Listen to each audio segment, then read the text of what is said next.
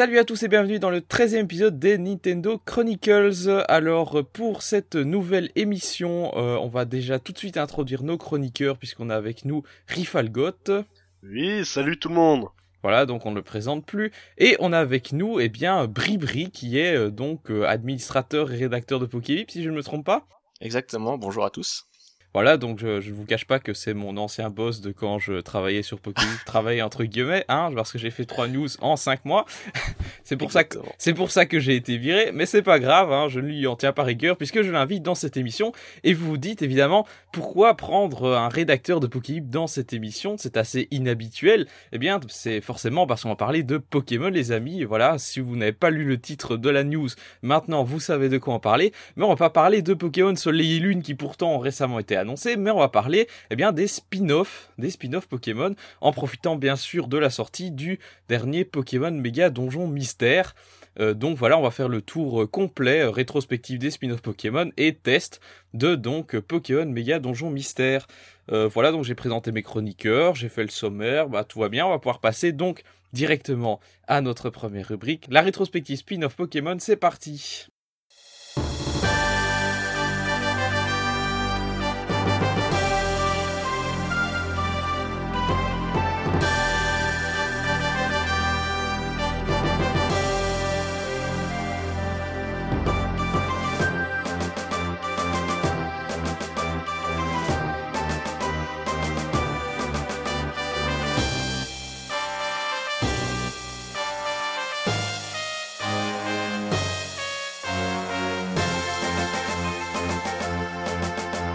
Voilà, alors donc, euh, pour rappel, Pokémon, donc pour les incultes complets, la série fête cette année ses 20 ans au Japon, puisqu'elle a été créée en 1996. Alors oui, euh, oui, je dis 96 pour ceux qui n'avaient pas remarqué, je suis belge, et d'ailleurs avec nous on a un, Suisse, donc euh, podcast franco-belgo-suisse aujourd'hui, c'est bien, on mélange les... Ah, on va pouvoir peut-être entendre des octantes alors. Voilà. Ah non, je dis 8 ans, désolé.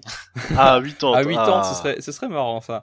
Et voilà, donc euh, série créée en 1996 qui est dès le départ en fait au centre d'un projet cross-média, voilà, je vous raconte pas une nouvelle fois l'anecdote de Satoshi Tajiri qui regardait des fourmis se promener sur un câble Link, ni de euh, ni de, ce même Tajiri qui élevait des euh, qui élevait des sauterelles, je crois, pour les faire combattre. Enfin bref. Donc il va lancer, il va avoir cette idée de jeu Pokémon et il va y avoir un gars de chez Pokémon, enfin de chez la future Pokémon Company qui va se dire et si on en faisait un énorme projet cross-média, ça pourrait rapporter plein d'argent et il a eu raison. Alors, donc en février 1996, Pokémon Rouge et Vert sortent au Japon. Bah, c'est la déferlante, hein, euh, le nouveau principe de jeu qui consiste à euh, attraper le plus de Pokémon différents et à les faire combattre et à les échanger. Euh, voilà, c'est nouveau, c'est innovant, ça cartonne, c'est sur Game Boy qui est une console déjà super répandue. Donc rien n'arrête la vague Pokémon au Japon. Euh, et euh, ben voilà, en même temps, donc déjà dès octobre, dès octobre, c'est-à-dire bon voilà quelques mois plus tard, ils vont directement sortir la version bleue, qui, euh, qui est une version exemptée de quelques bugs et qui va servir par la suite de base aux versions projet bleu européenne. Au mois de novembre, ils sortent les cartes Pokémon parce que oui, évidemment, ils se sont dit pourquoi ne pas faire un jeu de cartes de style Magic avec les Pokémon? Ça pourrait euh, avoir une, ça pourrait euh, rajouter un aspect euh, vraiment complémentaire au jeu puisque on rappelle quand même que la série Pokémon vise les enfants et les enfants, qu'est-ce qu'ils font dans la cour de récré? Eh ben, quoi de mieux que de s'échanger des cartes et et de combattre dans la cour de récré comme on le fait sur euh, sa Game Boy. Donc voilà, c'est à ce moment-là que les cartes Pokémon sont lancées. Euh, en avril de l'année 1997, c'est la série, et donc là aussi euh, énorme carton en approche, hein, animé basé sur l'univers de Pokémon avec le célèbre Sacha qu'on ne présente plus.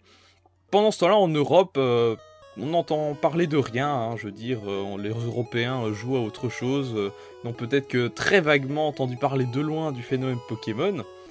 alors que donc maintenant on avance encore d'un an, on se retrouve en mars 1998 et c'est là que les produits dérivés commencent vraiment à arriver avec le Pocket Pikachu. Alors est-ce que vous avez déjà entendu parler du Pocket Pikachu? Euh, oui, puisqu'il me semble que j'en avais un en fait. Ah, d'accord. Bah vas-y, eh explique-nous euh, C'était un Tamagotchi quoi, tout simplement, avec euh, Pikachu.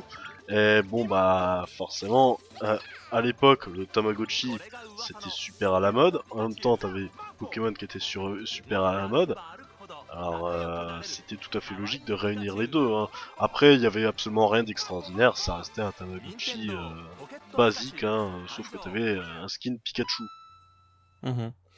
Euh, moi de mon côté, je me souviens, j'en voulais un, Ouais. mais en fait, les Tamagotchi dans ma région, je sais pas pourquoi, c'était plutôt classé comme étant des jeux pour filles. Alors, euh, mes parents m'ont fait non, mais c'est un jeu pour filles, c'est mort. C'est c'est vrai que plutôt, non, c'est vrai qu'en Europe, il y avait plutôt une vision de, de jeu pour filles, effectivement, qu'au Japon, où, le, à mon avis, c'était quand même beaucoup Oui, plus c'est- répandu. c'est pas faux, c'est pas faux. Et du coup, bah j'en ai pas eu et j'étais déçu. D'accord. Mais donc voilà, donc ça c'était en mars, et puis en juillet, bah, euh, la série, voilà, elle est diffusée depuis euh, un peu plus d'un an, et euh, donc en juillet 1998, le premier film Pokémon, hein, Mewtwo contre Mew, le film culte évidemment, le plus culte de toute la série, hein, un film qui a marqué les esprits, et qui donc a fait un carton au Japon, puisque là-bas il est sorti au cinéma. D'ailleurs par la suite il sortira au cinéma en Europe, ça va pas être, ça va être le cas que pour les trois premiers films. Mais voilà, on n'est pas ici évidemment pour parler de l'animé Pokémon, mais juste ici pour faire un peu le topo euh, de, des sorties euh, progressives au Japon, et donc en Europe, toujours rien. Alors maintenant en août, donc un mois plus tard, ça y est, euh, le premier véritable jeu euh, Pokémon hors série principale débarque sur console de salon. Il s'agit de Pokémon Stadium. Alors euh, on en parlera un petit peu plus tard, mais c'est euh, un Pokémon Stadium qui en tout cas est sorti uniquement au Japon, c'est pour ça qu'on l'appelle Pokémon Stadium 0 et qui voilà va permettre de faire combattre ces Pokémon dans une arène sur console de salon. Euh, un mois plus tard, c'est Pokémon Jaune qui débarque, donc là vraiment cette année 1998 est soutenue en jeu Pokémon. Pokémon Jaune qui, euh, rappelons-le, donc euh, c'est une version en fait bleue avec laquelle on peut jouer seulement avec Pikachu, Pikachu nous suit, etc. Il y a la Team Rocket qui apparaît. Donc là on commence vraiment à décliner le premier épisode à un peu toutes les sauces. Bah, c'est vraiment une version de dessin. Désolé de te couper. hein. C'est vraiment une version basée sur le dessin animé en fait, avec euh, Pikachu qui peut pas évoluer, la Team Rocket, etc. Donc euh, ouais, c'est Pokémon dessin animé quoi. Voilà, donc euh, après au niveau des ventes chez cette version, euh, je sais pas si, euh, si c'était un très très gros gars, je suppose, hein, vu que c'est lié à la série.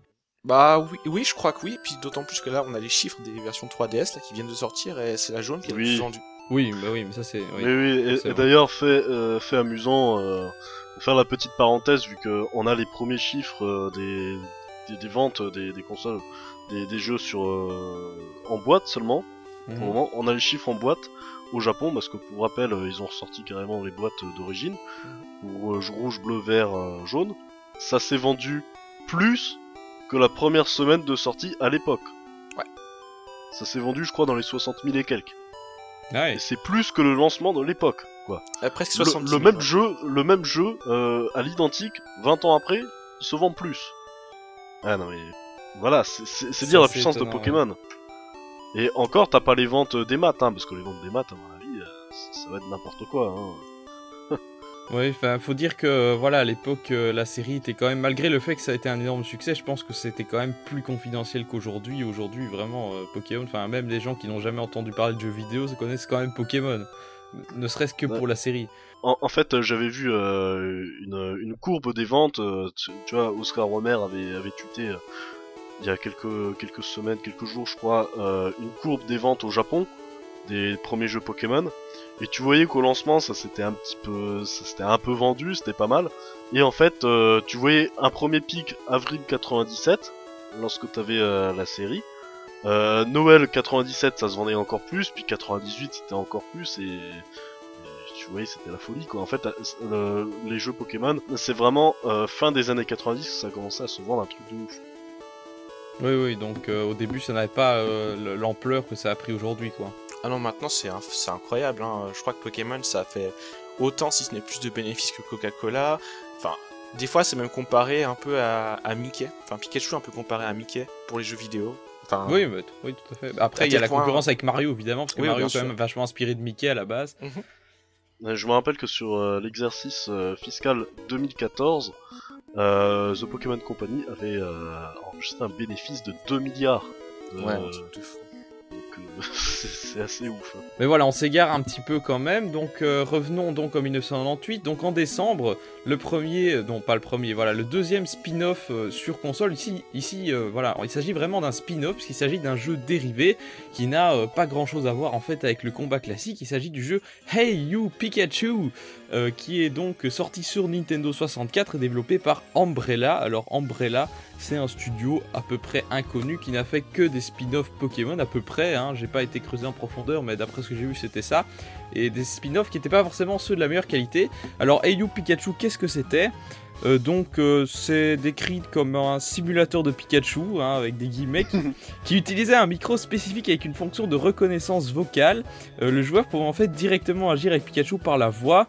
alors on se doute bien que l'adaptation était assez techniquement délicate, surtout pour programmer une sortie aux États-Unis où il a connu qu'un succès relatif. Alors déjà se dire la de la reconnaissance vocale en 98 euh, sur 64, euh, ça devait pas être formidable. Hein. Et puis du coup c'est jamais sorti chez nous, euh, bah, d'une part parce que la traduction au bout d'un moment ça devenait un peu compliqué de, traduire ça dans d'autres langues encore. Puis bon bah on a vu qu'aux États-Unis ça a fait un bide. Oui, oui c'est clair et net. Le jeu jamais sorti en Europe et on peut le comprendre d'ailleurs, surtout avec les multiples langues européennes. Le jeu étant basé sur l'utilisation de micro, mais donc voilà, un premier, euh, un, premier jeu vraiment dérivé qui n'était pas forcément très très intéressant. Euh, on peut dire que c'est le premier, c'est le premier avant, euh, par exemple, il va y avoir, je crois, Pokémon Pikachu TV ou je, ne sais plus. Il faut regarder. Je regarde sur ma fiche. Pokémon Channel. Pokémon Channel, merci. Donc voilà, c'est le, premier de la lignée des Pokémon Channel et plus tard des Poképark, hein, c'est-à-dire le jeu un peu basique qui vise plutôt un jeune public. Alors euh, ensuite on a euh, donc en fait euh, toujours en décembre 1998 Pokémon Trading Card Game et là donc ça va être vraiment le premier vrai spin-off Pokémon un peu creusé mais on va y revenir. Alors on avance, on avance, on se retrouve en mars 1999, maintenant 3 ans plus tard, donc euh, le rythme est toujours assez soutenu, c'est Pokémon Snap qui sort cette fois, donc euh, jeu de photos sur Nintendo 64. Le mois suivant, Pokémon Stadium 2, euh, donc là il s'agit Pokémon Stadium 2 au Japon, mais Pokémon Stadium 1 en Europe. Premier. Là encore on va y revenir, mais donc c'est une amélioration de la version précédente qui était presque une ébauche. Hein. et également ce même mois Pokémon Pinball qui est sorti ah. sur Game Boy Color et qui avait une cartouche bien spécifique, hein, vu que c'était une cartouche Game Boy qui était beaucoup plus grosse. Euh, alors quoi ça servait? C'était pas pour les vibrations C'était pas pour Si si c'était pour les, vibrations. Ouais, ça m'étonnerait pas. Oui c'est ça. Eh oui je, me rappelle que j'avais joué à celui-là. Euh, on va y revenir. Hein, on va y revenir de toute façon sur Pinball. donc, euh, un petit peu plus tard, à la sortie en Europe. Barcelone évidemment toujours sorti au Japon. Euh, maintenant on arrive en juillet 1999, déjà le deuxième film Pokémon avec euh, la deuxième génération donc qui débarque au Japon. Euh, bah, puisque on rappelle que la star du deuxième film c'était quand même Lugia et en Europe bah, toujours ah. rien. Le pouvoir est en toi. Le pouvoir est en toi, voilà, magnifique film. Et enfin, septembre et octobre 1999, c'est-à-dire quasiment euh, même plus de 3 ans après la sortie des premiers jeux au Japon, la première génération déferle sur l'Europe avec l'animé euh, rouge et bleu et donc les cartes aussi, et voilà, avec le succès que l'on sait évidemment. Donc voilà, donc voilà, maintenant Pokémon est sorti en Europe, Pokémon a un sacré gros succès, et euh, les spin-offs vont progressivement bah, commencer à sortir en Europe avec donc les Pocket Pikachu tout d'abord. Donc ici on va passer plus euh, vraiment sur euh, une rétrospective par série de spin-offs. Et donc on va commencer avec les Pocket Pikachu. Alors spin-off oui et non, puisque en fait c'est plutôt une série de Tamagotchi, de Tamagotchi console. Donc déjà le Pocket Pikachu, le premier on en a parlé, donc c'est juste un espèce de simulateur, enfin un espèce de Tamagotchi Pikachu. Euh, il paraît que certains, certains passionnés de, ce jeu allaient même jusqu'à tenir un journal de bord de la vie de Pikachu, donc euh, comme, quoi il y a vraiment des, passionnés. Alors il va avoir une suite, hein, c'est euh, le Pocket Pikachu Color qui sort en 1999 au Japon et en octobre 2000 en Europe. en fait, ici, l'amélioration principale, ça va être évidemment de gérer la couleur, mais également d'intégrer un podomètre qui va permettre d'accumuler des watts, des watts qu'on pourra transférer sur Pokémon or et argent. Euh, je ne sais pas exactement ce que ça rapportait, je, dois dire, parce que je n'ai pas joué au jeu à l'époque. Je sais pas si vous pouvez m'éclairer. Euh, non, je, suis quasiment certain que celui que j'avais c'était en noir et blanc. Oui, donc c'était le. Le Walker est en noir et blanc, oui. Oui, non, pas le Poké Walker. Hein, ah, excuse-moi. Ici, on parle justement le du premier.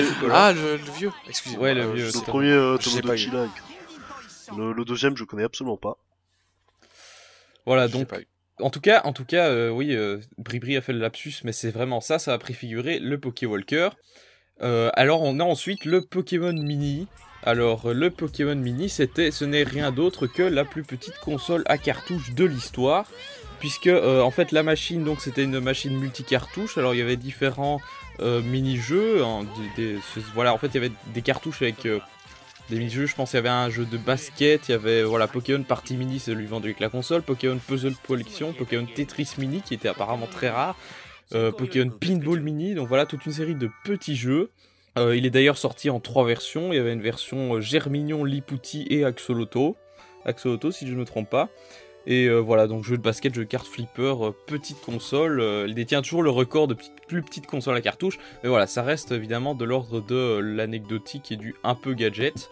Mais enfin voilà, c'était quand même euh, pousser le concept, euh, le concept Pokémon euh, Pocket Pikachu au maximum.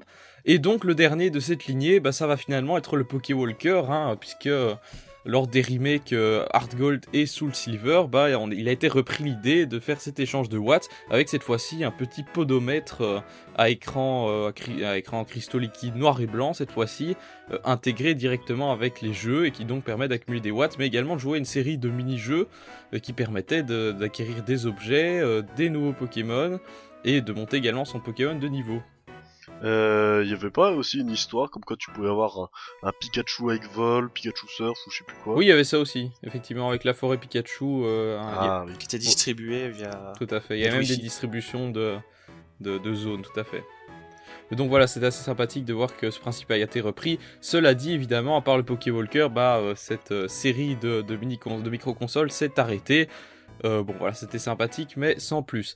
Alors ensuite, on a Pokémon Snap, donc qui est so- finalement sorti en Europe au mois d'octobre 2000. Pokémon Snap, je pense que Bribri, toi, tu y as joué. Oui, oui, j'ai joué sur 64 avec ma, mon édition Pikachu. Euh, j'ai joué sur la console virtuelle la Wii. Il est ressorti plusieurs fois. hein.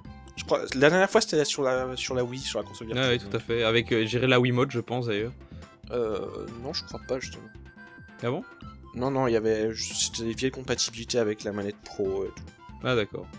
Bon, et qu'est- et qu'est-ce que tu peux nous en dire alors de ce Pokémon Snap Ah, c'est un jeu sympa. Tu dois prendre grosso modo, t'es un T'es une sorte d'explorateur qui doit aller prendre des photos sur, euh, via sa nacelle, donc t'as as un parcours qui est tracé durant, dans des zones, et puis bah, tu dois prendre euh, tous les 151 Pokémon en photo avec ta nacelle. Tu as deux trois trucs que tu peux utiliser, genre euh, des Agas Balls pour, euh, pour, faire, pour interagir avec tes Pokémon, donc soit tu leur envoies des appâts, soit tu leur envoies des Agas Balls pour qu'ils te fassent bouger, et puis euh, Mhm. suivant la pose dans laquelle ils sont, bah, t'as des bonus de points, ou bien...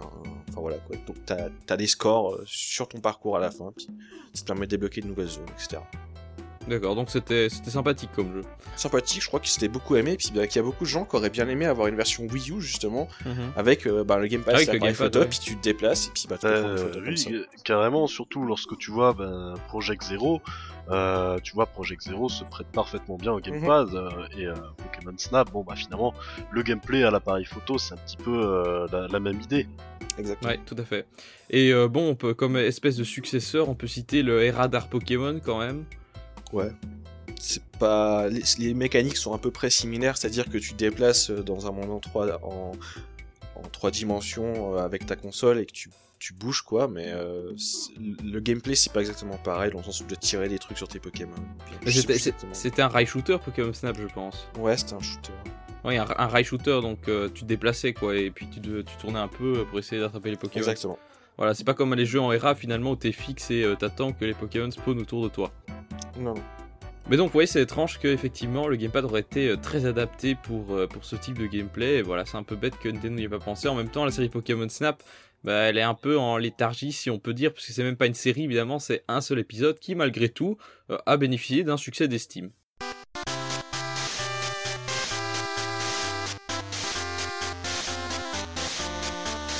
Alors, la série suivante de spin-off, c'est la série Trading Card Game. Donc là, euh, très bonne série, je pense, de spin-off. Le premier est en tout cas sorti en 2000 en Europe. Euh, donc, euh, je- j'explique un petit peu le principe. Donc, c'est une variation scénarisée autour du jeu de cartes aux apparences assez innocentes, mais s'avère en fait une véritable drogue pour les fans du, genre. puisque la richesse des possibilités compense largement la faiblesse de la réalisation. Euh, moi personnellement, euh, j'y joue euh, en ce moment sur euh, émulateur et ben, je trouve ça génial parce que moi je suis un, euh, je te dirais, je, vous- dirais que je suis un fan du jeu de cartes et que je trouve quasiment aucun joueur, donc j'ai une grosse collection de cartes que je peux même pas utiliser à part me construire des decks qui ne me serviront jamais. Et donc là, ben voilà, c'est un excellent moyen de jouer vraiment avec les règles du jeu de cartes que finalement peu de gens connaissent. hein. À mon avis, les trois quarts des possesseurs de cartes, si pas plus ne connaissent même pas les règles du TCG.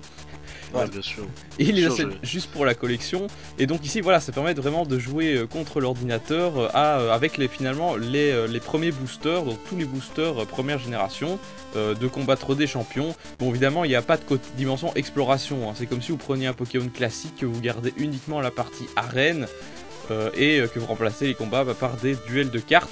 Euh, toi, Bribri, je sais que tu es un spécialiste du TCG, même stratège du jeu de cartes. Donc, euh, qu'est-ce que tu peux nous dire de ce premier TCG Euh, alors, je l'avais téléchargé sur euh, 3DS parce qu'il était sorti sur la console virtuelle. Je crois que c'était l'année passée ou il y a deux ans. Mhm. Euh, J'y avais joué un petit peu. Ouais, c'était sympa. Ça reprenait grosso modo les cartes du- des deux premiers sets ou du premier set seulement. Je me souviens plus exactement. Et euh, ouais, c'était vraiment cool. Tu peux, t'avais un tuto qui était assez sympa pour apprendre à jouer. Et puis, euh, bah, grosso modo, c'est un peu comme les jeux Yu-Gi-Oh! C'est-à-dire, tu te balades, tu dois faire des combats, après t'as une petite intrigue à la con, puis euh, voilà. T'as un jeu de cartes typique, quoi. Mais très sympa. Oui, très sympa parce qu'évidemment, tu as la possibilité de collectionner des cartes, de construire ton deck, de modifier le deck en fonction du champion que tu vas affronter. Enfin, il y a vraiment euh, même plus une plus grande dimension tactique que dans un Pokémon classique. Mhm. Alors, ce jeu va avoir une suite en mars 2001, euh, par contre sorti malheureusement uniquement au Japon. Il s'agit de Pokémon Trading Card Game 2, euh, qui comprend les mêmes lieux et euh, cartes que dans le premier, à- auquel on ajoute évidemment, je pense, des nouvelles extensions et surtout une nouvelle zone, ce qui porte le total de champions à 16. Et malheureusement, ce jeu est passé relativement inaperçu au Japon, ce qui fait qu'il n'a pas pu sortir en Europe. Donc euh, voilà, je pense que peu de monde malheureusement a eu l'occasion d'y jouer. Peut-être qu'il existe une traduction de fans, ce serait sympa, mais Bah, voilà. en même temps, sûr. euh, TCG à la base c'est déjà un petit peu plus euh, un public niche. Euh, si tu sors euh, un jeu qui n'apporte quasiment rien, euh, Bah c'est pas vrai, c'est pas vrai. Il reprend tout ce qu'il y a dans le 1 et il rajoute une nouvelle zone. C'est le même principe que pour Ouais, si t'avais finalement. déjà le 1. bah oui, mais c'est regarde, c'est c'est comme si jamais tu sors, euh, c'est c'est comme si jamais euh, Pokémon rouge et bleu n'avait pas si bien marché que ça, puis que les mecs s'étaient dit bah tiens on va sortir Pokémon jaune. Exactement. Tu vois, c'est- c'est c'est une troisième version, c'est comme pour les pour euh, les épisodes canoniques quoi. Sauf qu'au Trading Non, c'est pas non, non, mais non, c'est plus, je te dis, c'est plus pas comme or et argent par rapport à, euh, à rouge et bleu, quoi. Puisqu'ils reprennent Oh. toute la, toute la zone du premier, mais en rajoutant une toute nouvelle zone, donc ça double l'espace de jeu finalement. Ah, ouais, je sais pas. Ouais, mais le problème c'est qu'après, si tu sors un jeu à chaque extension de cartes que tu sors, ça va pas aller non plus, tu vois. Faut. Oui, oui, évidemment, mais un jeu par génération, problème, un jeu par génération, euh, c'est- ça reste quand même euh, assez raisonnable. Mais donc voilà, malheureusement, euh, la série s'est arrêtée euh, avec ce deuxième épisode. Alors, euh, il y a quand même des jeux de cartes qui vont réapparaître, mais vraiment bien plus tard. Il faut attendre 10 ans pour que euh, le jeu de cartes réapparaisse avec euh, un jeu, entre guillemets, hein, sorti au Japon qui s'appelle le Pokémon Card Game Auto-Play DS. Alors, en fait, il s'agit d'un tutoriel euh, sorti sur d'une espèce de Pokémon TCG tutoriel sorti au Japon et vendu avec un set de base. Et donc en fait ça permet d'apprendre à jouer au jeu, jeu de cartes. Donc il y a 8, dresseurs à affronter. Euh, en tout donc c'est quasiment rien, le jeu est assez vite fini et à mon avis la difficulté doit pas être énorme. Euh, mais bon voilà, c'est retour du Trading Card Game. Mais ce qui est plus intéressant, c'est en 2011 la sortie de Trading Card Game Online, tout d'abord sur navigateur et en 2012 euh, avec une version PC téléchargeable. D'ailleurs, c'est plus possible de jouer sur navigateur maintenant. Et en 2014, enfin une sortie iPad. Donc euh, ça fonctionne sur le principe d'un euh, MMO avec la possibilité de jouer avec les cartes qu'on achète en physique. Donc ça c'est quand même vachement intéressant parce que ça permet de rentabiliser ses boosters si on trouve pas de joueurs physiques puisqu'il suffit en fait il y a un code qui est fourni maintenant avec les boosters qu'on encode sur le jeu et qui permet d'avoir son booster dans le jeu. Euh, bon alors il faut quand même avouer, avouer que le jeu est moche hein, niveau design. Euh, c'est pas terrible. Alors Bribri, je suppose que tu dois être euh, un joueur assidu de TCG Online. Euh, c'est tant plus trop, mais ouais, j'y ai joué pas mal à l'époque et il est encore plus moche que maintenant, donc rassure-toi, ils font des efforts. Euh, le jeu est vraiment cool, tu peux acheter des boosters aussi avec les jetons Pokémon, les jetons Pokémon que tu, tu peux obtenir sur le site officiel. Et euh, bon, c'est des boosters de 5 cartes, donc c'est pas top, mais tu peux faire des échanges aussi, tu peux, tu peux voir ta collection, tu peux faire, tu peux faire tout ce que tu ferais en fait dans la vie réelle, mais en ligne. C'est vraiment Mhm. bien foutu. Puis, euh, bah, ils font de plus en plus d'efforts sur le design aussi, et, et c'est vraiment cool. Mhm. Oui, donc oui, tu tu dis qu'ils font des efforts sur le design, pourtant, c'est pourtant le jeu est moche. Bah, là, je trouve que ça va de mieux en mieux en fait. hein. Ils ont fait toute une refonte il y a pas longtemps. Ouais. Enfin, tu veux dire euh, sur l'interface, mais pas sur, euh, par exemple, le style des personnages qui combattent. euh, je veux dire, ça colle Ouais, pas du tout avec un Pokémon, quoi. Bah, c'est des cartes quoi. En fait, non, mais je trouve que ça, le- par exemple, les personnages, tu vois, les, les dresseurs que tu combats, ça, Ouais. ça, ça tranche complètement avec, le, le- avec le, le- la partie où t'as vraiment un, un tapis et puis t'as les cartes de, façon très très réaliste et puis à côté t'as des espèces de persos dessinés vaguement stylisés comme ça. En fait, si tu veux, c'est des persos sur le... que t'as sur le compte euh, Pokémon. Donc, euh, Ah oui, d'accord. voilà. Ils, sont... Ils ont tout, li- tout linké en fait avec le- leur site officiel et du coup, c'est c'est bien foutu. D'accord. c'est bon. Voilà, donc ça c'est euh, c'est en tout cas une bonne nouvelle pour les fans de jeux de cartes qui peuvent retourner, enfin qui peuvent maintenant forcément jouer en ligne enfin euh, à des jeux de cartes, mais évidemment il reste toujours possible de jouer au bon vieux TCG euh, GBC. Donc voilà tout pour euh, la euh, série euh, Trading Card Game. Maintenant on va passer à, au Pokémon de salon.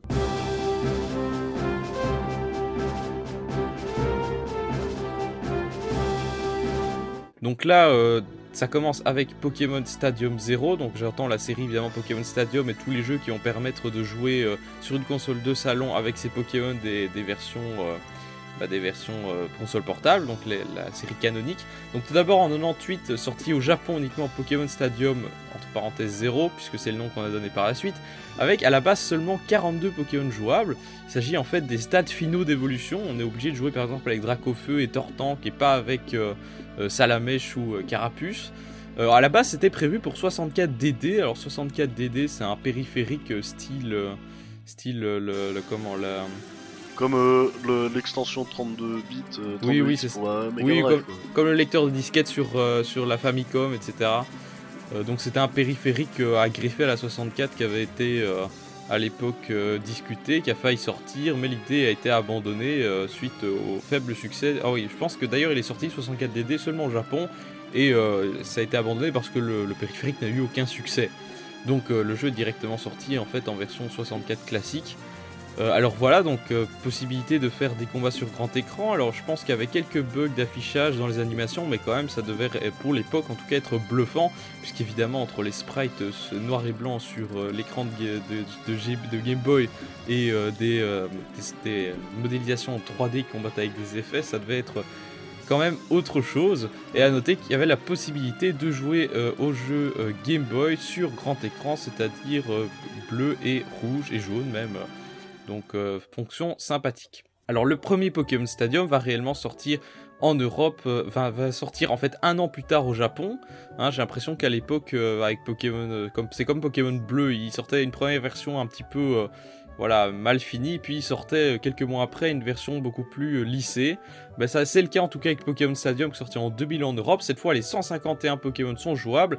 Il y a un mode de location donc qui permet de louer des Pokémon si jamais on n'a pas la version, euh, la version Game Boy. Donc ça permet déjà d'avoir un jeu indépendant. Euh, Il y a des combats en coupe avec une série de conditions à remplir. Euh, Par, par exemple, euh, euh, les Pokémon petits, euh, moins de tel poids, plus de tel poids, etc. Il y a une série de conditions à remplir. Il y avait également le château. Alors le château, euh, je pense que c'est une série de combats enchaînés cette fois sans restriction. Il y avait le mode de combat libre évidemment, donc qui permettait de faire combattre, de combattre un, un ami sur la version Game Boy, sur console. surtout, surtout, il y avait le meilleur mode de jeu du monde, c'était les mini-jeux, quoi. Ah Attends, ouais, le, le mini-jeu de Magikarp, meilleur mini-jeu au monde. Ah ouais, je me souviens de Melofé où tu devais faire les, Ouais, ouais, mais les, les directions dans le bon, dans le bon ordre. C'était sur le premier J'ai- stadium ça ou c'était sur le Ouais, stadium dans les deux. Dans les deux, d'accord. oui, dans le- le Stadium 1, t'avais les mini-jeux déjà, oui. D'accord. Euh, et donc également, euh, les... et alors pour ce qui est de la réalisation, les musiques étaient reprises des jeux euh, Game Boy, alors c'était à peu près les mêmes, par contre ils ont rajouté un commentateur qui était désactivable. En général, Ouais, le commentateur est assez chiant dans ce genre de jeu. Faut pas le désactiver. Attends, le commentateur français, c'est un héros, ce mec. C'était génial. ah non, mais c'est- des barres de rire. Hein. Euh, Des fois, des fois, euh, quand, quand je suis en convention ou des choses comme ça, euh, je, je rejoue euh, à ce jeu et pff, à chaque fois on se poile avec les commentateurs. quoi. C'était de quel genre? Tu peux nous faire une imitation? C'est un coup critique, c'est super efficace. Ouais, quelque chose comme ça, mais Ouais. faut- faut- faudrait se réécouter quoi. À mon avis, sur YouTube, tu dois voir des compilations, mais c'est très très marrant quoi. Nous vous présentons aujourd'hui en tournoi Pokémon Pokécoupe Pokéball une myriade de Pokémon et des centaines d'attaques spéciales. Et voici la première attaque en plein dans le faible. Et quel sera le résultat? Un bon coup À aucun d'eux ne se laisse dominer. Il creuse un trou et s'enterre. Une attaque vigoureuse. Et c'est un coup puissant Oh, son point sensible est touché Les amis, cette rencontre est bouillante Et le voilà dans les vapes Une bien belle rencontre, ma foi D'accord. Mais du coup, quelle est votre expérience sur Pokémon Stadium? Euh, bah moi, Pokémon Stadium, c'est pas vraiment un jeu que j'ai connu à l'époque. euh, bon, bah, c'est tout simplement parce que moi, j'avais pas de N64, hélas.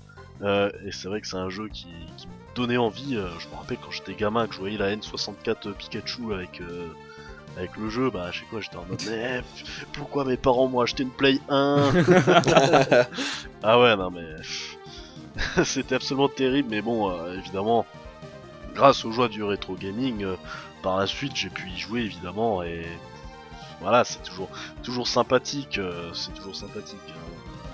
Après, c'est plus l'aspect nostalgie qui parle, je pense, hein, parce que finalement, c'est pas non plus un jeu super complet. hein. Ouais, Non, toi Bribri, qu'est-ce que. Alors moi j'avais Je 8 ou trouve. 9 ans quand j'y jouais, donc c'était le feu, tu vois, j'étais un gosse et tout, c'était c'était clairement moi que ça visait, tu vois, donc euh, je faisais je voyais mes Pokémon, je pouvais jouer, je pouvais jouer au jeu Game Boy sur, sur ma télé, je pouvais jouer à des mini-jeux, je, m'en souviens, je me souviens, je jouais avec mes parents et mon frère à des mini-jeux, on faisait, on faisait les cons et tout, c'était trop marrant, quoi, c'est typique jeu que j'adorais à l'époque, quoi, donc euh, Mhm. et je me souviens quand il y a le 2 qui est sorti, je l'ai pas eu et j'étais trop déçu. Ah, D'accord. Mais du coup, aujourd'hui, est-ce que est-ce qu'il vaut toujours le coup ça dépend de ton âge, je dirais. C'est genre. euh, clairement, si t'as 20 ans, c'est c'est pas la même chose, tu vois. C'est. Tu jouais surtout pour les mini-jeux, pour voir. Enfin, maintenant, tes Pokémon, tu les vois déjà en 3D sur la 3DS, etc. C'est. C'est différent. Enfin. Mhm. Pour l'époque, tu vois, c'est la première fois que tu voyais tes Pokémon en 3D, de oui, tous c'est les ça. côtés. À, à l'époque, c'était le principal intérêt, quoi. À l'époque, euh, t'es- toi, t'étais complètement ouf. Tu voyais ça, tu disais, "Ouah la vache, c'est quasiment comme dans le dessin animé, c'est trop Ouais, génial, quoi."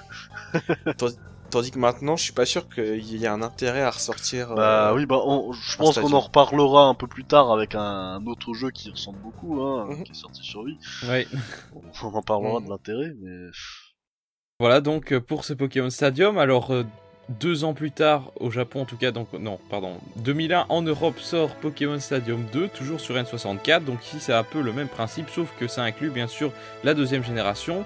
Et à noter également que comme fonction supplémentaire il y avait un espace de stockage pour Pokémon. Donc euh, si on n'avait pas assez de place dans ces boîtes euh, sur le jeu on pouvait euh, stocker les Pokémon sur la version salon. Donc c'est une fonction qui va être reprise plus tard par des jeux dédiés. Donc vous avez joué au Stadium 2 Euh, Non, bah. Stadium 2, j'ai vachement moins de souvenirs. euh, j'ai l'impression que. Alors, j'ai pas, j'ai pas de chiffres euh, en face de moi, mais j'ai l'impression que c'est un jeu qui, je pense, est moins vendu. Bah, surtout, sortir en 2001 un jeu sur N64, bon. euh, comment dire, en 2001, euh, la N64, tout le monde l'avait oublié, hélas. Hein. Mhm. Oui, donc c'était ouais, c'était euh, un jeu attardé entre guillemets. Oui, c'est ça, oui. Ça ressemblait plus à une mise à jour du premier qu'à un tout nouveau jeu en fait. Bah Ouais. après c'est c'est c'est exactement le même moteur de jeu, c'est c'est la même chose. Il y a quasiment rien de nouveau donc euh, Si, les mini-jeux. là, les mini-jeux bah, ils, ils sont trop bien. Mais il y avait des nouveaux mini-jeux. C'était pas les Ah mêmes. oui, des nouveaux mini-jeux. Ah oui, oui, oui. Ouais, en fait, Bien sûr. en fait, les Pokémon Stadium c'était les Pokémon parties de l'époque. Ah ouais, c'était ça, clairement. Ah oui, c'est. Voilà, à noter que euh, tout comme la, version précédente, il permettait de jouer sur grand écran à, euh, aux versions euh, GBC. Alors ensuite, là, on part avec quelque, chose de plus costaud, avec en 2004, donc trois ans plus tard, Pokémon Colosseum. Donc là, on est sur GameCube, on est dans la troisième génération. Les mini-jeux ont disparu, mais à la place, on a un mode histoire. Bah oui, mais, écoute, je te laisse enchaîner avec XD parce que les deux jeux-là, je les connais très bien et je peux. Toute façon, vu que les points forts et les points faibles, c'est quasiment les mêmes les deux jeux, on va pouvoir euh, développer ensuite. Oui, bah du coup, alors en, 2000 en 2005, c'est-à-dire à peine un an plus tard, sort Pokémon XD Le Souffle des Ténèbres, donc toujours sur GameCube, toujours troisième génération. Euh, c'est le même principe que pour Colosseum, mais un petit peu approfondi. Donc euh, Rifalgot et euh, Oui, Brie, je oui. vous laisse expliquer tout ça. Bah oui, oui, bah en plus, euh, Colosseum XD, c'est un peu les jeux que j'ai eu lorsque j'ai acheté la GameCube. Ah oui, incroyable. Donc euh, Colosseum et XD, en fait, euh, ces deux jeux-là, c'est- c'est pas vraiment comme les Stadiums, c'est pas du tout la, la même chose parce que c'est des jeux. Le, le but du jeu, ça va être une histoire, ça va être un scénario, ça va être une aventure, un peu, un peu comme euh, dans les, les opus sur- Game Boy, quoi. À la différence près que tu as, tu as un scénario un peu plus approfondi, qui est beaucoup plus sombre d'ailleurs. hein. Je veux dire, dans, dans Colosseum, tout début du jeu, qu'est-ce que tu vois tu, tu, tu incarnes un, un jeune homme, euh, enfin un jeune adolescent qui a l'air d'avoir genre 16-17 ans, qui est super badass, euh, qui faisait partie de la, de la team maléfique, la team Snatch, et cinématique d'intro, le mec il, il vole, euh, il vole un objet euh, qui va permettre de, de, de capturer les Pokémon euh, des gens. Qu'on va appeler Snatcher. Hein, le, le Snatcher, voilà, le Snatcher. Il fait péter la, avec des explosions la, la base de la team Snatch. Et il se barre avec sa grosse moto. Ah mais quand tu démarres ce jeu, tu te dis mais ce jeu est putain de badass C'est incroyable Ah ouais, non mais ça, ça en jetait un max quoi, vraiment. Et en plus, dès le début du jeu, ça c'est un gros point qui est très surprenant et c'est, je pense, la seule fois que c'est le cas. Tu commences non pas avec un, mais deux Pokémon de départ Ouais. qui sont niveau 25. Ça c'est un peu curieux quand même, mais niveau 25. Niveau 25, ouais. c'est- c'est Voilà. étrange. Euh, alors bon, dans, dans Colosseum, bon, vite fait le scénario, donc euh, bah, toi t'es un ancien de la Team Snatch, tu t'es barré parce que euh, tu trouves que la Team Snatch commence à devenir un peu méchant. La Team Snatch, en fait, leur but, c'est de voler des Pokémon aux gens. Voilà. Mhm. Et tu as une autre team maléfique qui s'appelle le, le groupe Ombre. Ouais. Et eux, ils sont encore plus diaboliques parce que ils vont faire des expérimentations sur des Pokémon pour les rendre obscurs. Rien que ça. Euh, et donc, lorsqu'ils deviennent obscurs, les Pokémon, bah, euh, et- bah, ils sont méchants, hein. ils sont obscurs, hein. Ils sont que plus tu puissants. Voilà, ils sont dark. Euh, et, euh, et ils ont des, ils ont des caractéristiques, ils ont, ils ont le type euh, obscur du coup. Mhm. Euh, alors je sais plus, il y a, je, je crois qu'il du coup ils résistent à tous les types normaux. et je crois que les attaques obscures c'est super efficace sur les pot- sur le Pokémon obscur si je dis pas de bêtises. Je sais plus comment c'est, ça fait longtemps que j'ai pas joué. Tu, tu vas rencontrer une jeune fille qui a le pouvoir euh, de, de déceler euh, l'aura des Pokémon obscurs. Parce que les, po- les Pokémon obscurs, quand on va en face de toi, tu sais pas que c'est un obscur. Et donc euh, toi, le héros, le but du jeu, bah, c'est de, c'est de choper tous les Pokémon obscurs de la région et de les purifier. En fait, ils ont une jauge de, méchants, hein, d'obscurs. Et cette jauge, faut la diminuer au fur et à mesure que tu, tu te bats, au fur et à mesure que tu fais des combats avec. La jauge, elle va diminuer. Lorsque la jauge de obscur est au minimum, tu vas à un hôtel de Celebi pour purifier le Pokémon et pour qu'il redevienne normal. Mhm. Dans Pokémon XD, c'est un petit peu le même délire, à la différence près que là, ça, t'as un début beaucoup plus classique. Tu incarnes un gamin de 10 ans qui, qui commence euh, dans, dans un petit village de base avec sa mère et le professeur machin. Donc là, c'est beaucoup plus classique dans XD. Mais euh, ceci étant dit, la team maléfique, euh, donc c'est toujours le poupon, hein, a un projet encore plus machiavélique puisqu'ils lancent le projet XD001 qui correspond Qui, qui, contrairement à ce que son nom indique, n'est pas si drôle que ça. Bah, c'est pas si drôle que ça parce que c'est un Pokémon légendaire, c'est Lugia, il est vraiment obscur et surtout il est putain de badass. va Et, et il a l'air obscur celui-là, parce que tu disais que les autres, Ah on oui, savait pas c'est- s'ils étaient obscurs, mais Lugia, il a C'est le gueule seul de qui a, obscur. qui a, qui a l'apparence modifiée, ouais, c'est vrai que- Il est grave stylé. Euh, donc, euh, donc en fait ces deux jeux, bah donc euh, t'as t'as un scénario, tout ça, c'est intéressant. Euh, pour moi, le gros défaut du jeu, c'est qu'il n'y a pas de post-game. Voilà, il n'y a pas, il y a pas de annexe. Il y a une fois que t'as fini le jeu, bah il y a quasiment rien. Dans, dans Colosseum, tu peux tout de même euh, Tellement faire- bataille. tu, tu, tu peux faire les batailles, voilà, enchaîner les batailles, c'est un petit peu le même principe que les tours de combat en fait. hein. C'est un, c'est un peu le même délire, mais bon, c'est pas ouf. Dans XD, le souffle des ténèbres, ils ont rajouté euh, quelques mini-jeux. Euh, je me rappelle que t'avais un endroit en fait, euh, T'avais des batailles prédéfinies, tu avais, euh, on- par exemple, on te donne tel Pokémon qui sera toujours le même, et euh, en face, tu auras toujours le même Pokémon à battre, et tu auras une certaine condition, quoi. Par exemple, battez euh, tel Pokémon en, tel nombre de tours, quoi. T'a- T'avais des, des petits défis comme ça. C'était pas des mini-jeux, c'était plus des défis en fait. euh, C'était sympathique, mais, mais ça change rien le fait que bah il y a, y a rien au-delà du jeu. Mhm. Et pourquoi il y a rien au-delà du jeu? Tout simplement parce que t'as pas de Pokémon sauvage. Et non, dans Pokémon XD, non, je, je veux pas entendre parler des soi-disant Pokémon sauvages qu'il y a dans XD parce que c'est juste minable. C'est-à-dire Soit en fait dans Pokémon XD ils ont, ils ont voulu instaurer un système de Pokémon sauvages. Ouais. En fait t'as 3-4 spots euh, dans le jeu, à des, des zones euh, bien précises, Mhm. où tu vas placer un appât et tu vas attendre qu'un Pokémon apparaisse. Et c'est tout. D'accord. C'est euh, un peu nul quoi. Sinon en dehors de ça, bon, euh, j'ai bien aimé les musiques, bon le scénario et l'ambiance, euh, c'est quand même euh, beaucoup plus sombre que, que la série principale, donc c'est quand quand même plutôt pas mal. Après visuellement, bah c'est quand même un peu, plus joli que les stadiums forcément, on est sur GameCube. Même si c'est pas non plus ouf, la GameCube est quand même capable d'un petit peu mieux, je pense. Mais en tout cas, je- j'en retiens quand même une bonne expérience de ces deux jeux-là. D'accord, et toi, Brie?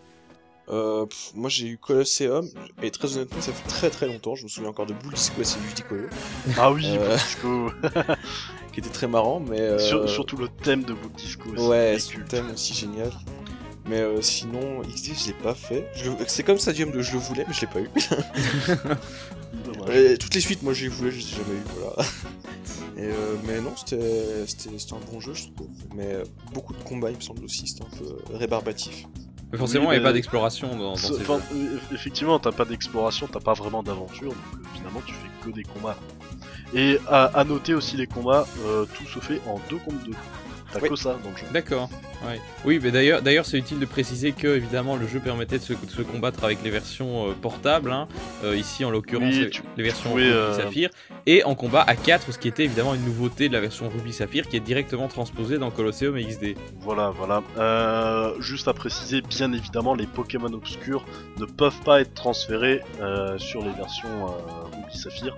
Pour ça, ils doivent être purifiés. Donc euh, désolé euh, ceux qui ont déjà essayé de, de mettre euh, Lugia obscur sur vos versions rouge feu vert feuille par exemple, bah non, vous pouvez pas. Et donc, du coup, ça veut dire que pour la première fois, on a la possibilité de capturer dans un jeu de salon des Pokémon qu'on va pouvoir transférer sur une version portable. Oui, oui, oui, bien sûr, oui, vu que dans Pokémon Stadium, c'est bah, tu pouvais faire que dans un seul sens. Dans Stadium, tu pouvais faire que dans un seul sens. Quoi. Les, Ouais. les- les Pokémon de la Game Boy, tu les mets euh, sur le jeu euh, Nintendo 64. Mais donc voilà pour ces, euh, pour ces deux jeux donc euh, qui restent quand même à ce jour les seuls Pokémon de salon avec un vrai mode RPG puisque en 2007 sort Pokémon Battle Revolution. Alors là euh, donc sur Wii avec la quatrième génération contrairement à ce que son nom l'indique ce n'est pas vraiment une révolution. Par contre le jeu bénéficiait d'animations de décors particulièrement soignés il faut quand Oui. même il faut quand même savoir que les, les attaques ça en envoyait dans la gueule hein, Ah oui, à, à l'époque, quand, on voyait les vidéos pour 2007, c'est- ça reste quand même le début de la Wii. Moi, je voyais ça, je me disais, waouh, mais c'est- super stylé, c'est- ça en jette. Ça en jette vraiment. Oui, et particulièrement les décors qui étaient euh, vraiment euh, ultra fouillés, quoi. Les arènes, euh, les arènes sont vraiment bien faites. Euh, et alors du coup, euh, le jeu euh, mettait ici fort- fortement l'accent sur la customisation du héros. Je pense pas que c'était le cas dans les jeux précédents, où bah, en gagnant des combats, on pouvait gagner de- des crédits qui permettaient d'acheter des t-shirts, des, coi- des coiffes, etc. Tout ce que vous voulez. Par contre, bah il y a plus de mode RPG, ce qui est quand même, c'est quand même déçu beaucoup de monde, je pense. Et euh, bah, le jeu finalement, qu'est-ce que c'est? C'est une série, une succession de euh. En gros, c'est une espèce de zone de combat géante, si on veut. Dans chaque Colosseum, c'est pas vraiment, si c'est des Colosseum. Dans chaque Colosseum, donc il y a euh, un thème différent. Donc par exemple, je me souviens, euh, il y en a un, c'est un peu en mode clair de lune où là, euh, je pense que les Pokémon ne sont pas soignés après chaque combat et donc il faut euh, utiliser une roulette pour voir ce qui va être soigné à chaque fois. Donc ça permet, il y avait quand même beaucoup de challenges dans le jeu, surtout que euh, même, une fois qu'on a réussi tous les Colosseum et qu'on a fait celui des champions, euh, on peut encore refaire les autres cette fois de façon illimitée et avec une difficulté supplémentaire. Donc voilà, il y a quand même une grosse durée de vie. Le problème, bien évidemment, c'est la répétitivité, puisqu'il n'y a pas grand chose, il n'y a plus de mini-jeux, donc il y a, vraiment plus grand chose pour venir euh, casser un peu euh, la routine. Euh, alors, évidemment, il y avait quand même le mode de combat via, la, via la DS, où là, ben voilà, c'est toujours le même principe. On peut combattre avec ses Pokémon DS contre un autre joueur dans un magnifique colosseum insulaire. Voilà, donc moi personnellement j'ai acheté Battle Revolution, il faut dire qu'il m'en a quand même mis plein la gueule, mais après c'est vrai, il y a la facteur de répétitivité. Je ne sais pas ce qu'il en est pour vous. Je l'ai pas acheté tout simplement parce que moi je voulais euh, bah, un jeu euh, aventure comme, comme Colosseum et XD et avoir un stadium like ça m'intéressait pas parce qu'il faut dire ce qu'il est. Battle Revolution, euh, Battle Revolution finalement c'est un petit peu comme Pokémon Stadium. Euh, le but du jeu c'est juste de faire des juste des combats, euh, mais c'est joli à voir, ok, mais ça s'arrête là. Quoi. Mhm. Ouais, là même pour moi, c'était. Moi, je l'ai acheté par contre, mais. Ouais. euh, J'étais j'étais content de voir les Pokémon et tout, tu vois, sur le grand écran, mais puis de faire des combats en ligne aussi, ça tu pouvais, c'est. Ah oui, les combats en ligne, effectivement, ouais, j'avais Euh, oublié ce C'était la première fois que tu pouvais faire des combats en ligne contre des inconnus, je crois. Ouais. Euh, donc ça c'était intéressant, mais euh, sinon c'était tout la même chose, c'était un peu chiant quoi. Ouais, ouais, c'est vraiment pas se le cacher. Mais alors, du coup, euh, jusqu'à la quatrième génération, chaque génération avait eu son jeu Pokémon de salon. Sauf qu'à la cinquième, plus rien. Voilà, on s'attendait tous à un Battle Revolution 2, il n'est pas arrivé. Euh, la sixième génération est arrivée, toujours rien sur Wii U. Et là, la septième génération se profile, et donc toujours rien. Alors, euh, qu'est-ce qu'on peut espérer pour l'avenir de cette série? Il y a bien la rumeur hein, de l'application Wii U qui sortirait avec Pokémon Lune et Soleil, puisque euh, cette déduction vient du fait qu'une rumeur donc euh, qui date quand même de 2013 à la base faisait mention d'un jeu Pokémon Rainbow euh, qui Oh, serait livré non mais qui serait livré avec une application Wii U. On sait Ouais, on- on, non. dit pas ce qu'elle ferait. Euh, en 2015 cette application cette rumeur est ressortie. En fait il se trouve que euh, Pokémon Lune et Soleil est annoncé dont le nom de code était Pokémon Niji qui euh, aurait pu signifier Rainbow d'après ce que j'ai compris. Alors on ne sait pas trop comment s'écrit en japonais évidemment mais ça aurait pu Oui, signifier arc-en-ciel. ça veut dire Rainbow en japonais, donc euh, Voilà. Niji c'est l'arc-en-ciel, mais euh, à mon avis la rumeur c'est juste un coup de bol, tu vois, c'est un peu comme euh, les gens qui appellent leur, euh, leur jeu Pokémon, Pokémon leur euh, fan-made là, ils appellent Pokémon Soleil et Pokémon Lune, c'est c'est très euh, générique, tu vois. Mhm. À mon avis ça n'a rien à voir. tu vois. Ouais, donc tu penses que la rumeur c'était un énorme coup de bluff? Oui, c'était un, non, juste un, le mec, un mec qui voulait faire son intéressant puis partager des fausses rumeurs, tu vois. Ouais. Donc une moi- grosse moi, j'y crois absolument pas non plus. hein. Ouais, mais alors du coup, euh, vous pensez pas qu'il y aura une appli Wii U avec le jeu et donc vous pensez que euh, finalement c'est mort cette série de, de Pokémon de salon? J'avais Bah. cru comprendre que ça serait compatible plutôt avec Pokémon Go, mais pas forcément Wii U. Ouais. Bah, après, les jeux sur console de salon, c'est pas forcément mort. Euh, après, ça dépend qu'est-ce que qu'est-ce qu'ils vont te ressortir comme jeu. Parce que encore un, un Stadium like ou un Battle Revolution like, moi aujourd'hui je n'en veux pas. Si tu me sors un, si tu me dis ah va payer euh, 50 60 balles pour avoir un jeu où tu fais que des po- combats Pokémon, moi je vais te répondre non, j'ai Pokémon Showdown. Tant pis si c'est moche, mais euh, moi c'est le Bah, principal. on a Pokken, Pokken Tournament bientôt. quoi. Oui, mais ça ça n'a Ouais, rien à voir. oui, Pokémon du c'est tour clair. par tour évidemment. Oui, mais, Tournament, c'est un jeu de combat, c'est Oui, oui. ça n'a rien à voir. ouais, effectivement, comme disait Bribri tout à l'heure, maintenant on a la 3DS, on a les animations en 3D, donc l'intérêt euh, d'avoir une, version salon est euh, moindre évidemment. Mais par contre, si, si c'était par exemple une application euh, gratuite ou pas très chère, euh, pas très chère, genre maximum 10 euros quoi, même, même à ce prix-là, vous le prendriez pas? Ça dépend de la nature de l'application. Par exemple, Pokémon Rumble, je l'ai pas pris. Oui, mais euh, évidemment, Rumble, euh, bon, euh, on va en parler Bah, plus tard, euh, mais c'est pas la meilleure tous les jeux, c'est pas tous la les meilleure jeux qui sortent maintenant, c'est des trucs du genre, quoi. C'est plus, euh, c'est plus des spin-offs que des jeux principaux. Ouais, mais du coup, ici, euh, dans l'hypothèse, par exemple, d'une application type Battle Revolution qui proposerait pas Euh. grand chose d'autre, mais qui serait pas cher, est-ce que vous prendriez? Je pense, ouais. Pour la science. Faut, faut voir, euh, c'est vrai qu'on en avait déjà parlé euh, l'an dernier, euh, mais tu vois, si jamais Nintendo se disait, euh, enfin Pokémon Company se disait, ah, on va sortir euh, un jeu comme Pokémon Showdown, où tu peux vraiment tout paramétrer comme tu veux et qu'on fait que des combats, et qui sortent ça genre à 10 balles, moi je veux bien prendre. Même si ça pose des problèmes euh, par rapport aux règles, parce que euh, dans, dans la stratégie Pokémon, euh, c'est surtout, les règles Smogon qui règnent. Et la particularité des règles Smogon, c'est qu'elles changent sans arrêt en fonction, bah, en fonction des- du, du metagame. Ouais, donc toi, tu veux un truc assez pointu quand même. Bah oui.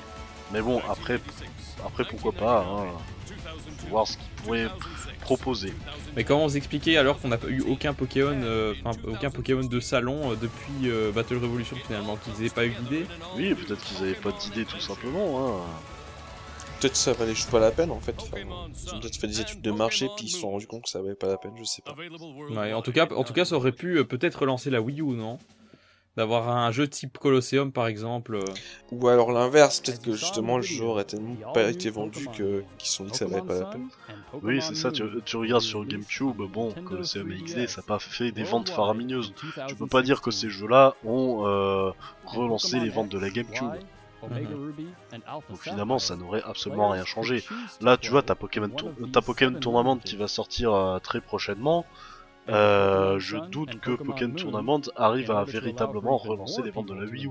T'as- forcément, t'as quelques fans qui vont peut-être acheter la console pour euh, ce jeu, c'est normal. Euh, moi, le jeu, je vais l'acheter, mais bon, j'ai déjà la Wii U, donc euh, la question se pose pas. Mais, mais bon, ça va avoir un, un, un petit succès, quoi. Mhm. Ouais, donc affaire à suivre, mais euh, bon, quand même, à mon avis, euh, Pokémon de salon, on va quand même finalement en entendre parler. La question, c'est euh, dans un an ou dans dix ans, bien évidemment.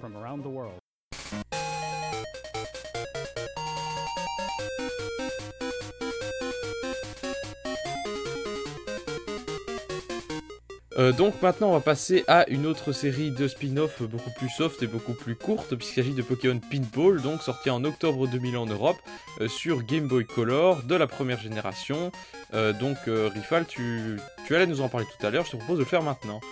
Oui, Pokémon Pinball, donc, donc simplement c'est un jeu de flipper. Hein, la balle de flipper c'est une Pokéball. Le, principe c'est donc d'attraper les Pokémon, hein, forcément, vous en doutez. Oui. Bon, forcément, vu qu'on est sur Game Boy, c'était un petit peu chiant parce que le, le défilement de l'écran se faisait, euh, se faisait pas vraiment en fait. Tu, tu passais d'un écran à un autre lorsque tu allais sur la partie supérieure, tu vois. Ça se faisait, ça se faisait d'un coup, tu vois, comme Comme dans Zelda, en fait. comme dans Zelda NES euh, quand tu changes de case, Mhm. tu vois. Ouais, et donc euh, pour, euh, rap- enfin, pour expliquer un peu le principe, donc c'est un jeu de flipper euh, qui comprenait donc deux plateaux, un plateau rouge et un plateau bleu, avec pour chaque plateau euh, des, euh, bah, des bumpers différents évidemment et des Pokémon différents à attraper. Euh, alors le jeu nous proposait deux modes, il y avait un mode capture et un mode évolution. Je me rappelle pas. Ça, ça dépend où tu, ouais, si t'arrives à placer ta, ta Pokéball dans les, dans les trucs de flipper pour, euh, à- dans les entrées pour aller au mode capture ou en mode évolution. Quoi. Il me semble. Je, j'ai pas fait celui sur Game Boy Color, j'ai fait celui, celui sur Ruby Sapphire. Donc, euh, Bah voilà, pareil. Enfin, j'ai- vite fait toucher Pokémon Pinball sur euh, Game Boy Color, mais j'ai surtout beaucoup joué à Ruby Saphir. Voilà, bah donc justement en 2003 sort Pokémon Pinball Ruby et Saphir sur GBA de la troisième génération.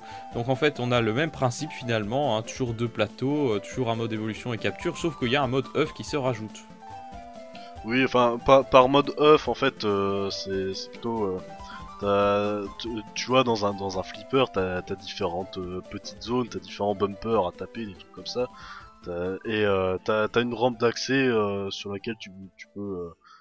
à chaque fois que tu à chaque fois que tu vas, des fois tu vas avoir un œuf qui va apparaître. Puis tu vas à chaque fois que tu vas le taper, l'œuf euh, va se fissurer un petit peu et ensuite bah, le bébé Pokémon va sortir et euh, faut le taper pour l'attraper quoi. Donc euh, t'as toujours deux plateaux, t'as le plateau Ruby et t'as le plateau Saphir qui sont assez différents les uns de l'autre. T'as- Tu as des boss également, euh, bah t'as Gondon, Kyogre et Rayquaza, qui, qui est assez chaud d'ailleurs Rayquaza quand même. Je me rappelle bien. Bah, le, le jeu donc, euh, donc te propose d'attraper euh, les 386 Pokémon, je crois. mhm. Euh, quoique je crois pas qu'il y avait Deoxys, je sais plus. Peut-être qu'il y en avait. Non, il me semble que. Il me semble qu'il y avait tous les Pokémon. Ouais, donc euh, bon, peu importe, voilà, il y avait tous les Pokémon euh, jusqu'à la 3G. Oui, bon, voilà, forcément, vu qu'on est sur GBA, euh, c'est beaucoup mieux réalisé, c'est beaucoup plus fluide. La, la physique du, de la balle de flipper est beaucoup plus réaliste, hein, forcément. Et donc, bah, finalement, c'est c'est assez addictif, puisque j'y ai passé quand même des dizaines et des dizaines d'heures de jeu, je pense, dessus. Ah oui. Et, Ah euh, ouais, et c'est pas un peu cher pour, euh, enfin je veux dire, payer 40 euros pour un jeu avec à peine deux plateaux, vous trouvez pas que le jeu était un Ah peu oui, cheap? Oui, c'est pas faux. C'est- vrai que c'est, ça reste, euh, ça reste quand même assez léger niveau contenu. Il y a, il y a pas énormément de choses. Ça, je te rejoins tout à fait là-dessus. D'accord. Euh, toi, Brie, donc t'as joué à la version Ruby Saphir, qu'est-ce que t'en as Ouais. pensé? Oh, j'ai beaucoup aimé le jeu, quoi. C'était.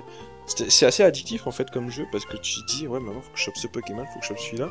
Même s'il y a que deux plateaux, c'est. Bon, t'as qu'à switcher entre l'un et l'autre, puis au final, euh, quand t'en as marre d'un, tu passes sur l'autre, et puis voilà. Mais c'est vrai que c'était assez pauvre au niveau quantité de plateaux. Après, euh, c'était sympa. D'accord. Ben donc, euh, pas de nouvelles de la série depuis 2003, mais bon, voilà, c'est typiquement le genre de jeu qui se prêterait à, à une version eShop, même s'il faut dire que les jeux, euh, les jeux de flipper, ça a quand même vachement retombé. Hein. La seule série qui reste, c'est un, peu- Zen Pinball, qui reste assez discrète. Et euh, d'ailleurs, ça fait un moment, euh, ça fait quelques, peut-être au moins un ou deux ans qu'on n'a plus de dernier, euh, Zen Pinball. Donc bon, à, votre avis, est-ce qu'on pourrait voir dans les années à venir un- une version eShop peut-être d'un Pokémon Pinball? Bah, ça c'est pas bête, effectivement, si jamais ça revient, je pense que ça reviendra que sous forme de, de petits jeux sur l'eShop. Bon, ils ont sorti euh, Ruby Saphir sur euh, la console virtuelle, mais je pense pas qu'ils vont. Je sais pas. Éventuellement sur l'eShop comme ça, mais euh, je sais pas. Je pense. Voilà, c'est c'est une possibilité hein, de, de jeu eShop.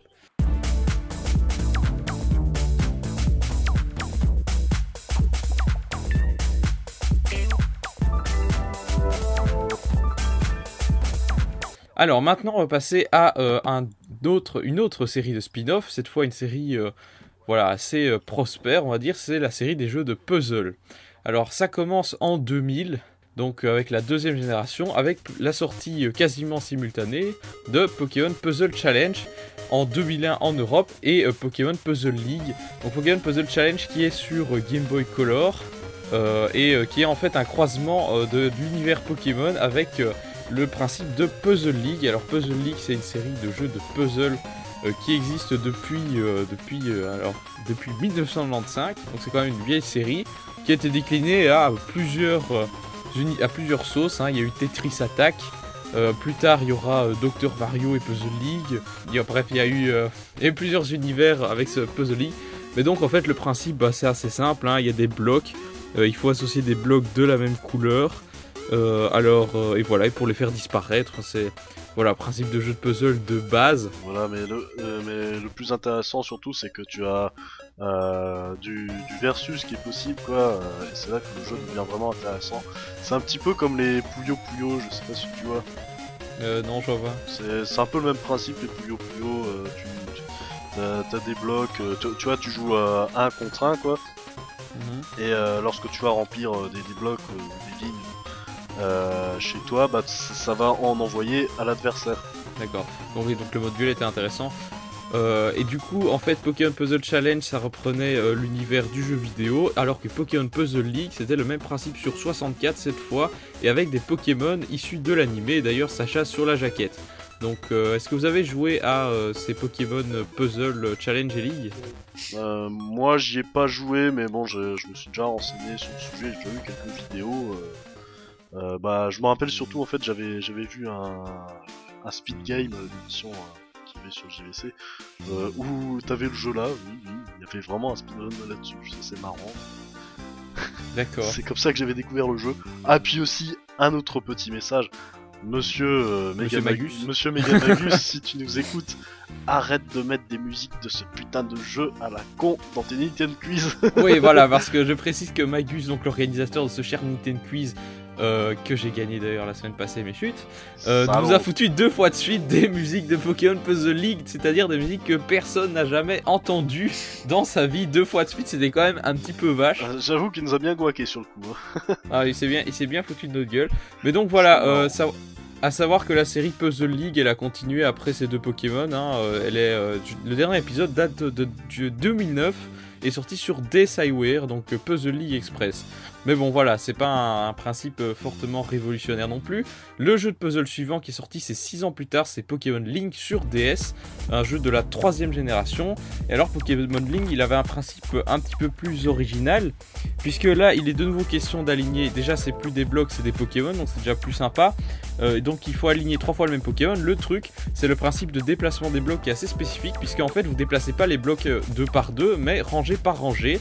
Donc, vous pouvez par exemple décaler une rangée vers la droite, alors le Pokémon qui est tout à droite se retrouvera à gauche. Si vous décalez une rangée vers le bas, le Pokémon qui est tout en bas retombe par au-dessus. Et donc voilà, ça permet, euh, c'est assez fluide, c'est assez sympa, il n'y a pas de, de, mou- de mouvement limité, c'est vraiment euh, chronométré. Euh, Il y a également des Pokémon plus rares qui apparaissent et dans ce cas il faut utiliser des métamorphes pour les capturer puisque les métamorphes peuvent remplacer n'importe quel Pokémon. Il y avait une espèce de, de mini scénario hein, puisque euh, voilà ils, ont scénarisé l'histoire en disant qu'il y avait une espèce d'agent euh, d'agente secrète euh, qui, euh, avait euh, qui utilise un objet en fait pour voir à travers les Pokéballs qui permet de voir quel Pokémon est dedans et qui donc doit aller dans des dépôts euh, dans des dépôts d'une team maléfique qui a volé les Pokémon pour essayer de, de faire des rangées et attraper les, les bons Pokémon et euh, voilà détruire l'adversaire comme ça. Le scénario est un peu débile, mais euh, voilà, il, il a le mérite d'exister, il est plutôt sympathique. Et puis surtout, le principe de jeu, bah, moi j'ai beaucoup aimé. Voilà, j'ai j'ai pas mal joué à ce Pokémon Link, je trouvais ça sympa. Donc vous, euh, vous n'avez pas touché à ce jeu Euh, j'ai pas touché à celui-là, par contre j'ai j'ai touché au suivant. Ouais, pareil. D'accord. Mais donc justement, Pokémon Link a eu une suite, mais alors euh, bien plus tard, en 2014, donc 7 ans plus t- euh, 8 ans plus tard, c'est Pokémon Link Battle, sorti donc sur l'eShop 3DS et je pense de la cinquième génération, sans être, euh, vous me confirmerez. Euh, Il y a de la 6G, hein. Il y a Non, de la 6G. Il y a de la 6G. D'accord. Donc, 2014. Sixième génération. Là par contre, le principe a changé puisqu'on déplace plus ligne indépendamment, mais on peut faire des déplacements en diagonale d'après ce que j'ai remarqué. Hum, Non, tu peux déplacer un Pokémon de... C'est comme dans Shuffle, je crois. C'est le même principe. C'est exactement le même principe, sauf que dans, dans Shuffle, bah, c'est plus euh, de la réflexion, euh, tu, Mhm. tu peux prendre ton temps, alors que dans Link Battle, bah, faut se dépêcher, en fait, c'est plus de la C'est des combos.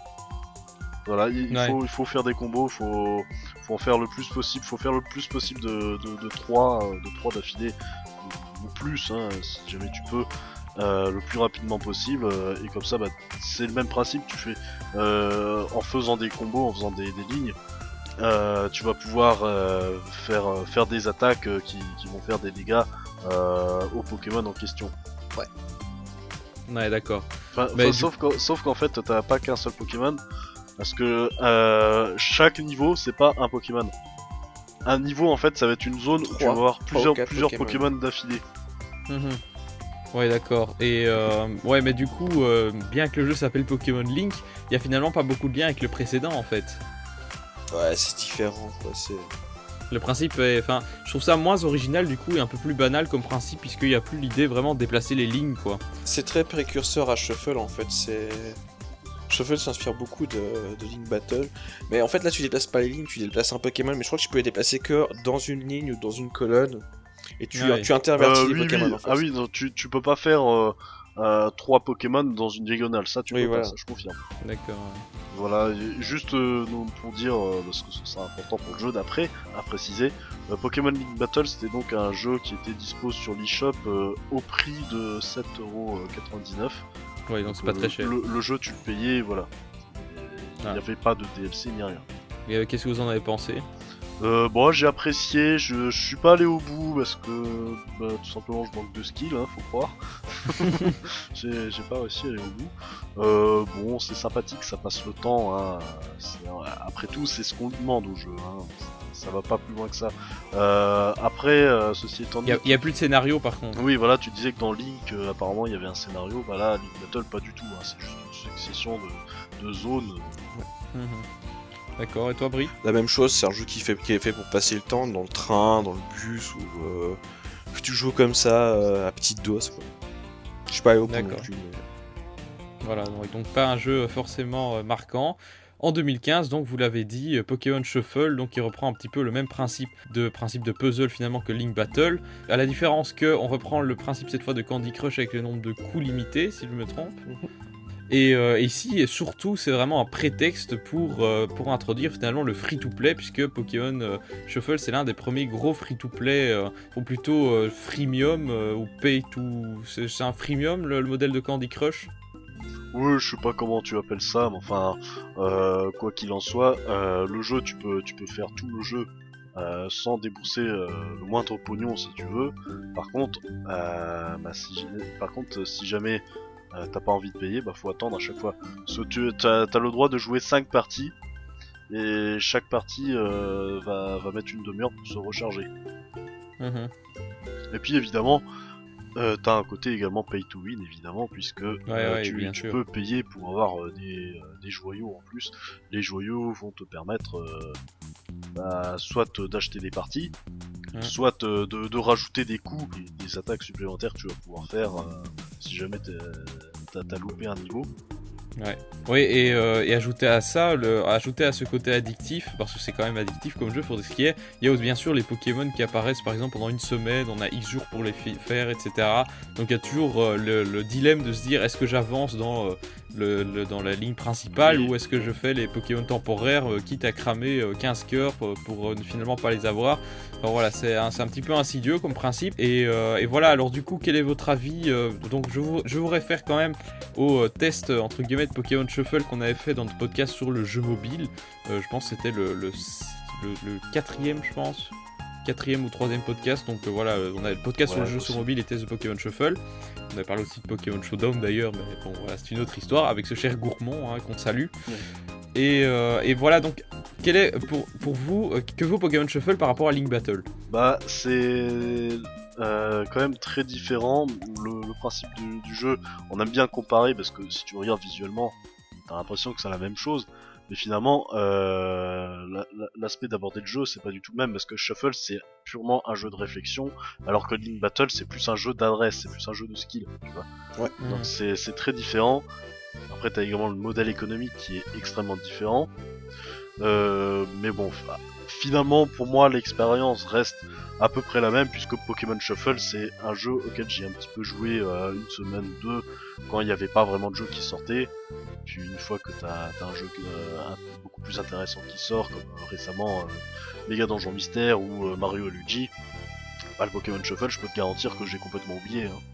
Oui, oui, bah oui, moi aussi. Moi aussi, pendant tout un temps, euh, j'ai joué j'ai- en faisant ma, petite partie quotidienne. Puis, euh, bon, voilà, il y a rien à faire. Ça bouffe du temps. Ça me bouffe 20 minutes de jeu euh, quasiment euh, tous les jours. Alors que j'ai peut-être des jeux euh, plus intéressants à Oui. faire. mais C'est ça, en, en gros sur 3DS quand t'as pas de jeu ou que je sais pas, t'attends le futur jeu qui va sortir dans 2-3 semaines et, et que t'as pas envie de te lancer dans un autre jeu en attendant, bah tous les jours tu vas tu vas faire ta partie de shuffle, tu vas faire ta partie de Picross, ouais, ta, par- partie de match arcade, euh, les, les petits jeux à la con quoi. Et à la fin, t'as perdu deux heures de ta journée euh, pour ça. Des, des jeux à la con. Alors que t'aurais pu faire euh, du Xenoblade, hein. en 2 heures, oui, t'as C'est clair, c'est. Voilà, mais donc ça c'est évidemment le principe des petits jeux addictifs dans lequel Nintendo s'est pleinement lancé. D'ailleurs, à noter évidemment que Pokémon Shuffle est sorti sur euh, Android, hein, euh, pas par Nintendo mais par The Pokémon Company. N'empêche que ça annonce bien évidemment les futurs jeux mobiles de Nintendo. Ah, hein. On rappelle, certainement. on rappelle le principe de, de tester euh, le terrain avant de se lancer pleinement dans le jeu mobile. Mais donc voilà, c'est plus dicté par une volonté commerciale que par une volonté créative ce jeu-là. Mais donc voilà, c'est tout pour les Pokémon de puzzle. Hein. Pokémon Cheveux a sans doute encore euh, au moins euh, un, un- un- une grosse année de vie devant lui. hein. Après, on verra avec la NX, bien évidemment. Euh, et donc, on repasse maintenant avec un autre type de spin-off. C'est Pokémon Channel. Donc, Pokémon Channel qui est sorti. alors, très très gros jeu, hein, sorti en Europe le 2 avril 2004. Oui. Voilà, euh, donc alors le principe de Pokémon Channel, c'est, alors je, je vous lis hein, le, le descriptif qui est Oui, fait dans, je, le, je commenterai après. dans le magazine officiel. Je vous dis, j'utilise le magazine officiel Pokémon Nintendo, non pardon, Nintendo le magazine officiel épisode spécial Pokémon euh, numéro hors série euh, de 2007-2008. Hein, c'est ma référence pour ce podcast pour les spin-offs les plus anciens. Donc, alors qu'est-ce que ça dit? Ça dit Dans ce jeu étrange, on passera la plus grosse partie de son temps à observer les réactions hautes en couleur du petit Pokémon électrique devant son écran de télé sur lequel défilent des chaînes conçues par le professeur Shen. De bonnes rigolades en perspective pour les fans de Pikachu. A noter qu'on pourra jouer à quelques-uns des jeux sortis à l'origine sur Pokémon Mini. Bref, ça a l'air absolument par- passionnant comme jeu. Ah oui. Bah, gros gros jeu, hein, effectivement, je peux, je peux témoigner puisque j'y ai joué. Je... Sérieux. Qui l'aurait cru? Je l'ai Alors- terminé, moi. Explication. Ah non, c'est pas possible, et putain. je pense qu'en fait, euh, on a dû faire le jeu pour la même raison. Jirachi. Jirachi, voilà. Oui, c'est vrai, c'est sur la jaquette en plus. Hein. Inclus Jirachi, c'est pour dire à quel point c'est un argument Voilà, si, tu si tu avais réussi l'exploit à finir le jeu, parce que franchement, euh, psychologiquement, c'est dur, hein, quand même. C'est du lavage de cerveau en fait. et bah, bah tu, tu pouvais avoir Jirachi et tu pouvais le transférer donc euh, sur Ruby Saphir. Donc oui, bah le principe du jeu, euh, bah en gros t'as Pikachu, il regarde la télé. Des fois t'as des mini-jeux à la con. Euh, je me rappelle d'un mini-jeu qui m'avait marqué avec euh, euh, qui faisait un espèce de de question pour un champion. Ouais, un quiz. Mon dieu, avec d'y repenser, je, je suis mort de rire quoi. Mais t'avais pas la chaîne des news Ramolos aussi? Oui, sans doute. Euh, T'avais un truc avec Kubutoke aussi, enfin, je sais plus, c'était Ouais. n'importe quoi.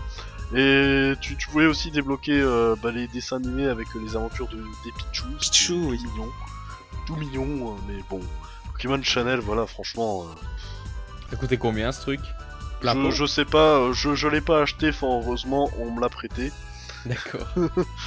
fort heureusement. euh, Je crois que c'était pas plein pot, mais ça devait être. euh, c'était quand même un peu. Je crois que je l'avais eu d'occasion, moi, donc. euh, Ouais, Mhm. mais bon.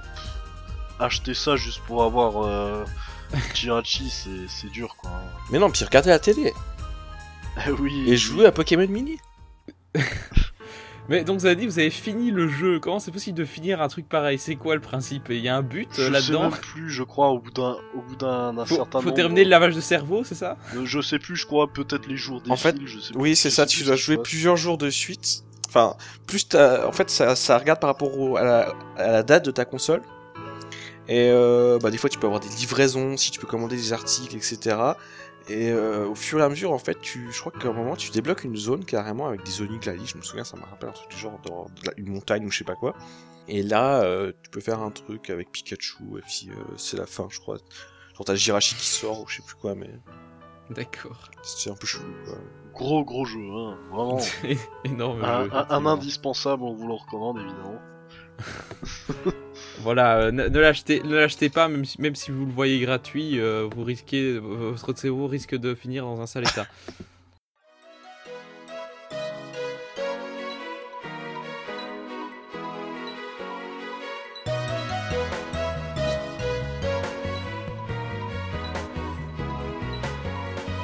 Alors, après Pokémon Channel, on va maintenant passer à euh, un autre type de jeu, c'est-à-dire les jeux de stockage, avec guillemets à jeu, puisqu'il s'agit de cette fois de jeux euh, donc pour console de salon, mais qui ne servent à rien, à part à stocker des Pokémon fondamentalement. Alors, le premier de ce type, c'est Pokémon Box.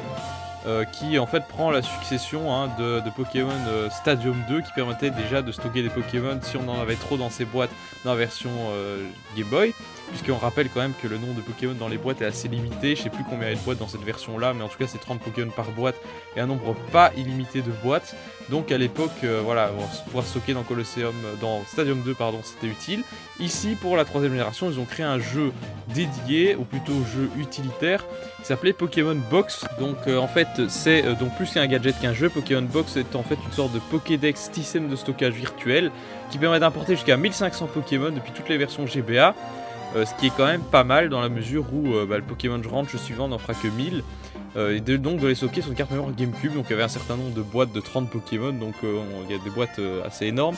Donc le prix était heureusement modique, hein, on n'allait pas payer ça super cher, mais ça, lui, ça dans dit, ça lui, dans le magazine que je lis, que ça n'a pas suffi à lui assurer une, diffusion en Europe. Euh, bon, ils sont pas très bien renseignés puisque le jeu est sorti en Europe en 2004. hein, euh. alors donc il était compatible également, euh, on l'a dit, avec Rouge Verfeuille. Il y avait un principe de bonus également, posant des Pokémon, on peut avoir des œufs bonus qu'on pouvait transférer à partir d'un certain moment. Et alors il permettait également de jouer donc à Pokémon Ruby Saphir sur grand écran, donc reprend le principe euh, qu'il y avait avec les stadiums, cette fois avec les versions GBA, mais à noter que curieusement c'était pas compatible avec Emerald ni avec Rouge Feu Verfeuille. Voilà, je pense que c'est à peu près tout ce qu'il y a à dire euh, sur Pokémon Box. Ouais. Oui, j'ai rien à dire. J'ai J'ai jamais eu le jeu, donc. euh, Voilà, euh, donc je pense qu'il y avait moyen d'obtenir euh, une série de Pokémon euh, spécifiques. hein. Donc oui, il y avait un Tilton, Zigzaton, Skitty, Pichu, enfin c'était pas, folichon. Peut-être bien qu'il y avait un Celebi avec ce jeu-là, mais je saurais pas l'affirmer avec certitude. Donc voilà, Pokémon Box. En tout cas, la quatrième génération va re- remettre ça avec cette fois Pokémon Ranch, My Pokémon Ranch pour être exact, donc qui coûtait euh, 10 euros sur WiiWare et je dois avouer que je l'ai acheté. Euh, donc, le, donc le principe c'était évidemment c'était de stocker euh, ces Pokémon sur, euh, sur sa Wii. Euh, alors, à no- alors à noter que là il y avait un principe de range, on pouvait voir ces Pokémon euh, dans un style euh, très polygoné qui va être le style caractéristique des Pokémon WiiWare d'abord, des WiiWare d'ailleurs, se balader dans le ranch, vous faire coucou. on, pou- on pouvait utiliser ses mi stockés dans sa console comme soigneur. Il y avait quelques jouets pour rigoler un peu. Bon, voilà. le principal intérêt, c'est d'avoir de l'espace de stockage et surtout avoir Mew Ouais. en stockant 999 Pokémon. Également un œuf de Fion si on n'avait pas les versions Rangers. Bon, je dois dire que j'ai jamais chopé le Mew au final. Je pense qu'on l'a tous acheté pour cette raison en fait, en se disant bon c'est bon, 1000 Pokémon elle sera rapide, on aura Mew. Puis après Ouais, on a ouais, commencé à en envoyer 30, après on a fait ouais non ça va être long en fait. Puis on a tous abandonné. Ouais, non, mais tu, peux les envoyer, euh, tu peux les envoyer en masse, mais après le problème c'est que tu dois stocker euh, tous les Pokémon de tes jeux. Ce qui est bien, c'est que tu peux en stocker de plusieurs jeux. Mais bon, après, euh, t'as plus, t'as plus de Pokémon sous la main, quoi, tu vois. À un moment, j'ai foutu mes légendaires dedans. Je me dis, ouais, c'est tout cool. Regarde mon range de légendaires. Et puis je regarde mes boîtes dans, dans mon jeu. Mais ils sont où mes légendaires? Ah putain, ils sont sur range. donc après, il faut encore aller les chercher. Enfin, c'était un petit peu galère. Alors à noter que donc. Le, Mi euh, qui gérait le ranch, c'était Eulalie, euh, qui avait ses propres Pokémon. Donc euh, chaque jour, elle en amenait, elle en amenait un différent pour augmenter le, le nombre de Pokémon dans le ranch, même si c'était pas les tiens. Euh, alors si tu ajoutais des Pokémon ce jour-là, ou euh, si tu ajoutais les Pokémon qu'elle demandait, il y avait la possibilité d'avoir plus de, d'avoir des Pokémon en multiples exemplaires. Euh, on pouvait d'ailleurs choisir si on était d'accord avec le, Pokémon ou pas, parce que la veille on voyait la silhouette. Enfin bon, c'était pas génial, génial. Il y avait quand même la possibilité de faire des échanges avec Eulalie, donc qui permettait d'obtenir évidemment Mew et le, le Fion. Et alors, oui, on, pouvait voir les ranges de ses amis, bon voilà. Fonction anecdotique quand on sait que très peu de gens ont codé le code ami oui euh, des, des autres euh, sur la console. Euh, et euh, bon, voilà. Moins d'outils que Pokémon Box, puisqu'il n'y a plus les outils Pokédex et compagnie. Ah oui, également, ce que je voulais dire, c'est que à chaque fois que. En fait, le jeu espionnait euh, ton Pokédex, ce qui fait que euh, on te proposait de capturer tel Pokémon pour la prochaine fois, et donc euh, et en, te, te mettant la zone, et donc voilà, ça te motivait un petit peu à, à, à farmer le Pokédex sur euh, les versions Diamant, Perle et Platine. Mais bon, voilà, c'est un jeu auquel je jouais régulièrement à un moment, mais on s'en lasse très très vite au final. hein. Ouais ouais clairement. Voilà, et donc, et donc euh, ce principe, de jeu de stockage a disparu à partir de la génération 5, puisque c'est à ce moment-là qu'est apparue la banque Pokémon, c'est même la génération 6 plutôt, mais même si c'était rétro-compatible avec la 5, où là bien sûr bah, c'est un système, euh, un système de cloud, qui n'est pas un jeu à proprement parler, même s'il y a une application, qui a fait couler évidemment beaucoup d'encre, puisque euh, pour, il faut payer 5 euros par an, et euh, juste pour stocker des Pokémon pendant euh, un an. Donc c'est même pas un truc qu'on achète une fois et qu'on peut utiliser ad vitam. Euh, ça a surtout fait gueuler dans la mesure où ça remplaçait les utilitaires de transfert qui étaient dans les jeux précédents. hein. Dans Diamant, on pouvait utiliser la, fonction double port pour écurer ses Pokémon des versions GBA. Il y avait un système de sans fil avec les versions 5G. Pour passer de la 5ème à la 6G, voilà, on impose ce système. Euh, qui a fait, euh, qui, en a, qui en a fait gueuler beaucoup, d'autres euh, ont gueulé contre ceux qui ont gueulé, hein, je me souviens de... Oui, moi, je, moi, et Bri- moi et Bribri sur. Twitter, euh, par exemple. Je fais partie de cela, moi je, moi, je, je commençais à gueuler, je disais Oh là la vache, euh, oh, je, je, je faisais un petit peu le vieux con, hein, je le cache pas, mais je, suis un petit peu en mode euh, Oh la vache, c'est les, les mecs qui gueulent euh, contre la banque Pokémon qui fait 5 euros par mois, c'est les mêmes qui vont se trimballer avec un abonnement de téléphone 50 euros par mois, tu sais. Ouais c'est ça. Enfin bon, euh, désolé, mais bon, euh, 5 euros par an quoi, enfin. Ouais, Oh, c'est c'est pas énorme, mais voilà, il, y avait, il faut quand même noter qu'il y avait des problèmes techniques au lancement. et puis il y a quand euh, même le fait aussi. Alors les problèmes techniques, c'était pas uniquement lié à la banque Pokémon, Non à c'était à l'époque l'eShop. C'était lié à l'eShop. C'était l'eShop euh, qui, qui a eu de gros problèmes, euh, c'était à Noël. Du coup, euh, c'était d'abord sorti au, au Japon, euh, Japon. bah, non, juste après Noël, c'était complètement le bordel. Finalement, chez nous, c'est sorti, je crois, début février, quelque chose comme ça. Ouais. Et il y avait 17, je un mois gratos d'ailleurs. Il y avait un mois gratos, comme ça, tous les mecs qui disaient Ah, c'est dégueulasse, faut payer euh, pour transférer ses Pokémon, bah finalement, non. C'est gratuit pour transférer vos Pokémon, et après, vous pouvez cesser de, de l'utiliser si vous voulez. Ouais, finalement, je l'ai pas fait, j'ai jamais chopé le Celebi. Bon, de toute façon, j'ai déjà un Celebi dans. J'ai déjà le Celebi Event de Hard Gold Soul Silver, alors bon, qu'est-ce qu'on fait Il y en a un qui est distribué actuellement aussi. hein. Ah oui, oui, c'est tout à fait. vrai. Il faut, pas- faut pas que j'oublie de, de le récupérer d'ailleurs. Parce qu'en général, je me dis, ouais, j'ai tout le temps, et puis après, je le récupère pas. C'est un peu con. Mais bon, voilà, on n'est pas là pour parler des Pokémon distribués évidemment. Mais donc voilà, la Pokémon Bank. euh, bon, il y a quand même un truc, euh, un détail aussi. euh, c'est ça, c'est- avec n'importe quel service de cloud, vous allez me dire. C'est qu'on confie ces données à euh, un truc externe qui est pas géré par soi-même. Donc si jamais il y a un plantage, ben voilà, t'es pas assuré que tes Pokémon vont pas être perdus ou, ou, ou qu'il va y avoir un bug ou que c'est. Donc il y a, il y a cette dimension-là aussi qui Oui, est. ou Voilà. tout comme si tout comme si tu fais la bêtise comme moi de lorsque t'es gamin de transférer euh, tous tes Pokémon sur la carte mémoire de la GameCube euh, pour y jouer sur Pokémon euh, Co- Colosseum et XD et que la carte mémoire plante, ah, tu pleures. Adieu, gros don shiny. Ah ouais, Après, ouais. s'ils sont pas, s'ils sont pas bêtes, ils font quand même des backups, tu vois. Enfin, je veux dire, euh, si jamais un truc qui plante, bah voilà, peut-être qu'il y en aura un ou deux qui malheureusement ils faisaient leur, ils faisaient leur transfert pendant qu'il y avait les, les problèmes et que euh, du coup, ben ils ont pas les Pokémon dans les backups, mais sinon, euh, grosso modo, je pense que ils ont des backups, quoi. C'est pas, s'ils sont un minimum sérieux, ils ont des backups. Oui, ben, c'est ce qu'on espère en tout cas. Euh, notez qu'il y, avait- qu'il y a également des mesures anti-Pokémon hackées, si je ne me trompe. Mhm.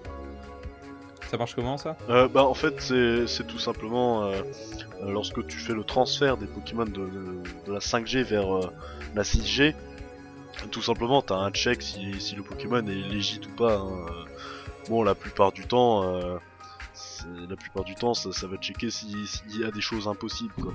Ouais. Euh, et, et si, ouais, et si ça, si, si c'est un, un hacké, qu'est-ce qui lui arrive? Il est effacé Non. définitivement? Euh, il- il peut juste pas passer, Non, en fait. il, est, il est juste bloqué. J'avais déjà essayé. euh, il est juste bloqué. euh, il reste dans, dans, dans ta version euh, sur DS. D'accord. D'accord, bon ben voilà, donc pour la Pokémon Bank, si c'est pas, pas un jeu, du coup c'est plus un utilitaire. Voilà, il y a quand même l'idée de payer 5 euros par an juste pour du stockage de Pokémon, mais enfin bon. Et du transfert aussi. Euh, Et le transfert. transfert de bien bientôt de, des versions rouge, bleu, jaune vers soleil et. Oui, oui, tout à fait, j'avais oublié ce détail, mais effectivement, euh, il a été annoncé récemment que la Pokémon Bank allait servir à transférer ses Pokémon des versions Game Boy vers les versions Soleil Lune, avec la question de, se- de savoir aussi si euh, bah, le, principe de, les- le principe de statistiques, etc., est complètement différent dans euh, les anciennes générations que dans les nouvelles, donc comment ça va se passer, tout ça, euh, On verra c'est un bien. peu le mystère.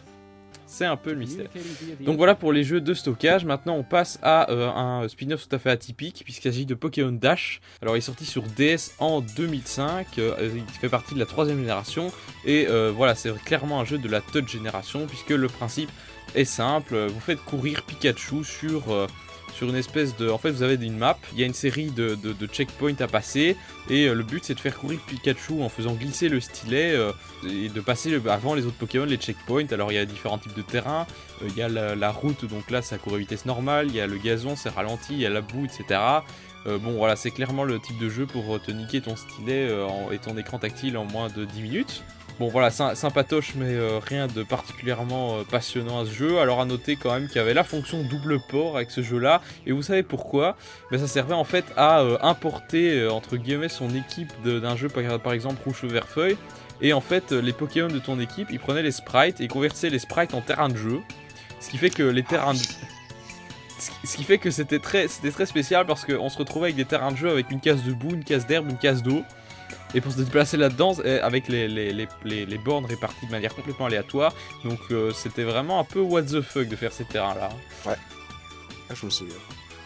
Voilà, donc toi, Brie, t'as joué à Pokémon Dash. euh, Ouais, comme tous les gens qui ont détruit leurs écrans de 3DS avec Pokémon Ranger également. Euh, ouais. Exactement. Voilà, donc. euh, Ouais, Pokémon chose- Dash, j'y ai joué également. Bon, voilà, je veux dire, c'est. C'est pas très très riche hein, comme gameplay. Hein. Non, c'est sûr. c'est sûr.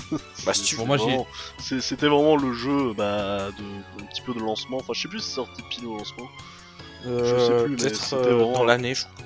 Oui, dans l'année 2005, oui, c'était sorti dans- avec les premiers jeux DS quoi. Mhm. Bon, voilà, que dire, c'est pas un grand jeu. hein. Bah, disons que si tu veux te choper une tendinite, c'est le meilleur jeu, je pense. ah oui, oui, effectivement, question tendinite, euh, je dois dire que c'est un petit peu le c'est un petit peu le track and field de la DS quoi. remarque. Ouais, donc voilà pour Pokémon Dash. Alors après, en 2006, on a Pokémon Donjon Mystère, mais on va pas s'attarder dessus tout de suite, puisque pour être plus cohérent avec notre jeu du mois, on en parle en dernier. Donc on passe directement en 2007 avec la sortie de Pokémon Ranger, donc sur DS de la troisième génération.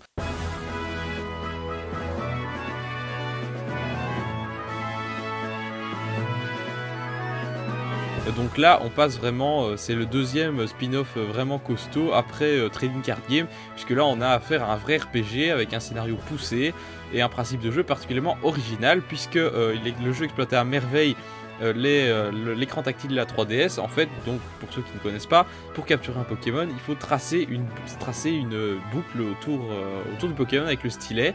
Euh, il faut faire une série de boucles, hein, donc euh, selon le Pokémon, évidemment, il y avait un nombre de boucles qui différait. Genre, euh, pour les plus faciles, bah, 3 boucles suffisent. Et pour les plus durs, il en fallait 50. Donc voilà, voilà. Alors à noter évidemment que le Pokémon que vous essayez de capturer ne reste pas sans rien faire. Il va essayer de balancer des attaques. Alors s'il passe à travers en se déplaçant là la ligne que vous faites, bah il faut recommencer la boucle à zéro. Et s'il la frappe avec une de ses attaques, vous perdez des points de vie. Le Capstick va perdre des points de vie devant puisque ce principe est justifié dans le scénario est le suivant. Donc vous êtes vous n'êtes pas dans le monde des dresseurs mais plutôt dans une région où euh, ce sont les Pokémon Rangers, c'est des espèces de voilà, c'est le principe des espèces de gardes de gardes champêtres hein, qui vont euh, qui vont se lier d'amitié avec les Pokémon, ils les capturent pas, c'est important parce euh, pour euh, s'en servir à des fins de protection de la nature hein, pour notamment battre les méchants de la team du groupe Gorok ou, euh, ou pour utiliser leur capacité de terrain. Et donc après une utilisation de Pokémon bah, il est relâché. Ce qui fait que euh, c'est pas du tout euh, il n'y a pas du tout de côté collection comme on peut avoir dans les versions euh, traditionnelles où on doit accumuler les Pokémon. Ici vraiment on en a euh, peut-être 6 ou 7 maximum euh, qui se baladent avec soi et puis euh, on les utilise euh, au gré des besoins. Euh, évidemment il y avait une, espèce de, de Pokédex quand même qui complétait euh, ceux qu'on a vus il y a un système de rang de capture hein, plus on capturait le Pokémon vite et en perdant le moins de vie euh, meilleur on avait un rang. Et, euh, et voilà, le scénario était pas si mal. Moi, euh, Ranger, franchement, c'est un jeu que j'ai beaucoup apprécié, même si le gameplay du premier était assez rude quand même, parce que les, les derniers Pokémon à 50 boucles, Ah ouais. c'était vraiment éprouvant, quoi. Oui, non, euh, voilà, donc euh, vous, le- votre expérience sur le, ce premier Pokémon Ranger Bah, là, pour cette partie, je pourrais absolument pas dire parce que Ranger, euh, j'ai jamais touché. Ah, tu as pas joué, d'accord. Je, je vais me taire pendant 10 minutes, un quart d'heure. Alors, moi, Ranger, euh, c'est surtout du massacrage d'écran. Hein. Oui, J'avais fait les, les horizontales et verticales avec Pokémon Dash, bah là il me manquait plus que les contours, c'est fait avec les, les cercles que tu as tracés. Donc euh, à la fin, bah, l'écran de la DS, il est, mort. hein. ouais, Mais ouais. euh, non, le jeu est très intéressant. L'histoire, bon, l'histoire c'est pas un truc de fou non plus, mais c'est sympa. euh, et les mécaniques euh, des Pokémon euh, qui peuvent interagir sur l'en- sur l'environnement, c'est c'est assez sympa. J'ai bien aimé.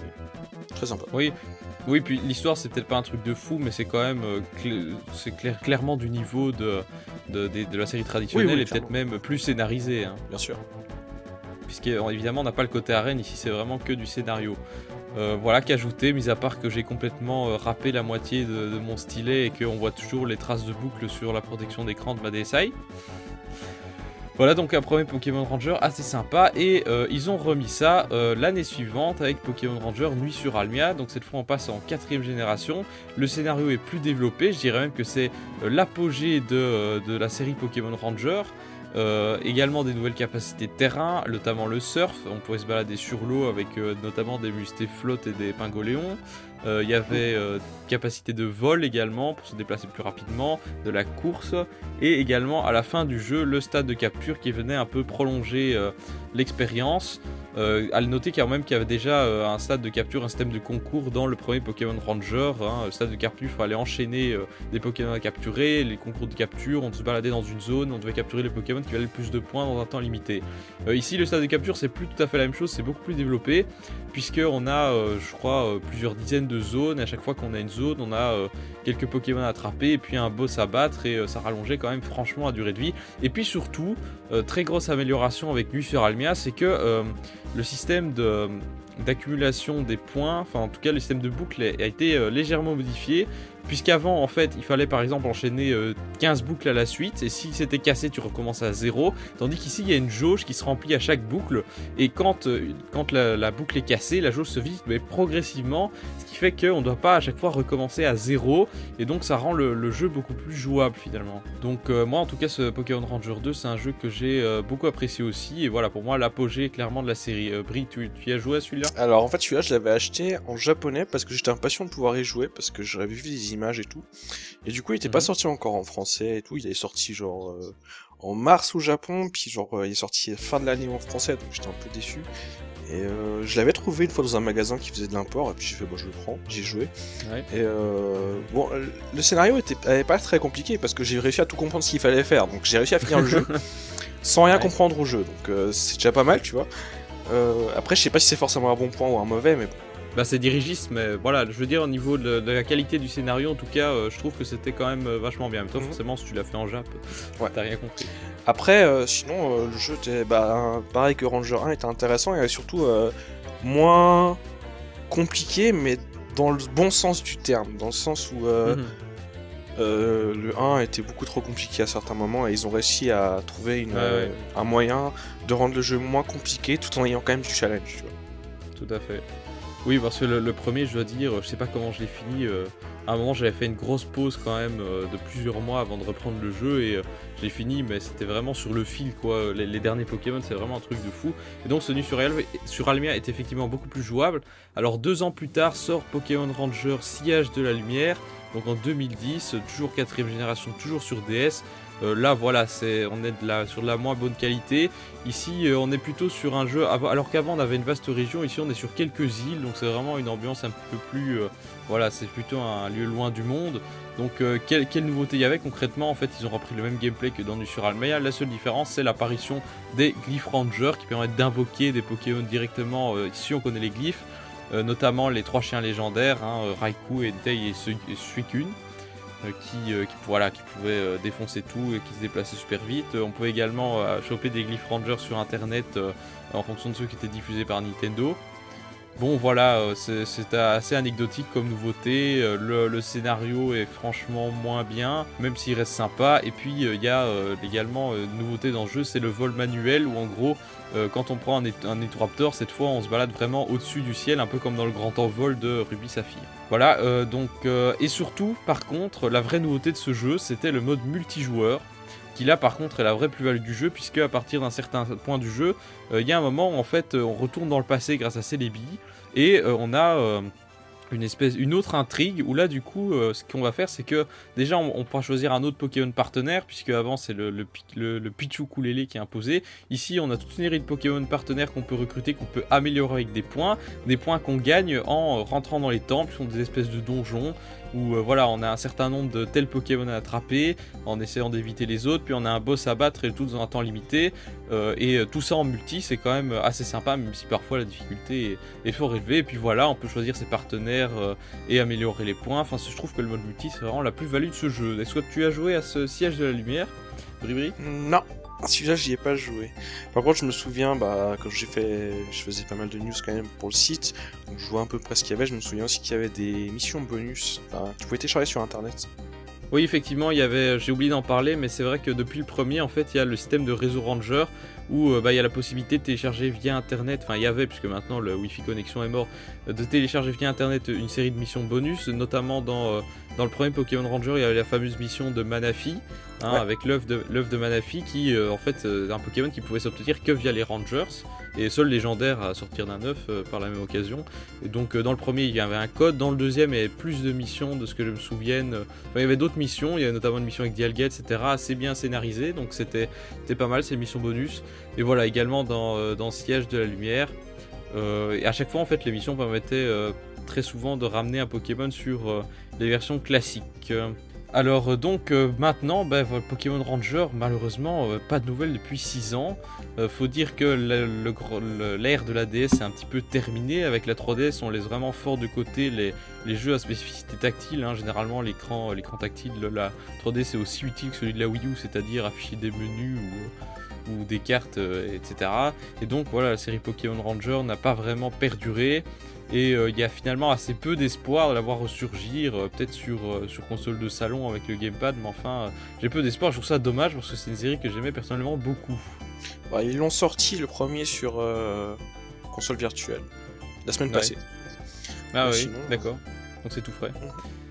Mais sinon, ouais, moi, moi franchement, euh, je, je pleure pour avoir un nouveau Pokémon Ranger. hein. Je sais pas vous. mais- Ouais, on verra, on verra. Voilà, donc un, un spin-off qui mérite franchement de revenir. Donc pour moi, le deuxième spin-off Pokémon en termes de qualité. Par contre, ici, on va diminuer en qualité puisqu'on arrive à Pokémon Rumble. Aïe aïe aïe aïe aïe. Aïe aïe aïe aïe aïe aïe aïe.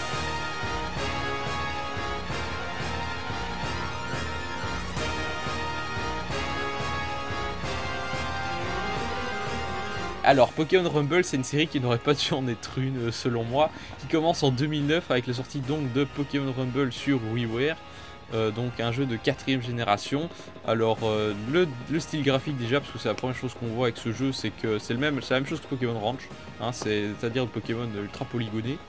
Le gameplay est archi basique. En gros, vous contrôlez des jouets Pokémon qui se baladent dans des petites zones euh, et qui doit appuyer sur deux boutons pour lancer des attaques. Et donc en gros on spam soit le bouton 2 en général, soit le bouton 1 si jamais le Pokémon a la chance d'avoir une deuxième attaque. Donc on défonce les Pokémon qu'on voit, on défonce un boss en essayant de pas perdre trop de PV, et puis une fois qu'on a suffisamment capturé des Pokémon qui ont une puissance suffisante, hein, parce qu'en battant des Pokémon on finit par en choper des nouveaux, euh, on peut aller euh, dans la Battle Royale, euh, la bataille royale, hein, qui est donc une espèce d'énorme ring où des dizaines de Pokémon se tapent dessus jusqu'à ce qu'il n'en reste plus qu'un. Donc ça c'est un peu le principe du jeu. Moi personnellement j'avais joué à la démo de ce premier Pokémon Rumble. On pouvait jouer jusqu'à deux joueurs, donc c'était encore sympathique. Mais voilà, j'ai jamais franchi le pas d'acheter le jeu parce que ça n'avait pas l'air formidable. Donc voilà, est-ce que vous avez au moins testé la démo de, ce Rumble à l'époque pas du tout. Euh, moi j'ai acheté pour la science. pour la science, oui, d'accord, t'as acheté carrément. Pour le coverage. ouais, pour faire le dossier sur Pokébit, hein, la bonne excuse. Pour la science. Mais bon, ouais. il pas, pas terrible quoi. J'ai pas accroché à cette série quoi. C'est pas, pas fou. Je pense qu'il coûtait 15 euh, euros si on convertit, je crois, 1508 euh, points, entre de genre. Donc voilà, bon, le prix était raisonnable, le jeu était franchement pas fameux, donc je sais pas s'il valait finalement les 15 euros. Par contre, euh, Nintendo remet le couvert deux ans plus tard avec Super Pokémon Rumble, donc jeu euh, de 5 génération sorti sur 3DS cette fois. Hein. Je trouve qu'ils ont un peu abusé de vendre à 40 euros un jeu qui ne contient qu'une succession de Battle Royale finalement, puisqu'il n'y a même plus la, partie exploration. Euh, et avec, les boss, non, c'est vraiment une succession de batailles royales à faire et on fait payer 40 euros pour ça et c'est le scandale, voilà. Je pense que c'est à partir de ce moment-là qu'on a, qu'on a, a, tous commencé à se poser des questions sur la qualité des, spin-off Pokémon qui sortaient, quoi, personnellement. Euh. Bah, c'est surtout qu'en plus c'était le premier jeu Pokémon à sortir sur 3DS. Donc, euh, quand tu vois que t'as ça qui arrive, t'es là, bon, qu'est-ce que ça va être la suite, quoi. C'est... Ouais, c'est ça. Alors que tout le monde attendait Ranger et des donjons mystères, le premier qui arrive sur 3DS, c'est un Super Pokémon Rumble. Euh, je crois qu'on a tous un petit peu pleuré. alors, en 2013, la série continue avec Pokémon Rumble U. Alors cette fois le jeu revient sur l'eShop à un prix plus raisonnable. Euh, il y a tous les Pokémon des générations 1 à 5, il y a jusqu'à 4 joueurs qui peuvent jouer alors qu'avant c'était 2. Et surtout, surtout, c'est le premier jeu à utiliser la puce NFC de la Wii U. A uniquement au Japon puisque euh, il y avait moyen d'acheter dans le commerce des, petites figurines NFC qui préfiguraient un peu les amiibo finalement, hein, des Pokémon de nouveau polygonés même dans les figurines. Euh, et qui permettait de, débloquer des Pokémon spéciaux. Et finalement, ce système n'est pas arrivé hors du Japon, je suppose, à cause du, coût de fabrication de figurines pour finalement un succès du jeu euh, extrêmement relatif. Mais bon, Nintendo a quand même, on a quand même pris de la graine pour sortir ses amiibo finalement. Ouais. Et alors, dernier en date, alors là c'est le pire de tous, je oh, crois. le meilleur, hein. Le pire de tous, 2015, Pokémon Rumble World. Alors, on en a parlé dans notre dernier podcast, euh, à quel point, voilà, j'ai mis l'apogée de la nullité, free-to-play 3DS de la sixième génération. Bon voilà, on va pas vous refaire euh, le topo complet, mis à part que euh, vous arrivez à perdre un temps fou sur ce jeu qui n'a strictement aucun intérêt et qui en plus utilise plein de micro-paiements. C'est un, espèce de scénario avec 25 paires de guillemets euh, et, qui est surtout archi moche. On est sur 3DS et on a toujours l'impression d'être sur de la 64. Normal. Après, ils ont aussi sorti une version boîte à la fin de mois de janvier. Plus oui, oui, tout à fait. à 30 euros et qui enlève tous les micro-paiements en fait. Ah oui. c'est comme une sacrée blague. Hein, en fait, oui, le truc c'est que si t'achètes 3000 diamants sur la version euh, normale, téléchargeable, t'as plus rien à payer après. En fait, c'est euh, ils ont, en fait, ils ont fixé une limite de paiement. Mhm. Hum, ça, je trouve que c'est bien. Par contre, c'est un bon point. C'est on, suce l'argent, mais pas, pas jusqu'à la moelle, tu vois, genre. Euh, ouais. On fait payer, mais, pas trop, tu vois, genre.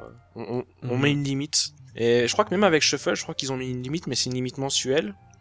Et, ah oui, d'accord. Par contre, là, c'est une limite pour tout le jeu, donc euh, c'est un truc que j'aime bien, mais après, c'est clair que bon, c'est un Pokémon Rumble. Et... Euh, d'un côté, heureusement que c'est un free-to-play, et d'un autre côté, ben, c'est un free-to-play, donc c'est un peu de la merde, quoi. ouais, mais même, je veux dire, même sans payer, euh, j'arrive quand même à, faire, à, me faire chier sur ce jeu. Parce qu'au début, tu fais des parties de, 5 minutes, puis 10 minutes, puis 20 minutes, puis tu passes une demi-heure dessus, puis tu passes 40 minutes, et là tu dis, oula, ok, je vais arrêter. parce que si je passe 40 minutes à me faire chier, là c'est bon. Et donc voilà, euh, Pokémon Rumble World, un jeu à déconseiller. Ne le téléchargez pas, ça vaut mieux, vous résisterez à la tentation.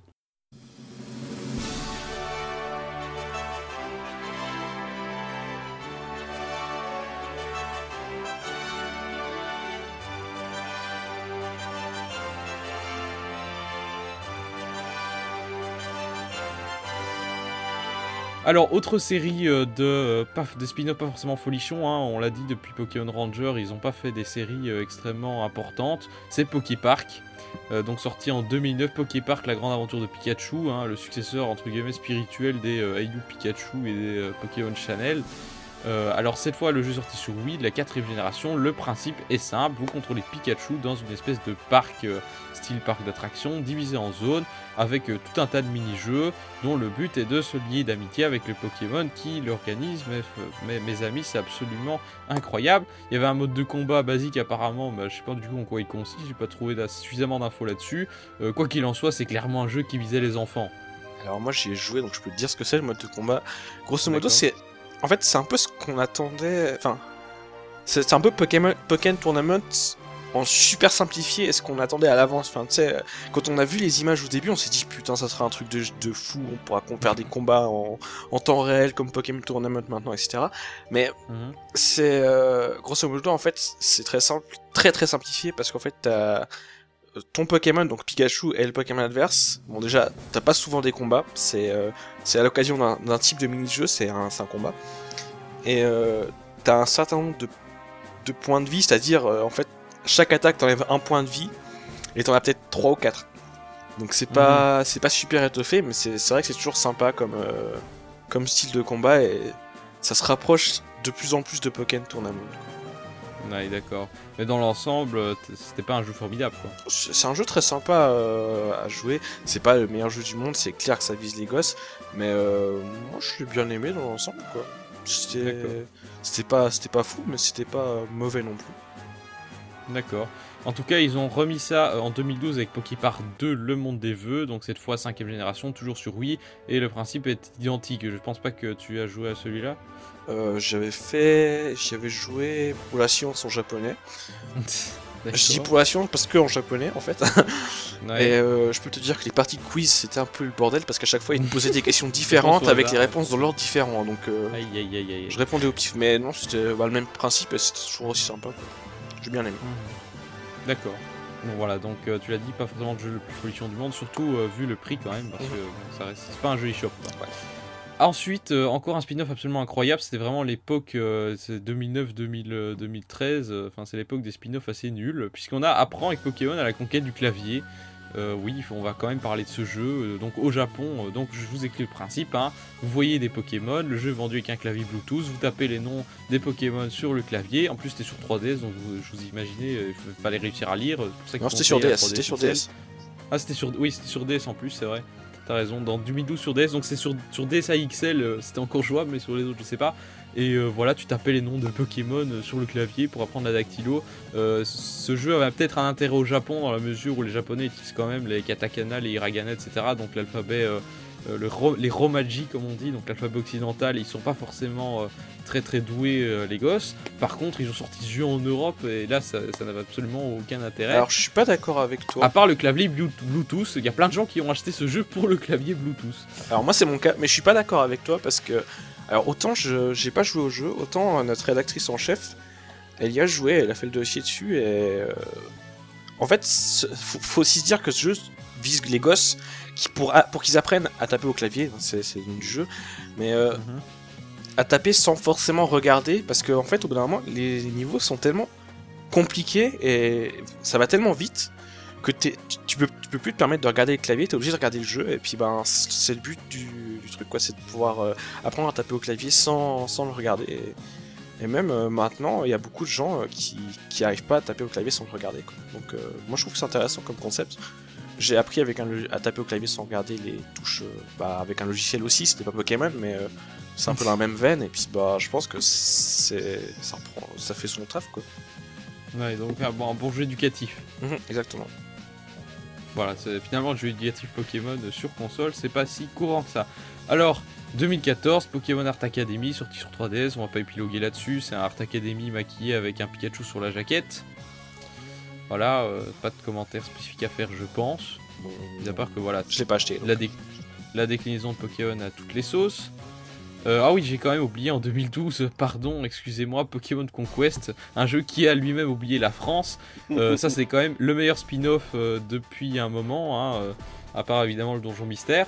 Euh, donc sorti en 2012, c'est un croisement en fait entre la série Pokémon, si vous l'aurez compris, et la série surtout Nobunaga's Ambition, qui est un jeu de grande stratégie, euh, série surtout japonaise, où en gros vous contrôlez Oda Nobunaga, qui est connu pour avoir euh, unifié le Japon. Et euh, sauf que là, bien sûr, c'est euh, transposé sur l'univers Pokémon. Donc le Japon, euh, c'est à une forme d'Arceus et il y a différents châteaux que vous devez essayer de contrôler avec différents boss d'un type différent, évidemment. Et donc à chaque fois que vous essayez de prendre un château, vous vous retrouvez sur une map avec des vos Pokémon sont en rang. Et puis c'est une espèce de combat tactique à la Fire Emblem. Donc euh, en gros vous déplacez vos Pokémon case par case, vous attaquez, euh, il y a des attaques plus ou moins à distance, il y a des effets du terrain qui étaient très intéressants aussi, c'est-à-dire que plus votre Pokémon est surélevé, plus ça attaques vont être efficaces, il y a parfois des événements euh, qui se passent, genre des pierres qui tombent, etc.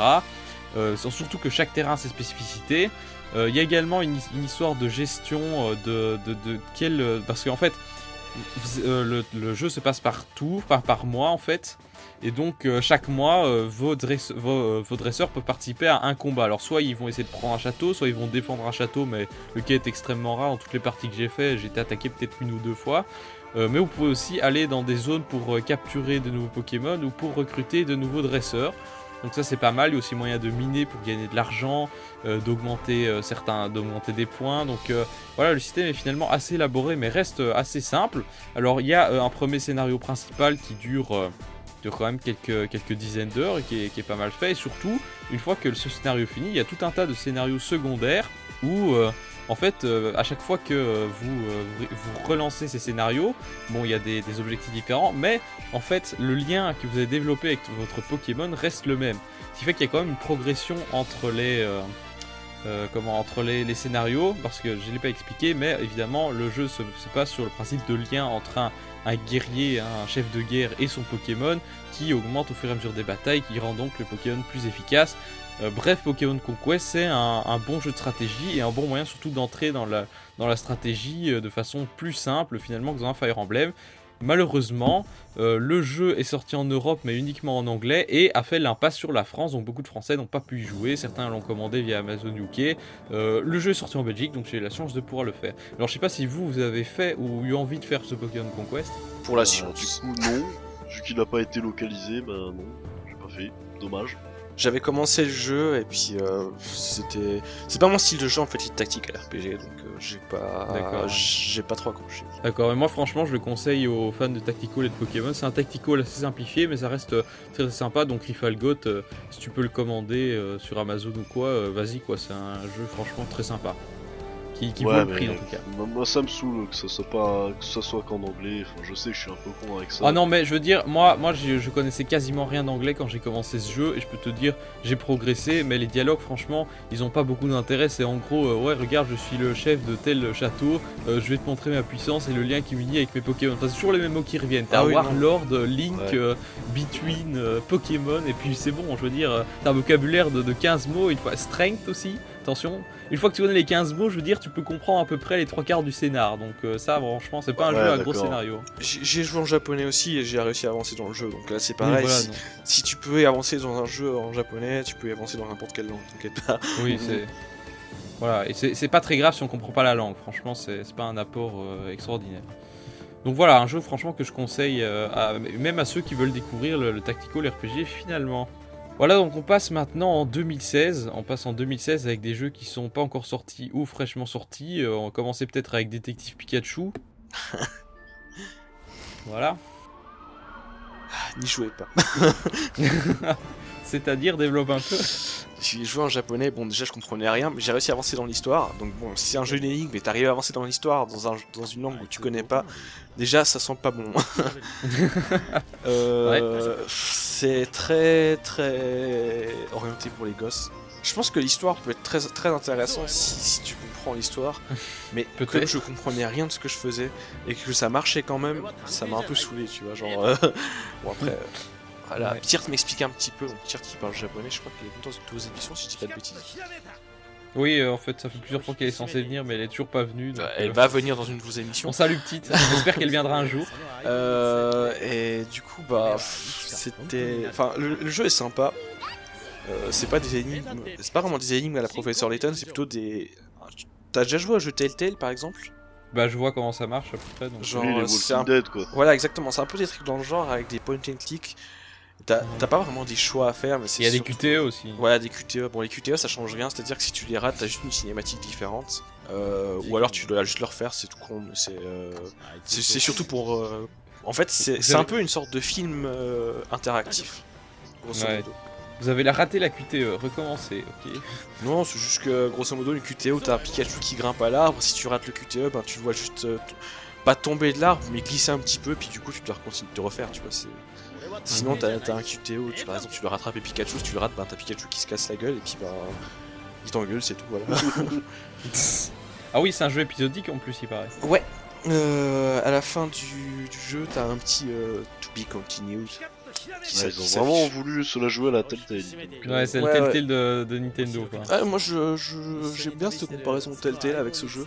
C'est pas un, c'est, c'est pas un jeu qui va révolutionner le, le, le gameplay et tout, c'est un jeu. Bon, je pense que si tu comprends l'histoire, déjà c'est assez sympa, je pense. Bah oui, c'est clair, parce que bon, les jeux Telltale, bon, euh, le gameplay, euh, Voilà, c'est ça. Osef, mais tu joues pour le scénario, quoi, parce que Voilà, le scénario exactement. est quand, même, euh, est quand même intéressant dans ce type de jeu. Et il y a de l'humour apparemment dans ce Oui, il y a un petit peu d'humour, bah, Pikachu qui parle, euh, qui, qui drague des nanas et tout, bon, c'est pas souvent que tu le vois quoi. C'est sûr, c'est plutôt original dans un Pokémon, surtout que l'histoire. L'histoire se passe à Boston, ce qui est pas vraiment non plus un univers. Enfin, c'est pas Boston, mais bon, c'est c'est très très fortement inspiré de Boston si on regarde certains plans euh, qui sont euh, vraiment des photos quoi. Euh, donc ça c'était pour Détective Pikachu. Alors ensuite dans les jeux à venir cette fois on a Pokémon Tournament sur Wii U dont prévu pour 2016, un jeu que vous attendez beaucoup il me semble. Oui, tout à fait. euh, donc, Donc euh, crossover avec Tekken, hein, euh, faut-il le bah, préciser. c'est c'est pas, c'est pas que c'est du Tekken. Enfin, c'est le principe Tekken transposé à Pokémon, hein, donc il y a beaucoup de séries. Euh, Bah, si non, non, c'est- pas, c'est pas, c'est pas Tekken. Alors oui, c'est fait par les développeurs de Tekken, c'est fait par Oui, Bandai Il y, a- il y a. Ken dedans quand même. Oui, Oui, bon, oui. oui, mais enfin, c'est c'est pour dire, c'est pour dire coucou, c'est un jeu de combat. Le, le Ouais, nom allemand voilà. du jeu c'est Pokémon Taken, donc euh, bon c'est clair, mais euh, en fait t'as- déjà t'as deux phases de combat différentes, t'as la phase un peu à la Naruto, et t'as la phase à la Tekken en fait, donc euh, c'est c'est intéressant, et puis euh, faut voir ce que ça donne, tu vois. Ouais, voilà, en fait, euh, un- de, de base, euh, t'as t'as une vue euh, en 3D, quoi, comme les, comme les jeux Naruto, et tu, tu vas surtout balancer des, des attaques à distance. À distance. Et euh, je, je ne sais pas trop comment, bon pour le moment j'ai pas encore joué au jeu, hein, je sais pas. Ouais. Mais euh, t'as t'as- t'as un certain trigger qui va faire que euh, ça va passer en vue de côté comme, euh, comme les versus fighting classiques, Street Fighter, etc. Donc euh, à voir quoi. Bon je pense quand même que ça va m'amuser mais j'ai quand même une, quelques craintes euh, sur le contenu du jeu par contre. Bah, ce que j'ai cru comprendre, parce qu'il y a déjà des gens qui ont la version review et qui ont posté pas mal de vidéos, je me suis un peu intéressé à ça. Ouais. Le contenu du jeu, t'as plusieurs modes. T'as le mode euh, histoire, en guillemets, c'est-à-dire t'as la ligue que tu dois monter dans la ligue, etc. et c'est une j'ai- série de 5 j'ai vu combats, ça. et c'est ultra rébarbatif, à, part- a priori. Bon, ça, euh, le mode histoire, bon, en même temps, le mode histoire d'un jeu de combat, tu me diras, euh, voilà. T'as le mode ben, solo, le mode en ligne, le mode euh, multi, avec la possibilité de le jouer en LAN aussi, ça c'est cool. Euh, et de ce que je- de ce qu'on m'a dit, de ce que Nintendo m'a dit, quand tu joues en LAN, tout est débloqué de base, donc ça c'est cool pour faire des tournois, etc. Euh, sinon, bah, ouais, c'est pas, c'est un jeu de combat quoi, donc euh, t'attends pas à grand chose d'histoire, c'est surtout euh, pour euh, on va faire un jeu de combat. Oui quoi, et- forcément, forcément. D'accord, donc euh, voilà, un jeu que certains fans attendent. Moi personnellement, je l'attends pas du tout, mais bon, voilà. Chacun ses goûts, on va dire. Alors euh, également, donc deuxième spin-off Pokémon à venir, c'est Pokémon Go, donc euh, prévu euh, en 2016 sur Android à- iOS, un Pokémon Go qu'on ne présente plus, hein, le- la, la vraie version finalement du Google Maps Pokémon Challenge, qui a, voilà, le trailer a bien sûr euh, nous en a mis plein la vue, sauf que in-game, ça n'a pas l'air, à mon avis, d'être aussi génial que ça. hein. Je, je me rappelle qu'à peu près les deux secondes où on voit une image in-game, c'est vraiment de la modélisation 3D dans un décor euh, assez banal et ça a pas l'air, euh, ça a pas l'air aussi génial que dans la vidéo en fait. Euh, ouais. Faut voir en fait, parce de, que de juger actuellement. Est-ce que vous y croyez à ce Pokémon Go finalement? Personnellement non. Moi j'a- j'attends de voir en fait, je je veux pas me faire me donner d'avis maintenant parce que techniquement on n'a rien vu, tu vois, suivant comment ce qu'ils nous ont montré les deux secondes d'image, c'était même c'était des prototypes qu'ils ont fait il y a longtemps. Peut-être que le truc a évolué, enfin on sait pas où le jeu en est dans, au niveau du développement, on le saura normalement bientôt à la Game Developer Conference. Euh, oui, il y a une présentation qui est prévue, mais euh, pour l'instant, euh, avec les premiers, ils ont dit en plus les premières images du jeu, donc euh, Ouais. donc a priori, euh, on, on sait pas où ça en est, ce que ça, ce que ça donne maintenant. Et pour l'instant, je j'attends. Euh, On n'a pas assez d'éléments pour voir si Voilà. c'est vraiment euh, si intéressant que ça en allait. Après, a priori, tu peux quand même faire des échanges, tu peux faire des combats, tu peux faire tout ce que tu fais dans un jeu Pokémon normal. Sauf que Mhm. tu peux le faire euh, ben, avec des gens euh, à côté de toi euh, que tu connais pas forcément. Tu peux, t'auras, a priori, de ce que j'ai lu, tu auras des événements, des factions et tout. Donc ça a quand même l'air d'être un peu développé comme niveau communautaire. Et puis, ben, faudra voir quoi. C'est c'est à voir, ça, on va dire que le jeu a un gros potentiel, mais encore faut-il l'exploiter. Exactement. Voilà donc euh, pour euh, ce, ce, euh, ce panorama des spin-offs, on a gardé bien sûr le meilleur pour la fin, c'est-à-dire la série Pokémon Donjon Mystère.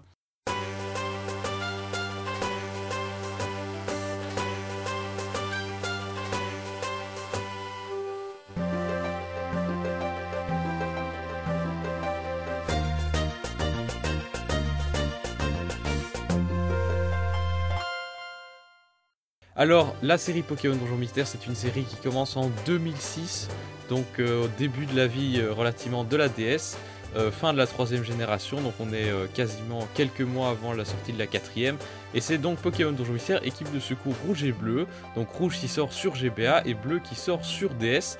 Alors il s'agit de la transposition encore une fois d'un principe déjà existant à la série Pokémon, mais euh, peu de gens vont le savoir au départ finalement parce que la série Donjon Mystère c'est une série qui est très très rarement sortie du Japon, euh, si, si pas pas du tout en fait.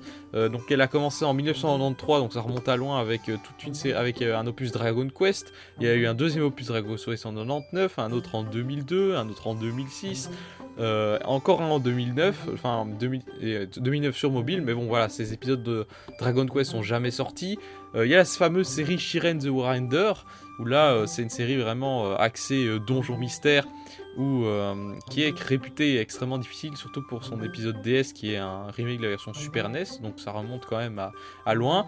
Par contre, il y a la série Chocobo, donc là c'est de nouveau le principe donjon mystère transposé, à la série Final Fantasy avec les fameux Chocobo. Et là par contre, il y en a un qui est sorti en Europe, c'est euh, la version de 2008, euh, si je ne me trompe pas, qui était sorti à l'époque sur Wii, voilà, qui était sorti sur Wii en 2008 euh, en Europe. Donc voilà, qui est exceptionnel et euh, qui n'était pas finalement très connu. C'est bien entendu la série Pokémon qui va populariser le principe, qui va voilà transposer la série de Chunsoft à l'univers de Pokémon. Alors donc, pour rappel, enfin pour rappel non, le principe de Pokémon Donjon Mystère est simple. Euh, vous êtes euh, ici en l'occurrence euh, un Pokémon qui a un partenaire et le but du jeu c'est d'explorer une série de donjons qui a un certain nombre d'étages et chaque étage a son plan généré aléatoirement avec un escalier à trouver. Bien sûr des ennemis qui se baladent un peu partout qu'il va falloir essayer de massacrer pour éviter de se faire tuer avant d'atteindre la sortie. Une série d'objets à récupérer qui va avoir une utilité assez diverse. Et voilà, c'est avec ce principe-là que va se lancer le Pokémon. Le premier Pokémon Donjon Mystère. Euh, donc moi franchement j'y ai joué, j'ai euh, en fait j'ai acheté le jeu à l'époque euh, sur seule base de la pub où on voyait quasiment pas de gameplay et en fait j'ai été surpris mais j'ai complètement adhéré au principe alors que finalement c'est un principe assez rude hein. Ce, premier jeu la difficulté était quand même assez élevée donc en fait bien sûr il faut essayer de résister aux attaques adverses mais il y a aussi le système de la faim qui est important c'est à dire que plus vous, marchez et plus votre estomac diminue donc il va falloir utiliser des pommes si vous voulez pas mourir de faim. Il faut gérer les PP, les de pouvoir, il faut gérer euh, toute une série de choses, et tout ça avec des objets, des objets que vous devez trouver dans les donjons, il faut en avoir assez des objets, et on n'a pas forcément la place pour les stocker, bref ça reste un jeu assez difficile, mais euh, qui est euh, quand même au gameplay qui est, voilà, qui est vachement bien foutu. Alors dans ce premier donjon mystère, on pouvait bien sûr recruter des Pokémon, pour ça, ça c'est un principe qui est exclusif au premier, il va falloir euh, acheter des zones d'accueil, donc c'est des zones, voilà, et pour tel Pokémon, il faut acheter telle zone d'accueil, donc c'est une condition pour les recruter. Il y a bien sûr toute une série de boss de Pokémon légendaires et de- des combats épiques qui sont plus ou moins difficiles à recruter. Dans le premier, ils sont vachement difficiles à recruter, je me souviens. Et donc euh, voilà, donc un peu pour le topo euh, de ce premier donjon mystère. Euh, notre- Il y avait un scénario hein, basé sur une histoire de, de catastrophe naturelle dans le monde des Pokémon.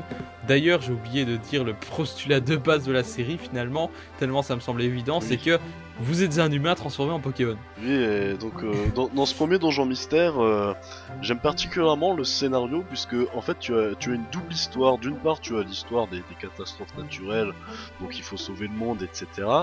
Et en parallèle, tu as, tu as une autre histoire qui, Gardevoir. qui, qui se développe et qui est, qui, qui est un petit peu liée finalement. Enfin, on pense que c'est lié.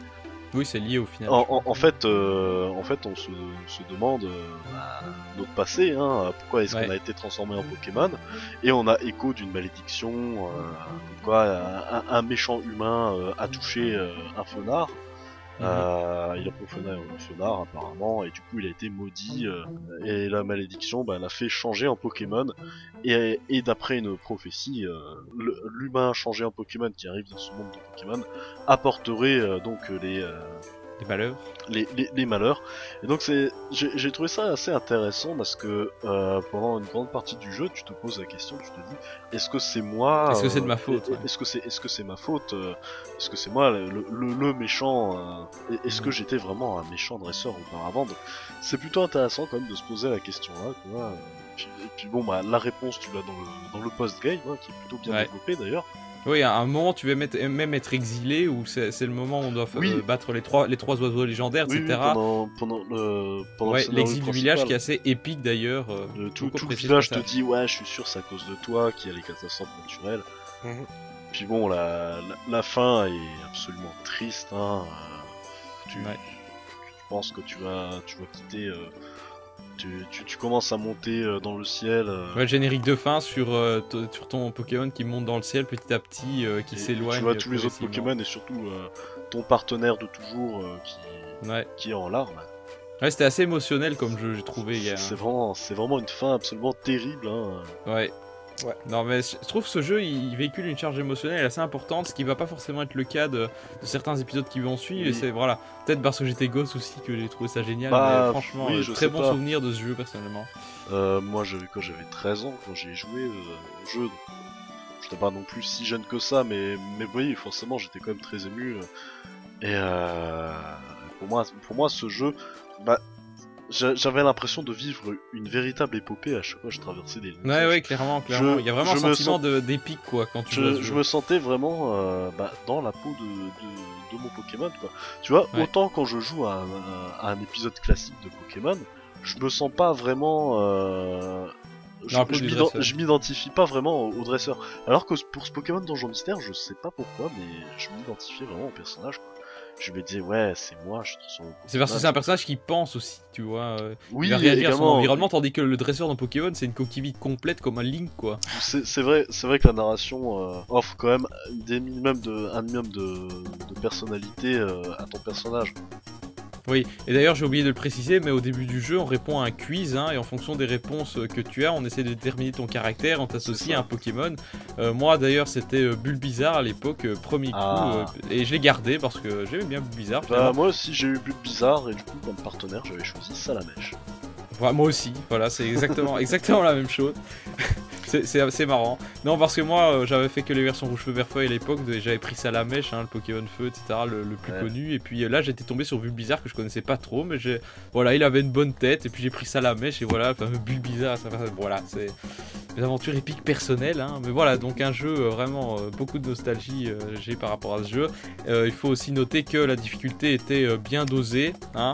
Euh, Il y avait des- il y avait des parties plus faciles, mais je me souviens que la difficulté montait quand même vachement avec certains donjons euh, qui duraient des heures, genre les ruines enfouies, euh, sans Euh, étages, en avec fait, les trois euh, régies. Je- La, la difficulté je la trouvais bien dosée parce que pendant la première grosse partie du jeu ça va, c'est pas Oui. super difficile. je, me souviens que j'en avais quand même chié contre Ça Groudon. hein. Euh, oui après forcément contre les boss, les boss c'était vraiment balèze. Hein. Rayquaza aussi, putain, Groudon et Rayquaza c'est quelque ouais, chose. Hein. Ils étaient super chauds, ça on est d'accord.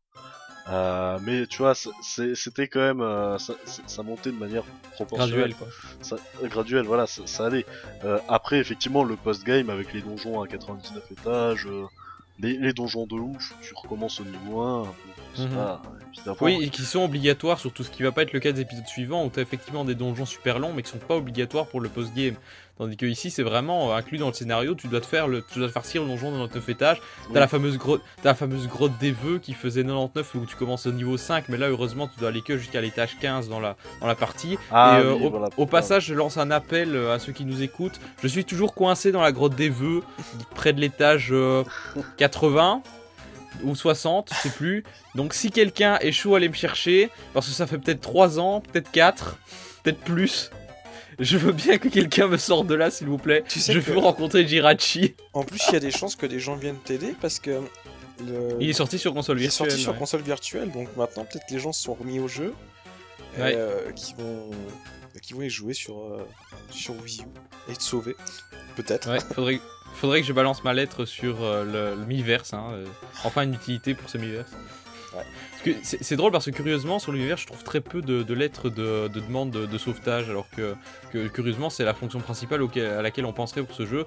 Et oui, justement, l'avantage de jeu, c'est euh, c'est qu'on peut être sauvé si jamais on perd dans un donjon. Et là, du coup, euh, la personne qui va gentiment te sauver peut, moyennant euh, soit un code, hein, donc un mot de passe, ce qui est quand même un très bon système parce qu'il marche toujours aujourd'hui malgré la, la disparition du Wi-Fi, soit via sans fil, soit via Wi-Fi pour les versions temps et ombre, ben on peut, euh, voilà, on peut, on- si on va à l'endroit où l'autre joueur est mort, on peut le ranimer en lui voyant euh, une lettre et donc on peut continuer son exploration. Donc ça, incite un peu à la collaboration. Donc ça, c'est quand même, c'était quand même vachement, vachement bien. Mais donc voilà, donc je pense qu'on a fait un peu le tour sur ce donjon mystère, le premier en tout cas. Est-ce que vous avez quelque chose à rajouter qu'on n'aurait pas dit? Non, c'est bon, euh, si ce n'est que bah c'est moi. C'est génial. euh, bah, euh, enfin, je vais parler pour les donjons mystères en général. Bien évidemment, vous en doutez, il s'agit de mes spin-offs préférés. Voilà, oui, c'est clairement le, le- le meilleur spin-off euh, de la série Pokémon. Alors donc on va passer en 2008. En 2008, euh, sortie de Pokémon Donjon Mystère, Explorateur du Temps et de l'Ombre sur DS de la génération 4 cette fois. Alors cette fois, ils ont sont dit, oh, on va faire deux versions euh, comme pour... euh, comme pour... euh, bah non, en fait, le précédent, il y a déjà deux versions. Il y avait une version GBA et une version DS, donc ça se justifiait un peu. La seule différence étant que sur la version DS, tu peux afficher la carte euh, et euh, l'équipe. Donc ce n'est pas indispensable, mais c'est un confort en plus. Si sur temps et ombre, la différence se réduit principalement à quelques objets et quelques Pokémon, quoi. Donc autant dire que c'est pas, c'est pas complètement délirant. hein. Moi personnellement, j'ai pris la version temps. Je sais pas laquelle vous avez pris vous. Euh, L'ombre, parce que je suis trop dark. hein. D'accord. Ah bah oui, Black Metal. Quoi. Moi, j'ai pas joué. Enfin, j- j'ai regardé mon frère jouer tout simplement. Je sais plus laquelle. Ouais. Moi, j'ai- j'aimais pas jouer au jeu en fait à la, à la base. Du coup, je regardais mon frère jouer parce qu'il jouait. Puis bah, je suivais sur son sur son écran. D'accord. Mais voilà, donc ce, ce temps et ombre, il ajoutait quand même pas mal de trucs. hein. Déjà, euh, le village était un petit peu plus étoffé. Il y avait la, la- la fameuse guilde. euh, où là, voilà, il y avait plein de Pokémon explorateurs. Enfin, je trouve que niveau scénario, on a atteint euh, encore un palier au-dessus. Le scénario est vraiment de grande qualité. Euh, vraiment Oui. épique comme il faut, avec des dialogues qui sonnent bien, et tout ce que, tout ce que vous voulez. Les musiques aussi sont assez géniales. Ah, mais que dire des musiques Enfin. le- Ah non, les le musiques de, thème, de cet épisode sont géniales. Le thème de, de Dialga Primal, quoi. Ah oui, ça c'est évidemment. Je, je suis sans doute Meilleur le passer thème à la bande son d'ailleurs, euh, tellement ce thème est culte. Hein, euh, le fameux combat euh, final euh, contre Dialga Primal, final avant le post-game bien sûr. Hein.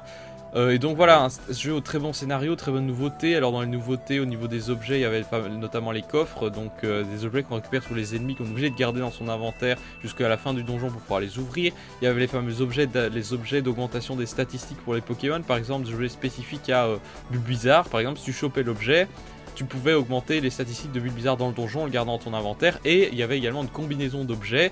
Si tu trouvais les bons, bah, tu pouvais les combiner ensemble pour avoir un seul objet plus puissant. Donc ça c'était un système assez intéressant qui n'a malheureusement pas été gardé dans les deux derniers épisodes sortis sur 3DS et qui est plutôt dommage.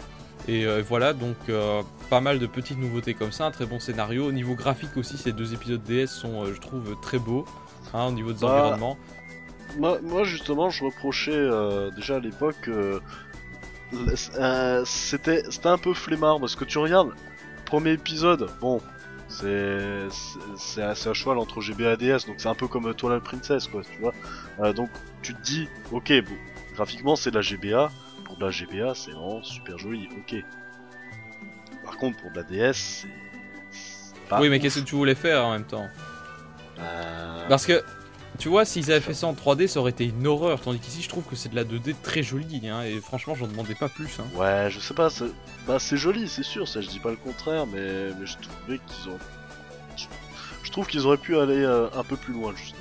Mais peut-être techniquement, mais en tout cas, artistiquement, euh, et franchement, il n'y a rien à redire. Artistiquement, c'est- c'était joli. hein. Artistiquement, artistiquement, il y a vraiment un, un- un univers euh, cohérent, enfin un peu indien comme ça pour le village de Bourg-Trésor en tout cas. Enfin, euh, vraiment au niveau artistique, la direction artistique du, du deuxième est encore au-dessus de celle du premier et c'est vraiment génial. Et donc voilà, le scénario du, euh, du deuxième, on n'en a pas parlé, mais c'est donc de nouveau vous êtes un Pokémon transformé, seulement cette fois il n'y a plus une histoire de catastrophe naturelle, mais une histoire de dérèglement du temps, donc il y a certaines zones dans le monde où le temps commence à s'arrêter, hein, les Crifolets, Crifadets et euh, Crielf euh, sont un peu euh, paniqués, ils savent pas ce qui se passe, il y a un moment où vous allez être projeté dans le futur, un Ouais, monde où le temps est complètement arrêté. Et surtout le personnage de Masco, c'est vraiment Ouais, un personnage incroyable. Au, Ouais. au, au début, il est présenté comme un, comme un comme un bandit, méchant, comme un comme le voleur. méchant de l'histoire, ouais. que il doit. Vous savez qu'il vole les rouages du temps.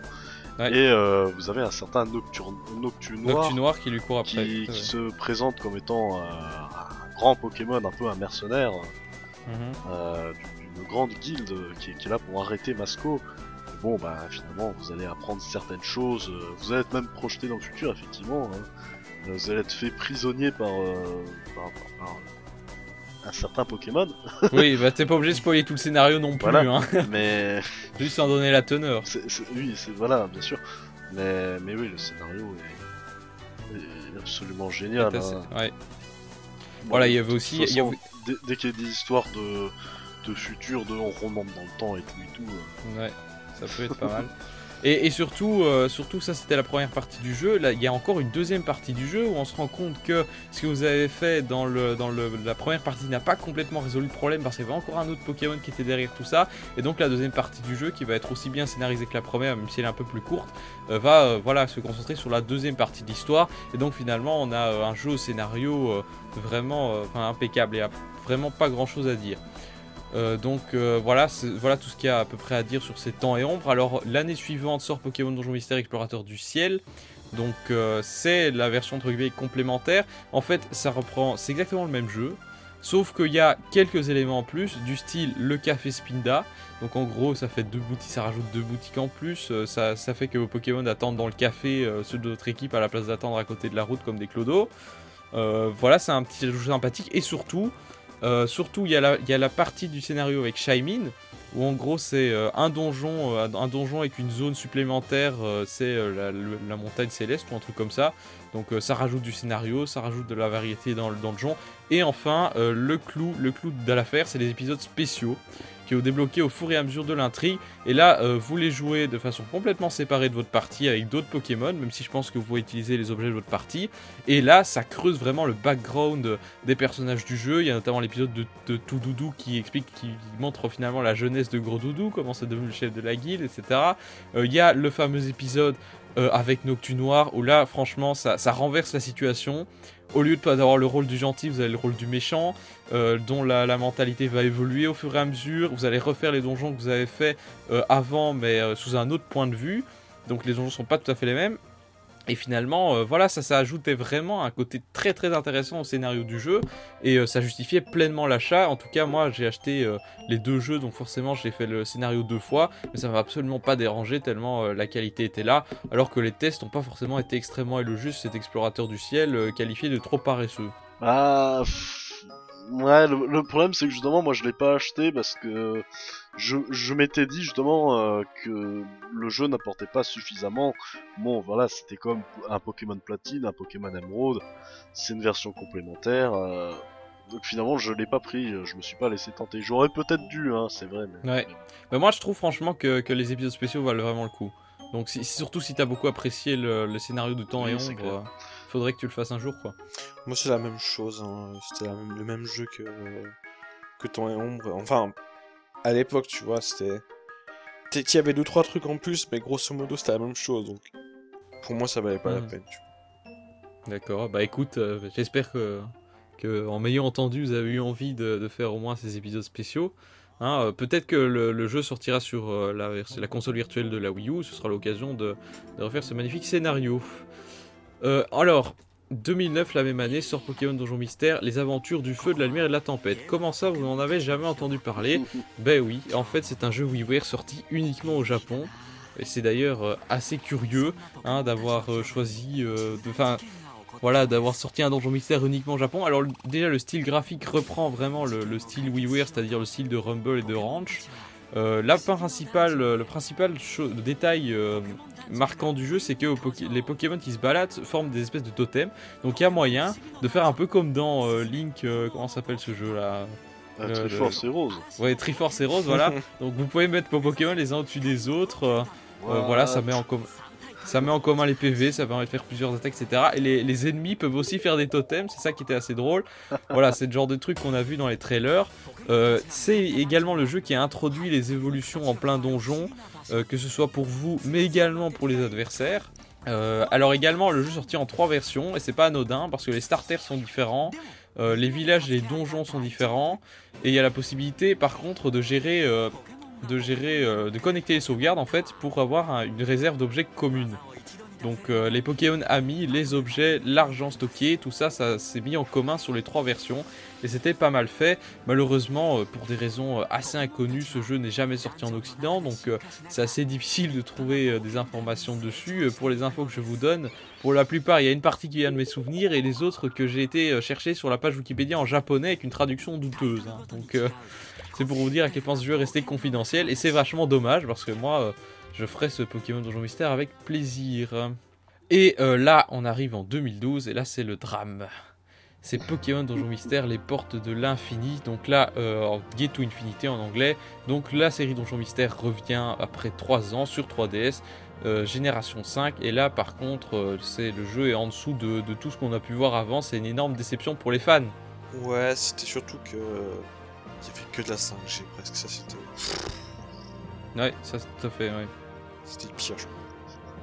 Bah, c'était pas le pire. Je trouve que le pire, c'est d'avoir su- c'est d'avoir déjà un scénario euh, nié au possible qui ne démarre pas et qui démarre jamais. À chaque fois, le, le scénario, tu vois, c'est des petites missions à la con. Tu dis, ok, ouais, ça va être euh, les, les trois premiers chapitres. Et après, on va agencer dans une vraie aventure. Et finalement, le seul truc qui se passe, c'est tu vas au grand glacier. Voilà, le grand glacier, c'est beau, il se passe rien, il y a Curie- il y a Curem, on retourne au grand glacier, et quoi, le jeu finit, pardon, et l'after game, il est où, hein, quoi, pardon, il n'y a plus la fin, enfin, le- les mécaniques ont été simplifiées au possible, hein, plus de fin, euh, plus de QI, hein, le système de QI qui est, euh, on rappelle, lié au gelé, donc si vous, donnez, ouais, si vous donnez des gelés aux Pokémon, ils, ils pouvaient apprendre des aptitudes très pratiques en donjon, hein, par exemple... euh, Bah, pas- les, les meilleurs c'était Pokémon tout coup, Oui. tu pouvais marcher dans l'eau, euh, dans la lave. Oui, l'ultime que tu pouvais avoir, c'est défoncer les murs, c'est de bulldozer Palkia. hein. tout terrain. C'était trop Bulldozer bien. de terrain, ouais. C'était trop puissant. Palkia qui pouvait défoncer les murs euh, Ah sans ouais. aucun problème. mode badass. Mais voilà, mais déjà il fallait euh, donner je sais pas combien de gelées à Palkia, c'était le seul à avoir cette, euh, ce QI là. Mais donc voilà, c'est c'est vraiment dommage, les QI ont été supprimés, ils ont été remplacés par euh, des capacités communes qu'on trouve dans les coffres. Donc vraiment, euh, l'air de dire on va faire le système le plus simple possible. Le scénario est niais, enfin il est pas intéressant. Par contre, il y a, il y a un avantage dans ce jeu, c'est le système de progression de capacité où plus vous utilisez une attaque, plus la puissance augmente. Et donc là, ça rajoute quand même un, un mé- Ouais. une mécanique euh, là où beaucoup avaient disparu. Et voilà, et donc euh, en fait dans le jeu vous devez essayer de construire euh, une espèce de village appelé Pokéden où en gros euh, les trois quarts des missions que vous faites se résument à aller chercher des matériaux pour construire des stands à la con qui vont servir à peu près à rien. Et, euh, et alors euh, aussi une restriction qui, qui, qui en a, euh, qui en a fait bondir plus d'un, c'est qu'on peut faire qu'une seule mission à la fois. Alors qu'avant on pouvait choisir un donjon, faire limite Ah 5 oui, missions sur un nul, seul donjon. Tandis qu'ici, quand on choisit une mission, on a la porte des missions, donc on ne peut même pas aller au donjon de façon traditionnelle. Et une fois qu'on a fini la mission, on est obligé de sortir, ce qui fait que c'est extrêmement relou de devoir faire les missions une par une. Ouais. Des missions qui sont Oh même pas intéressantes en plus. Euh, c'était euh, c'était vraiment, euh, vraiment pas terrible. Et puis par contre, il y avait un mode multi, un mode multi à 4. hein, c'est ça, c'était un, un truc par contre que- qu'on attendait peut-être dans les épisodes précédents, c'était de pouvoir explorer les donjons à 4 simultanément. là, par contre, c'est- bien ça. Oui, sauf que c'est pas une exploration de donjon, c'était juste pour battre des boss. Enfin, c'était Ah. style les missions euh, avis de recherche, quoi. Ah ouais. Donc voilà, c'était pas euh, formidable non Mais plus. t'avais un avait- délire aussi euh, avec euh, la réalité augmentée là. C'était quoi? Ah oui, oui, effectivement, avec les objets ronds. Mais là, en gros, c'est c'est genre le donjon inconnu qu'il y avait dans, dans le premier. hein. Ça te génère un donjon aléatoire, et puis. euh, Ouais, c'est ça. Tu, tu scannais un objet rond et puis ça te faisait un donjon aléatoire avec un Pokémon aléatoire. Franchement, c'était pas une feature fantastique et ça sert juste d'argument de vente sur l'arrière de la jaquette, quoi. Ouais, c'était franchement Osef. Ouais, bah de, bah, de toute façon, euh, moi pour, pour mon avis, euh, euh, j'ai juste testé la démo, j'ai vu qu'il y avait plus la gestion de la faim, plus la gestion du QI, que les dialogues étaient chiants. Je me Mhm. rappelle les dialogues, quelque chose d'hyper relou. T'avais un bruit qui te qui te faisait un mal de tête. à chaque fois quand les dialogues défilaient, ça faisait bip bip bip bip bip bip bip bip. Ouais. Ça faisait un bip à la con, c'était énervant et Ah oui, en plus, tu pouvais pas accélérer les dialogues dans oui, ce jeu. en hein. plus euh, De ce, qui, de, ce que apparemment, tu- de, ce qui, de, de ce que je me souvienne, euh, tu devais attendre une demi-heure que les dialogues défilent. Putain, c'était lourd ce jeu, c'était lourd.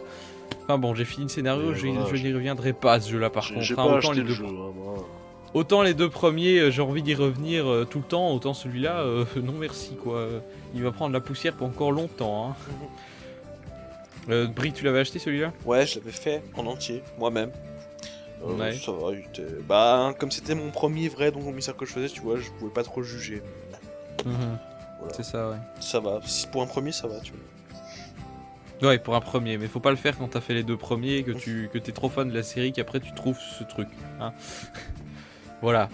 Donc par contre, euh, après, heureusement, euh, donc on était un peu désespérés, on se disait que la série Donjon Mystère était morte, et puis, euh, miracle, il y a genre euh, un ou deux ans, est annoncé Pokémon Méga Donjon Mystère. Alors a priori, comme ça, en voyant le nom, on se dit qu'est-ce que c'est que ce nom de merde, on va encore une bouse comme le précédent, sauf que dès les premiers trailers, on se rend compte qu'il y a quand même l'idée de retour aux sources avec, ces- avec euh, ce jeu, et effectivement, c'est ce qu'on va voir dans notre jeu du mois.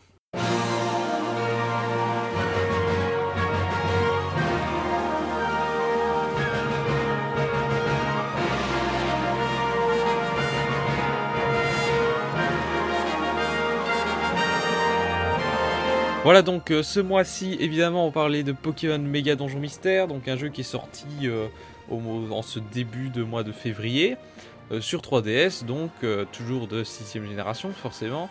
Et donc voilà, c'était un jeu de la suite de Donjon Mystère qui se présentait tout d'abord comme un retour aux sources. Retour aux sources pourquoi? Parce que dans, le, dans le jeu précédent on n'avait que des Pokémon 5ème génération, on n'avait quasiment pas de légendaires, euh, le scénario, il n'y avait pas la fin, etc. Tandis qu'ici, dès les premiers euh, trailers, on nous montre, on nous montre des Pokémon légendaires, l'air de dire regardez, il va y avoir du gros scénario, on nous montre que la fin est de retour. Bref, euh, le quiz également, le quiz à l'entrée était de retour parce que dans le jeu précédent, le quiz avait été supprimé. Donc voilà, on essaye d'attirer les joueurs. Alors, on va peut-être faire le topo du coup sur le contexte scénaristique du jeu. Euh, Rifalgot, euh, vas-y, le contexte, hein, pas le, Oui, le- le- le scénario en entier. Oui, oui, bien sûr. Euh, bon, bah encore une fois, hein, tu, tu te réveilles au beau milieu de nulle part. Que se passe-t-il? Euh, Je me réveille et bah je suis un Pokémon. Qu'est-ce qui se passe? Très rapidement, on se fait attaquer par trois méchants Netram, hein, vous savez, les, les fameux Pokémon Ouais. martiens à l'envers. Mhm. Et tu as un certain Pifeuille qui, qui se trouve avec toi euh, au même moment, hein, un petit peu par hasard, apparemment. Il se baladait par là, euh, dans les champs. Bien sûr, voilà, il était là par hasard, tout à fait. Et euh, bah il s'enfuit avec toi, voilà. Et il dit bon bah vite, on va, on- va fuir ces méchants Pokémon. Et toi, tu, tu, tu n'as nulle part où aller. Et du coup, tu fais ta petite tête de, de tout pauvre, tout gentil. euh, oh, euh, c'est c'est terrible, euh, je, je suis un SDF. et du coup, Monsieur Pifeuille, dans sa grande bonté, dit Ah, bah je vais, je vais te recueillir chez toi avec. euh, ah, D'ailleurs, c'est marrant parce que Pifeuille, dans, dans le dialogue, il a une façon de parler un peu euh, grolandais. Un fait, accent un peu. Campagnard, campagnard. Ouais, ouais, Oui, ouais, voilà, mais, mais c'est vraiment gros- du grolandais en fait. Il y, a- il y a des expressions, quand j'ai vu ça, je me suis dit les traducteurs ils, ils sont fans du groland. hein. Parce que je suis désolé, quand, quand t'as des mots comme viandé, Voilà. Bien dit, ouais. ah oui, non mais ça, ça m'a choqué, j'ai fait putain, c'est un grolandais Enfin bref, euh, donc euh, bah. non mais voilà. petite, paren- petite parenthèse, c'est que je trouve que les dialogues dans le jeu sont vraiment drôles. hein. Oui. Ah oui, mais Euh, on, en parlera peut-être un peu après. Moi j'adore les dialogues aussi. Ouais, contra- contrairement à l'épisode précédent où les dialogues étaient ni au possible et sans intérêt, ici, euh, même si le scénario est pas toujours ultra intéressant, les dialogues sont toujours drôles et donc on a toujours l'intérêt en, en voyant les cinématiques et c'est vraiment une des forces du jeu, je trouve. Et, donc, euh, bon, alors le scénario, ben, donc tu arrives dans le village, t'es recueilli par Monsieur Pifeuille, et tu vas intégrer l'école parce qu'évidemment tu es un enfant. Tu vas, tu, hein. vas- ce qui coule pas de source. Hein. Voilà, tu, tu vas rencontrer donc euh, ton partenaire. Hein, que toi, oui, ou ta partenaire, parce que ça c'est quand même le gros voilà, choc. C'est euh, une fille, ta partenaire. C'est toi. le gros choc quand tu lances le jeu parce que euh, bon, il faut savoir qu'au début du jeu, on remplit un quiz comme dans les autres jeux. Euh, on a la possibilité après, par contre, de changer de Pokémon si on n'est pas si on n'est pas d'accord, ce qui est quand même un, un bon point euh, parce que je me souviens que j'avais fait des éno- énormément de resets sur les, les jeux précédents pour avoir le Pokémon que je voulais. Euh, ici, donc, on peut choisir, et donc on choisit un partenaire, donc on se dit, ok, euh, il n'y a pas de sexe précisé, donc euh, on se dit que par défaut, ça va être un mâle. Perdu. Perdu parce qu'on se rend assez, assez vite compte dans le scénario que votre compagnon que vous avez choisi, dont vous êtes fait une certaine image, n'a pas du tout cette image-là, est une espèce de, donc, euh, une femelle qui est un peu, euh, bon, Qui est un peu fofolle. Faux folle, voilà, un peu faux folle, et c'est pas du tout le, le caractère euh, dont on s'attend pour. euh, Enfin, ça, ça tranche complètement avec le caractère euh, des- dans les jeux précédents, hein, où c'était plutôt euh, le, parte- le, le bon partenaire, un peu posé, toujours prêt à te soutenir, etc. Tandis que là, on a Ça. un Pokémon quand même au caractère très marqué, euh, c'était assez étrange quand même. C'est assez drôle et donc euh, ce personnage-là, bah, son rêve, c'est euh, de, faire partie des grands explorateurs et bah, Cartographier le monde surtout. voilà Ouais. pour cartographier le monde et donc pour partir à l'aventure et donc bah un beau jour, bah, vous avez cette occasion euh, de, de partir à l'aventure et de enfin faire partie des grands explorateurs et donc bah le, le début bon est extrêmement long, hein, on en reparlera. Ouais. Et euh, bah, le scénario commence selon moi vraiment lorsque tu apprends qu'il y a certains Pokémon, euh, surtout des légendaires, qui se sont fait pétrifier. Et donc bah, il va falloir enquêter sur euh, pourquoi ils se sont fait pétrifier. Et... Voilà, il va se passer des tas de choses, hein, des, des, des rebondissements.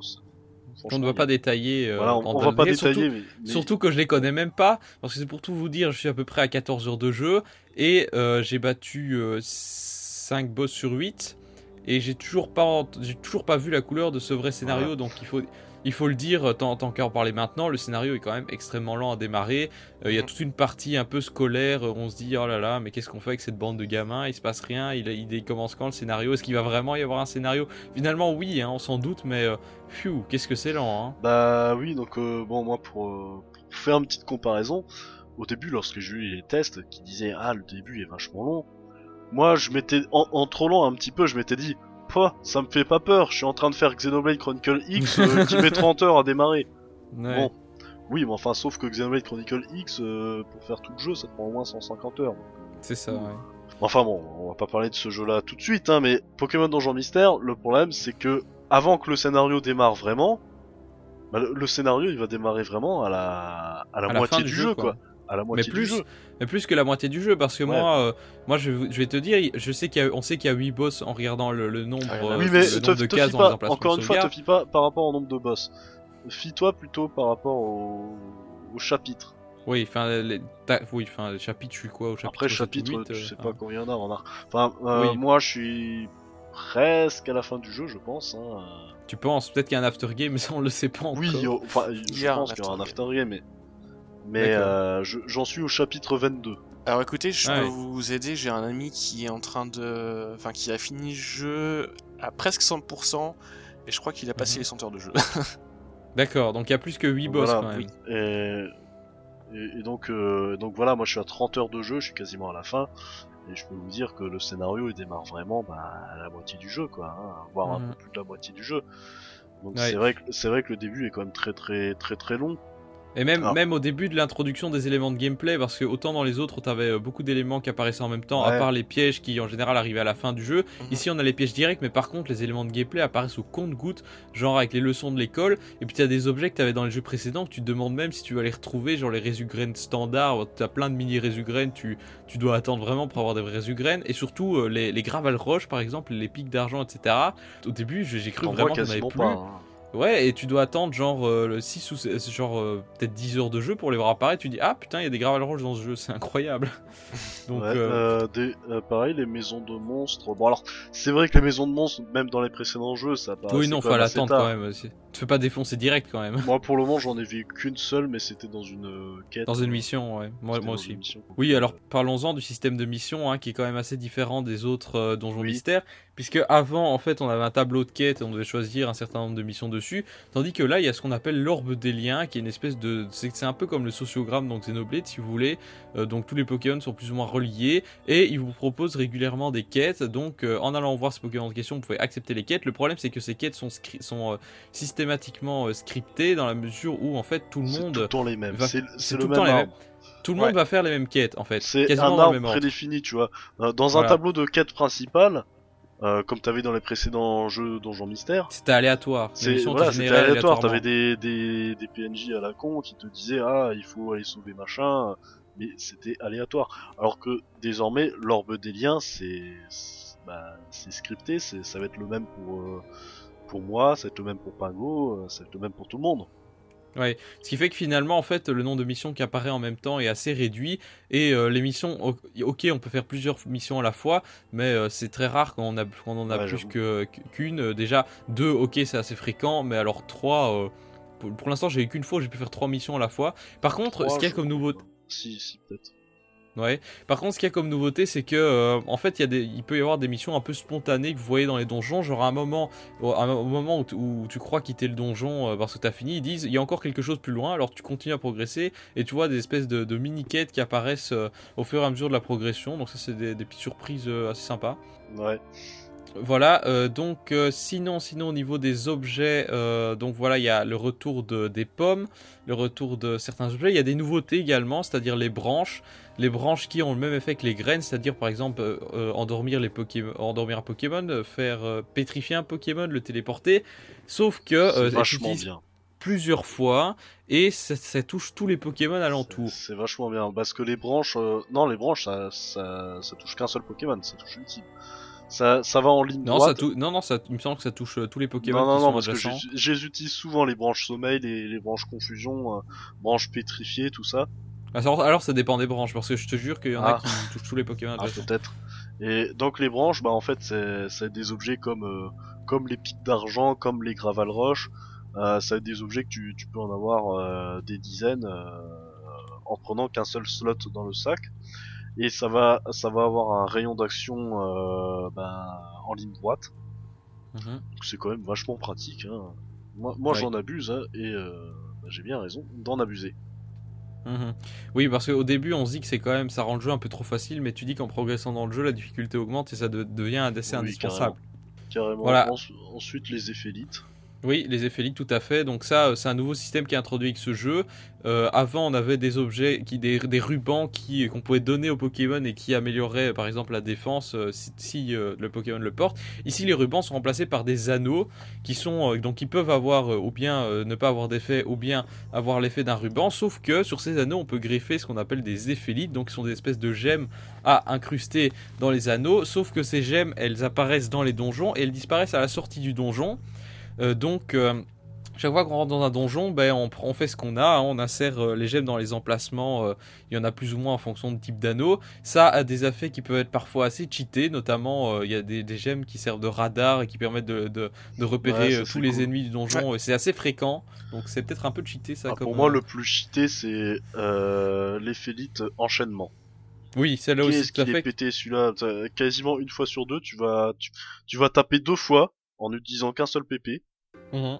Oui, cela dit, il y avait aussi l'économiseur de PP dans le, le précédent, mais là, ça permet d'attaquer effectivement deux fois en un tour, donc euh, c'est vrai qu'à ce niveau-là, c'est assez craqué. Et alors aussi, euh, il y a, ça rajoute un peu de stratégie dans le jeu, dans la mesure où quand une éphélite apparaît dans une salle, il y a un nombre de tours avant Ouais. qu'elle disparaisse. C'est pour sympa. ça que c'est pour ça que parfois il y a une espèce de dilemme entre combattre le Pokémon qui t'arrive sur la gueule ou essayer d'aller chercher les félites et laisser les autres se démerder pour le, pour le liquider avant que les félites disparaissent. Ensuite, euh, des éphélites, tu peux pas en mettre à l'infini, tu- t'as que euh, un certain nombre de slots.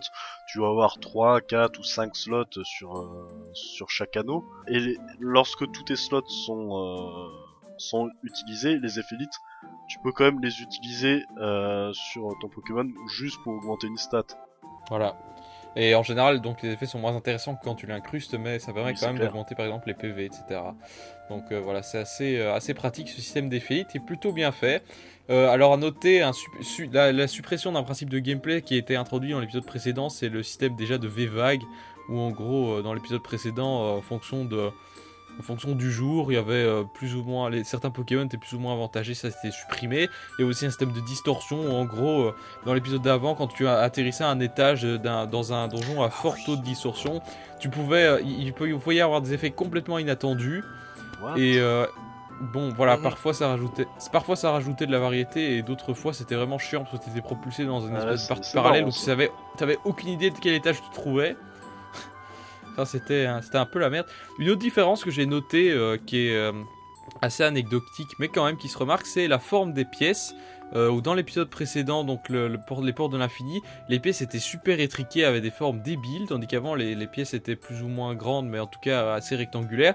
Et ici, bah, j'ai remarqué quand même une amélioration, euh, une amélioration parce que les pièces voilà sont, moins étriquées, ont des formes un peu plus traditionnelles. Il y a certains donjons quand même où euh, j'ai l'impression qu'ils ont repris les scripts de les, scripts de donjons de to Infinity, notamment euh, je sais plus comment ça s'appelait ce donjon, un donjon perché sur une montagne comme ça, où là les salles étaient assez étroites. Et ce que j'ai remarqué dans ce donjon par contre, c'est qu'il y a des ralentissements. Euh, Figurez-vous, euh, j'ai l'impression qu'à certains moments ça laguait, donc euh, j'ai presque l'impression qu'ils ont repris pile poil un truc de, de Get to Infinity dans ce jeu, et qu'ils ont mal optimisé le truc. c'est Ouais, un peu ouais. l'impression que j'en ai. Surtout que, en fait, un truc que j'ai remarqué aussi, c'était que le focus sur, sur les Pokémon est plus large, ce qui fait qu'on on voit à plus de cases de distance et c'est quand même vachement pratique. C'était un gros reproche que Ah, j'avais fait à bah, par rapport à, à- au port dans l'infini, ça je sais pas, mais euh, parce que j'ai pas en joué à part la démo, mais moi c'est quand même quelque chose qui m'a choqué direct dans Méga Donjon Mystère. Je me dis mais on, on a vraiment peu de vision quoi par Oui. rapport aux, aux opus euh, DS. Mais cl- clairement, j'ai l'impression que c'était pire dans l'épisode Ouais. précédent, figure-toi. ah Dans l'épisode précédent, on voyait maximum à 3 cases de distance. Hein. Ah Et, encore sur les côtés, hein, sur les côtés. Au-dessus, c'était deux cases. Là, par contre, il y a au moins une case de plus. hein. Donc, Ah, euh, il y a une amélioration à noter. Même si c'est le même moteur graphique euh, assez pourri, il faut dire ce qui est. Ouais, non, je, je trouve ça, je trouve ça joli quand même. Je trouve ça va. Euh, sinon, ouais, donc tu, tu parlais de problèmes techniques. euh, moi, j'ai remarqué sur un boss où t'avais pas mal, t'avais pas mal d'ennemis, quoi. Là, t'avais des ralentissements. Faut, Mhm. Faudra voir quand je referai des, des maisons de monstres parce que j'avais pas vraiment fait gaffe la dernière fois, mais peut-être bien qu'il y a des ralentissements également dans les maisons de monstres. Ça Mais ça, je m'étonnerait pense, ça, je sais pas. Mais j'ai l'impression que ça dépend vraiment des donjons. euh, Peut-être certains sont plus ou moins optimisés que d'autres en fonction des bisouillages qu'ils ont fait. euh. Ouais, je sais pas, c'est bizarre. Mhm. Euh, sinon, on parlait des graphismes, euh, c'est le même, c'est le même style graphique que le précédent. Euh, je trouve que c'est plus simplifié. Euh, le précédent déjà, la direction artistique était pas top top. Ici, la direction artistique même, a quand même un peu remonté, sans pour moi atteindre le niveau quand même d'explorateur du temps et de l'ombre. Bah, c'est sûr, ça- t'as pas la, la patte euh, crayonnée euh, des épisodes DS, mais ça reste joli quand même, je trouve. Ça, ça reste sympathique. Enfin, moi, moi, de manière générale, tous ces jeux qui étaient en belle 2D sur DS et qui sont passés euh, au forceps à la 3D, euh, genre euh, que ce soit Pokémon, Mario, Luigi, Yoshi, en général, j'aime pas la version 3D et je préfère quand Ouais, même les bonnes vieilles versions 2D. Je, je trouve que ça va. Moi, moi j'aime mieux. Ouais, enfin c'est voilà question question de goût aussi, mais voilà, je trouve que c'est- pas trop moche, mais c'est moins joli quand même qu'avant. Euh, voilà, donc on a parlé des graphismes, on a parlé du Bah, des gameplay, musiques, euh, on peut en parler. euh, les musiques, tout à fait. Alors dans l'épisode précédent, les musiques c'était pas très très marquant. Ici, euh, ici en fait, ce qui est bien, c'est euh, d'ailleurs on peut lier ça avec le fan service euh, dont on va parler, c'est que les musiques, il y en a toute une partie qui est reprise des épisodes précédents et les épisodes précédents étaient très bons au niveau musicaux. Donc on a certaines musiques qui sont qui sont vraiment excellentes. hein. Je pense à la musique de la plaine, je crois que c'était la plaine éclair ou un truc comme ça, avec les Luxio dans, Temps et Ombre. bah, cette musique-là était assez excellente. Il y a des musiques du premier aussi, certaines qui sont reprises, des musiques de Guide to Infinity, bon voilà, c'est pas top top. Et il y a des musiques bien sûr originales qui sont voilà, qui sont sympas, sans être absolument géniales. Je trouve que c'est moins rythmé en fait que les musiques des, des- des jeux DS, mais elles restent quand même sympathiques. Effectivement, c'est moins rythmé parce que c'est moins de la musique MIDI, tu vois. C'est Mm. c'est un petit peu le problème de, de- des musiques euh, actuelles dans le jeu vidéo pour pas mal de séries. Les musiques sont jolies, voilà. La plupart du temps, je me dis à chaque fois, ouais, la, la musique là, elle est pas mal. Mais une fois que je sors de don- du donjon, j'ai du mal à me souvenir de la musique. Ouais, Alors ouais, que- clairement. Si tu, alors que si tu me parles des, des deux premiers épisodes, là je vais te dire ah oui la musique là je m'en rappelle ah oui elle est vachement bien. Tu vois, tu, tu, tu retiens moins facilement les musiques du jeu, mais elles sont quand même, euh, mais mais tu te dis quand même oui belles. elles sont quand même bien. Tu, tu vois tu vas pas dire que les Oui, elles sont, sont, pas, elles sont pas trop mal, elles sont pas trop mal. elles sont quand même pas mal. Après bon je pense que peut-être que je vais changer d'avis euh, si jamais euh, j'arrive à taper 100 heures de jeu. Euh, ça, Ouais. Forcément. Ouais, à, à noter que tout comme, tout comme Explorateur du ciel, le jeu propose un mode jukebox sur le menu, donc ça permet de, de- de mettre sa console en veille et d'écouter les musiques du jeu, dont certaines des anciennes versions, donc c'est plutôt sympa. Que dire, que dire Le fan service. Le- oui, je vais peut-être parler un peu du fan service entre guillemets, c'est-à-dire Ah, que euh, c'est que en plus des musiques euh, qui, qui font référence aux épisodes précédents, il y a également des références dans les PNJ euh, du jeu. Donc euh, en fait, quasiment tous les PNJ vous pouvez vous pourrez à, plus ou moins long terme les recruter dans votre équipe. Et parmi ces PNJ, il y a des personnages tirés des jeux précédents, euh, des trois des trois jeux précédents d'ailleurs. Euh, T'as par exemple Persian de Donjon Mystère 1 que j'ai croisé tout à l'heure. Il y avait Charcos euh, de Donjon Mystère 4.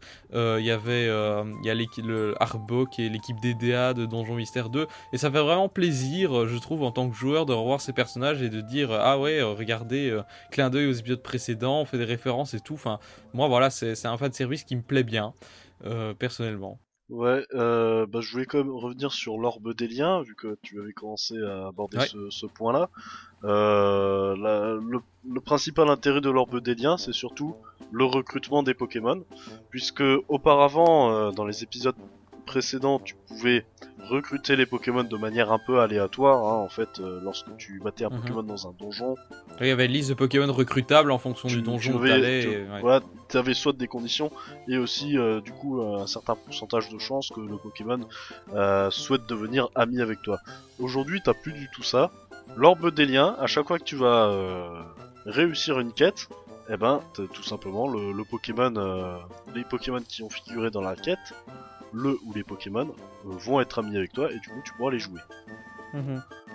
Donc c'est vrai que Le recrutement se fait de façon très simple. D'un côté, c'est bien, mais d'un autre côté, euh, ça fait que le- la- les, les niveaux en fait des Pokémon euh, recrutés comme ça sont assez euh, déséquilibrés dans la Oui. mesure où euh, vos, vos Pokémon, par exemple, sont niveau euh, 15-20, et puis vous allez recruter euh, l'équipe d'Alakazam de Donjon Mystère 1, c'est-à-dire Dracofeu, Alakazam et euh, Tyrannosaurus, qui sont quasiment niveau 40-50. Donc, euh, Ça clair. et, et donc Rifalgot évoquait avec moi une fois le- la fameuse quête de Dratak, où donc qui apparaît assez tôt dans le jeu, où le Dratak est niveau 52.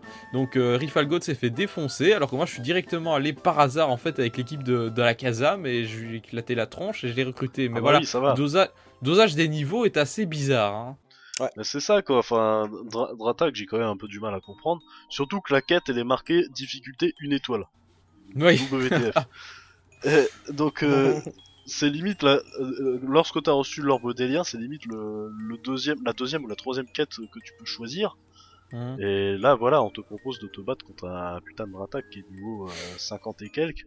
Tu te dis what the fuck, il est super chaud à battre. Bon, petit conseil, prenez des explogrenes, ça marche super bien Ouais. tu l'endors, tu, tu balances des explogrenes et ça passe. Mais bon, faut, faut connaître ta technique. Hein. Et euh, bah, une fois que tu l'as que tu l'as recruté, bah du coup tu peux le jouer euh, en étant niveau euh, 50 et quelques quoi. Enfin, du Mhm. coup, euh, quel intérêt C'est c'est un peu craqué. Alors Ouais, bon, c'est- c'est- alors bon, ceci étant dit, euh, Tu peux pas le prendre partout, non? recruter recruter des Pokémon en fait dans dans la, première grande partie du jeu. Donc tout- pour tout ce qui est scénario, finalement, ça va pas être si utile que ça, parce qu'il y a un autre point que je voulais aborder, c'est la place dans c'est- l'équipe. C'est euh, non, pas tellement ça. D'accord. Bah, de toute façon, c'est que les, les Pokémon, lorsque tu vas faire le scénario, tu peux pas choisir les Pokémon. Ça va être Oui. imposé. Tu vas être Mais ça c'est normal. tu ça, vas être obligé tout- de. Oui, c'est normal, mais tu vas être C'est choisi- dans la série ça. tu, tu vas être obligé de choisir tes deux starters plus euh, un, un troisième ou quatrième euh, qui, qui qui fait partie du scénario. Hein. Mais le problème, c'est que le scénario t'est vraiment imposé. Tu vois, tu... pendant le déroulement du jeu, tu vas tu vas faire euh, deux ou trois quêtes. Et après, paf, t'as le scénario qui va se passer, euh, et ensuite tu vas faire à nouveau deux ou trois quêtes, paf, t'as le scénario qui va se passer, et au bout d'un moment, tu vas être obligé de faire que du scénario d'affilée pendant je sais pas combien de missions, quoi. Mhm. Ouais, et un point que je voudrais bien souligner aussi, c'est justement la place dans l'équipe. Hein, avant, euh, avant, tu pouvais prendre jusqu'à 4 Pokémon euh, dans ton équipe. Euh, Il y avait un système de taille, parce que les Pokémon les plus grands, style les légendaires, ils prenaient plus de place. Ouais. Euh, donc Ça, par exemple, par exemple un, un, euh, un Articodin par exemple, il prenait deux, deux places, donc il y avait un maximum de 6 de 6 en taille et lui il prenait 2 donc euh, ce qui fait qu'on pouvait pas prendre deux légendaires par exemple dans la même équipe. Euh, si on prenait un Pokémon très grand genre Dialga, lui prenait 4 places donc on pouvait prendre maximum deux autres Pokémon petits avec soi. Mais ce système a disparu. Ici euh, la taille des Pokémon c'est juste euh, c'est pas géré de la même façon, c'est plutôt géré au niveau de la surface occupée au sol. Par exemple, un Onyx va prendre 4 cases au sol, ce qui fait que pour l'attaquer, bah, euh, va, va- ça, c'est- il est beaucoup plus facile à attaquer à distance, par exemple. Euh, il va prendre plus de place du coup dans la salle, mais bon voilà, au niveau de la place dans ton équipe, je veux dire, tu peux prendre limite 3 Pokémon géants, euh, ça devrait en théorie pas poser de problème. Et, euh, et du coup, pourquoi, pourquoi avoir limité les équipes à 3 Autant dans le scénario, des moments où c'est où c'est sympa d'ailleurs, tu peux avoir une équipe de 5, genre au moment où tu descends dans l'ossuaire antique. euh, Ah, tu auras même suivant. plus, hein. À un moment donné, je crois, j'avais compté, on était 9 dans le donjon. Ah ouais, mais du, du coup, ça c'est vachement, Du coup, tu ça, c'est- c'est- hein. vachement marrant. Mais d'un autre côté, de manière générale, t'es limité à 3 et je comprends pas pourquoi ils ont fait ce choix-là. Avant, ça avait toujours été 4, ça ne posait pas de problème. Ah, je sais pas, je sais Ouais, pas. ça change pas grand chose au final. Bah, je sais pas, moi je trouve ça un peu, un peu dommage de pouvoir prendre moins de Pokémon dans ton équipe. Ça fait moins de possibilités tactiques aussi, euh, d'un certain côté. Euh, bon voilà, en parlant de possibilités tactiques, on peut changer de meneur quand on veut dans un donjon. Oui, euh, ça, pas c'est une mission pratique. principale. Ce qui fait que ce qu'on pouvait déjà faire dans le 1, mais ça a été supprimé dans les autres versions, je pense. Et du coup, par exemple, son Pokémon à, à la dalle, bah, tu peux changer de Pokémon et euh, continuer avec un autre. Ou bien alors, s'il y a un Pokémon qui, est, qui par exemple, est, est plus efficace et que l'autre est en mauvaise posture, tu peux changer et utiliser celui-là pour attaquer. Ça, ça ouvre pas mal de possibilités tactiques C'est vrai que c'est quelque chose que j'utilise jamais euh, parce que j'ai j'ai le réflexe des anciens donjons mystères où tu pouvais pas, tout simplement. Ouais. D'ailleurs, en- Euh. en, par- en parlant d'ancien donjon mystère, il y a par contre une fonction qui a été rajoutée et que, qui m'a vachement perturbé au début et que je trouve d'ailleurs un peu, un peu raté, c'est de devoir pousser. C'est quand tu pousses Ah. les Pokémon au lieu de, de les dépasser. Par exemple, par exemple, tu es dans un couloir, euh, tu veux faire demi-tour. Et ben de base, si tu appuies sur le bouton euh, en arrière, tu pousses tous les Pokémon. Alors, déjà, euh, ça, ça prend plus de temps que si tu te déplaces normalement. C'est c'est un, un petit peu, la cinématique est un peu plus longue et en plus, ça te consomme de la faim, ce qui Oui. fait que pour dépasser normalement, il faut que tu appuies sur B. Mais du coup, euh, du coup, la fonction entre guillemets naturelle, c'est de se déplacer euh, en dépassant, tu vois. Alors je comprends pas pourquoi est-ce qu'ils ont foutu dépasser avec B et pas l'inverse, pousser avec B. Ça pour moi, c'est une erreur Ah, dans t'aurais sauté et l'inverse, c'est un- ouais, C'est un problème. Oui, c'est ça, j'aurais sauté tu l'inverse. sais pourquoi Pourquoi? Parce que Pourquoi si t'es en train de sprinter dans un dans un petit couloir à la con, Oui, c'est vrai, tu préfères dépasser plutôt que pousser. c'est vrai. Bah, c'est ce que je dis. Tu préfères dépasser dans tous les cas. Ouais, bah tu dépasses avec B. Si tu sprintes, t'es avec Ah oui, B. parce que si tu sprints, dans ce cas, tu vas pousser alors. Si tu continues à sprinter. Euh, je comprends pas là. Si, tu, si, si c'était l'inverse, c'est-à-dire que si tu devais appuyer sur B pour pousser, quand tu sprintes, Ouais. tu pousserais et tu dépasserais pas. Mais oh, tu sprimes jamais en arrière. Ah, ça dépend. Non, si mais t'as au un pire, je veux cul-de-sac, dire, si tu- t'as un cul-de-sac. Oui, bah si tu fais un cul-de-sac, tu avances deux cases et puis tu sprints. Enfin, je veux dire, euh, Ouais. c'est, c'est- je trouve que ça aurait été l'inverse aurait été plus pratique. Pour moi, c'est une erreur dans l'ergonomie et Ah, c'est assez pas. gênant. Mais, mais sinon, je, euh, j'ai j'ai remarqué deux choses. euh. Bon, la première, c'est que j'ai remarqué que tu peux pousser les ennemis. C'est marrant, tu peux. Mhm. Ça sert peut-être pas à grand chose. Ah mais oui, tu oui, peux. c'est vrai. Ça. Et une autre chose aussi, et je, je comprends pourquoi ils ont inclus euh, la possibilité de pousser. Parce que moi, en fait, mon starter, c'est un Pokémon eau, c'est Gobu. Et des Mhm. fois, sans faire exprès, je vais dans l'eau. Et Mhm. une fois, j'ai remarqué, je me suis dit, merde, je me suis bloqué tout Ah seul. oui, les Pokémon sont poussés effectivement au lieu d'être téléportés. Voilà, Ouais. dans, les, dans les anciens donjons mystères, si jamais tu, tu te trompais, que t'allais euh, dans l'eau, et que ton, ton ami là, euh, comme un con, il reste planté là, euh, et qu'il est bloqué, ça te, ça te demandait, voulez-vous téléporter l'autre Pokémon? Ce qui est Oui. quand même un petit peu chiant. Oui, bah le problème Bah, c'est qu'ils bah téléportés coup, à l'autre bout du donjon, mais d'un autre côté, ils auraient pu simplement mettre une téléportation à côté de ton, de, sur, à deux cases plus loin, quoi. Ouais, C'est pas une justification pour intégrer la fonction de pousser, donc euh, voilà. Bon, c'est c'est un, un bémol pour moi dans, dans ce gameplay. non, bah, non, pour moi c'est un point positif, parce que tu as le choix. Tu as le choix. Oui, mais c'est ce que tu me dis. Mais je vois là la façon dont ils l'ont intégré, euh, et la- l'ergonomie. Bah, L'ergonomie je pour moi est ratée. Moi, je trouve pas. Et surtout, et d'un autre point d'ergonomie que je trouve assez foireux, c'est pour utiliser les capacités. Parce que avant, euh, dans, dans les premiers, euh, t'avais- tu enregistrais une capacité, donc tu enfonçais L, tu gardais l'enfoncé, tu appuyais sur A. Donc là, voilà, c'est simple, efficace. Si tu voulais euh, balancer un, un objet genre Gravel Roche, tu appuies sur, tu enfonçais L, puis tu appuies sur R, simple, efficace. À partir de, du 4, euh, tu- si tu restes appuyé sur L, tu peux choisir l'attaque. Alors ok, c'est plus pratique. Le problème, c'est que dans le, le dernier, tu dois Enfin, le temps entre le moment où tu appuies sur L et le moment où tu appuies sur A est très court. Parce que si tu restes appuyé sur L, ça déclenche une autre fonction. Ce qui fait qu'il peut y avoir des moments où tu dois t'y reprendre à plusieurs fois pour lancer une attaque. Et, ça, c'est beaucoup moins fluide du coup. Je trouve que la, façon dont ces attaques est moins fluide que dans les épisodes précédents. Donc, ça, c'est aussi un point d'ergonomie euh, à souligner. Et euh, voilà, de manière générale, je trouve que la façon dont euh, le temps de pression sur les boutons est assez mal équilibré. Bon, moi, pour lancer des capacités, ça va dans la mesure où je, je laisse toujours enfoncer. Par contre, y a, euh, si jamais euh, t'as envie de changer de meneur, là par contre, faut faire un coup de pression et des fois, j'ai l'impression que ça marche pas. Mhm. Mais euh, par contre, il y, y a un autre point également dont on parlait un petit peu en off tout à l'heure, c'est pour équiper un objet. Oui, exactement. Oui, donc maintenant en fait quand tu équipes un objet, non, tu ne peux plus... euh, avant quand tu équipais un objet, c'est simple, tu peux appuyer sur L et R pour le balancer toi-même. Tandis que maintenant quand tu équipes un objet, ce sont les autres qui le balancent à des moments où t'as pas forcément envie. Et toi, tu ne peux pas le balancer en appuyant sur L et R. Donc ça n'a strictement aucun intérêt. À part si tu veux que les autres commencent à balancer, à, dilapider les gravel roches à tout bas, à tout va. Et toi, n'empêche, tu dois passer par le menu si tu veux en lancer un normalement. Ça aussi, gros défaut d'ergonomie. Donc ça, je trouve que le défaut principal de ce jeu, ça reste quand même l'optimisation de l'ergonomie. Voilà. Donc euh, sinon voilà, je pense qu'on a fait euh, vraiment le, tour de, pas mal de trucs. Après, on pourrait, souligner d'autres détails du style euh, l'écran tactile par exemple. Tu n'as plus ton équipe qui s'affiche avec l'image, le nombre de PV, etc.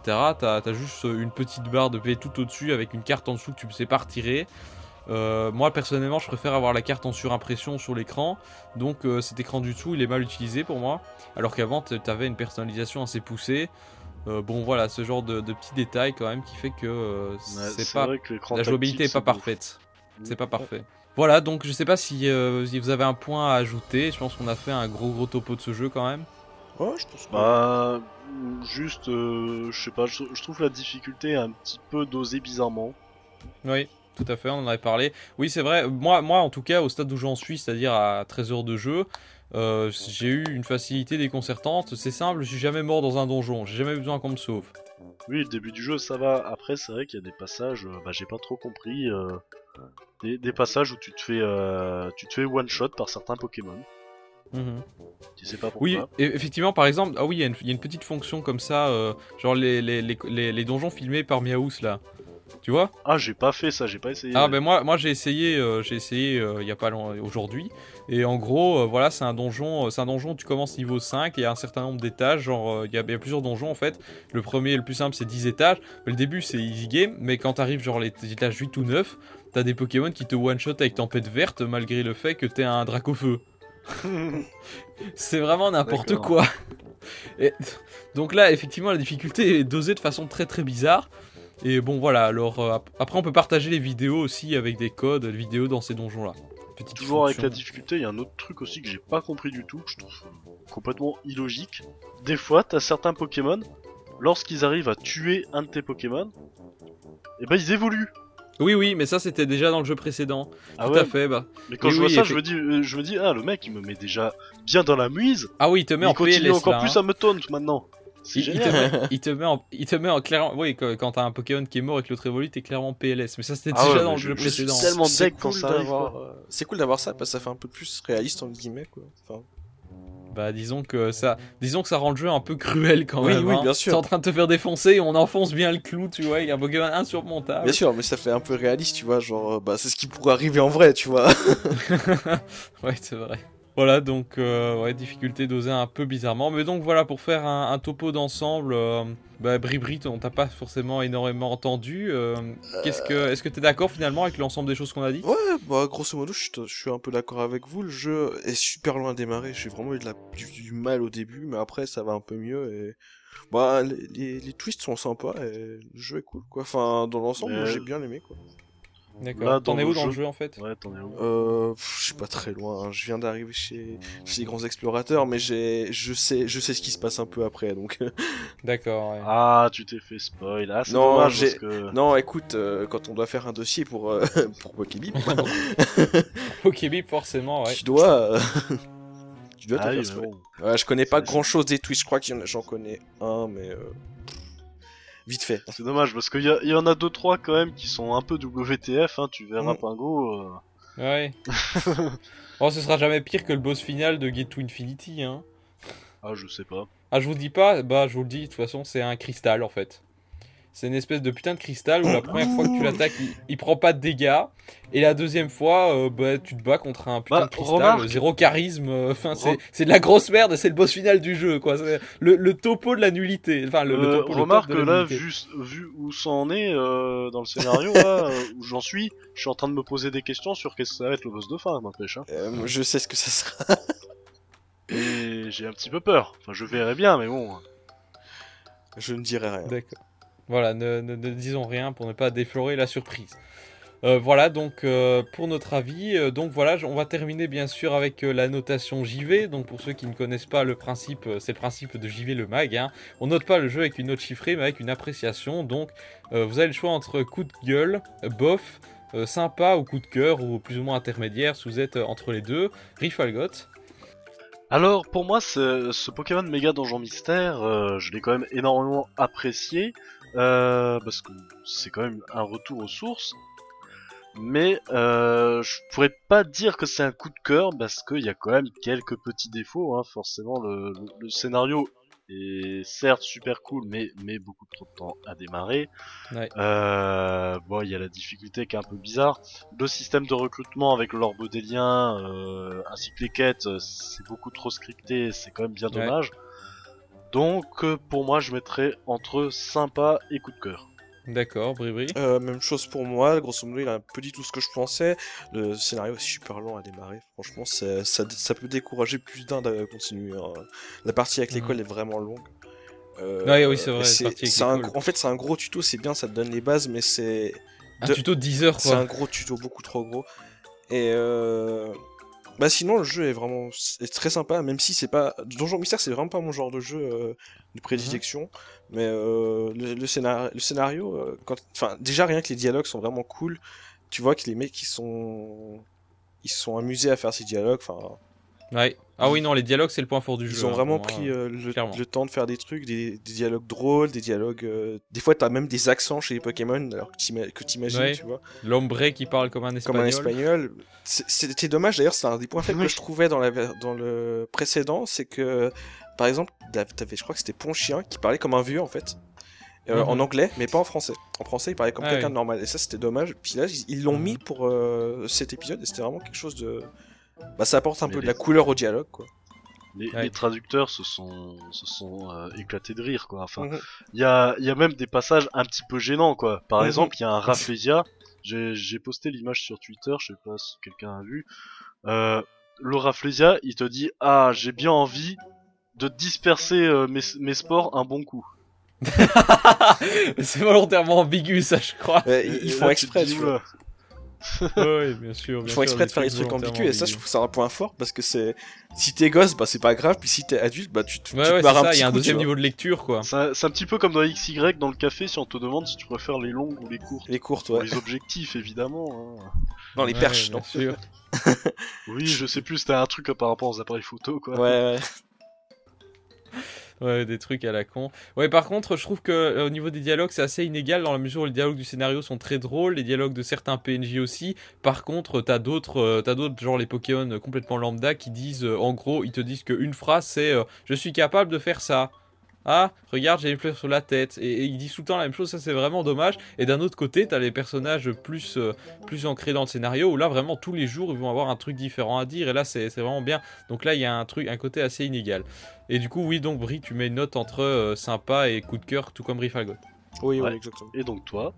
Et donc moi, bah écoutez, euh, je, vais- je, pense exactement la même chose que vous, enfin principalement, c'est-à-dire que euh, d'un côté, euh, d'un côté, on a ce retour aux sources qui fait vraiment plaisir par rapport à un épisode précédent, ça nous prouve que la série n'est pas morte alors que on la croyait euh, progressivement enterrée, et donc euh, voilà, le jeu a beaucoup de points forts. Le problème, c'est qu'il a aussi des points faibles. Il y a des trucs qui sont pas revenus depuis les épisodes précédents, ce qui fait qu'au final, voilà, j'ai un avis, mon enthousiasme a été un peu tempéré. Et donc voilà, je mettrai entre coup de cœur pour le retour aux sources et entre le sympa pour euh, toutes les, les carences du jeu.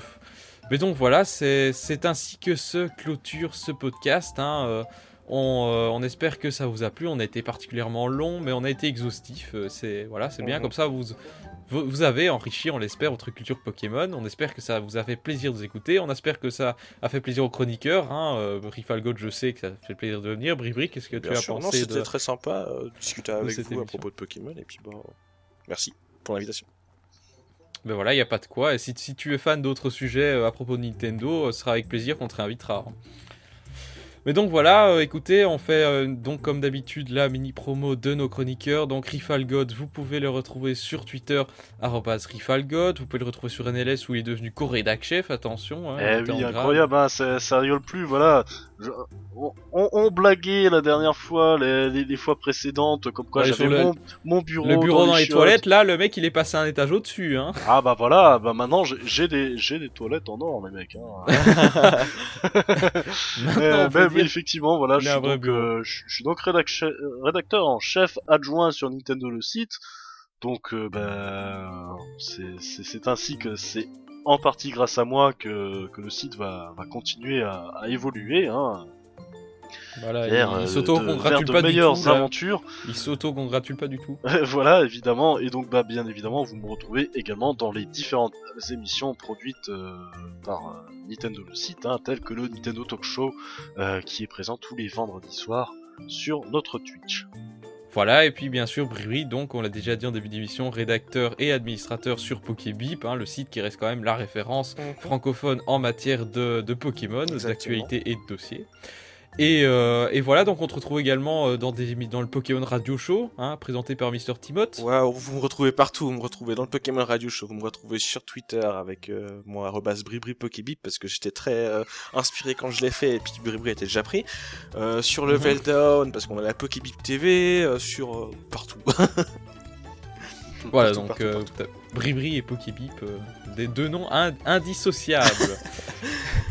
Exactement. Et voilà, donc c'est ainsi qu'on va clôturer cette émission, cette longue émission sur Pokémon. hein, voilà, série, série géniale s'il en est. Et on se retrouve bientôt pour une nouvelle émission, peut-être bien sur Xenoblade, peut-être bien euh, sur un Ah. autre sujet parce qu'on n'aura toujours pas fini Xenoblade. Mais en tout cas, voilà. Moi, je euh, suis on pas loin de la fin personnellement, donc euh, voilà, pas. il se pourrait bien que le prochain podcast soit sur Xenoblade. Affaire à suivre. Affaire à suivre. Et donc euh, voilà, ciao, à la prochaine, bye bye. N'hésitez pas à laisser un commentaire sur l'émission, je ne désespère pas. Hein. Soit, montrez que vous êtes présent, montrez que vous appréciez ce que, ce que nous faisons. Et euh, ciao, à la prochaine, bye bye, salut Au revoir.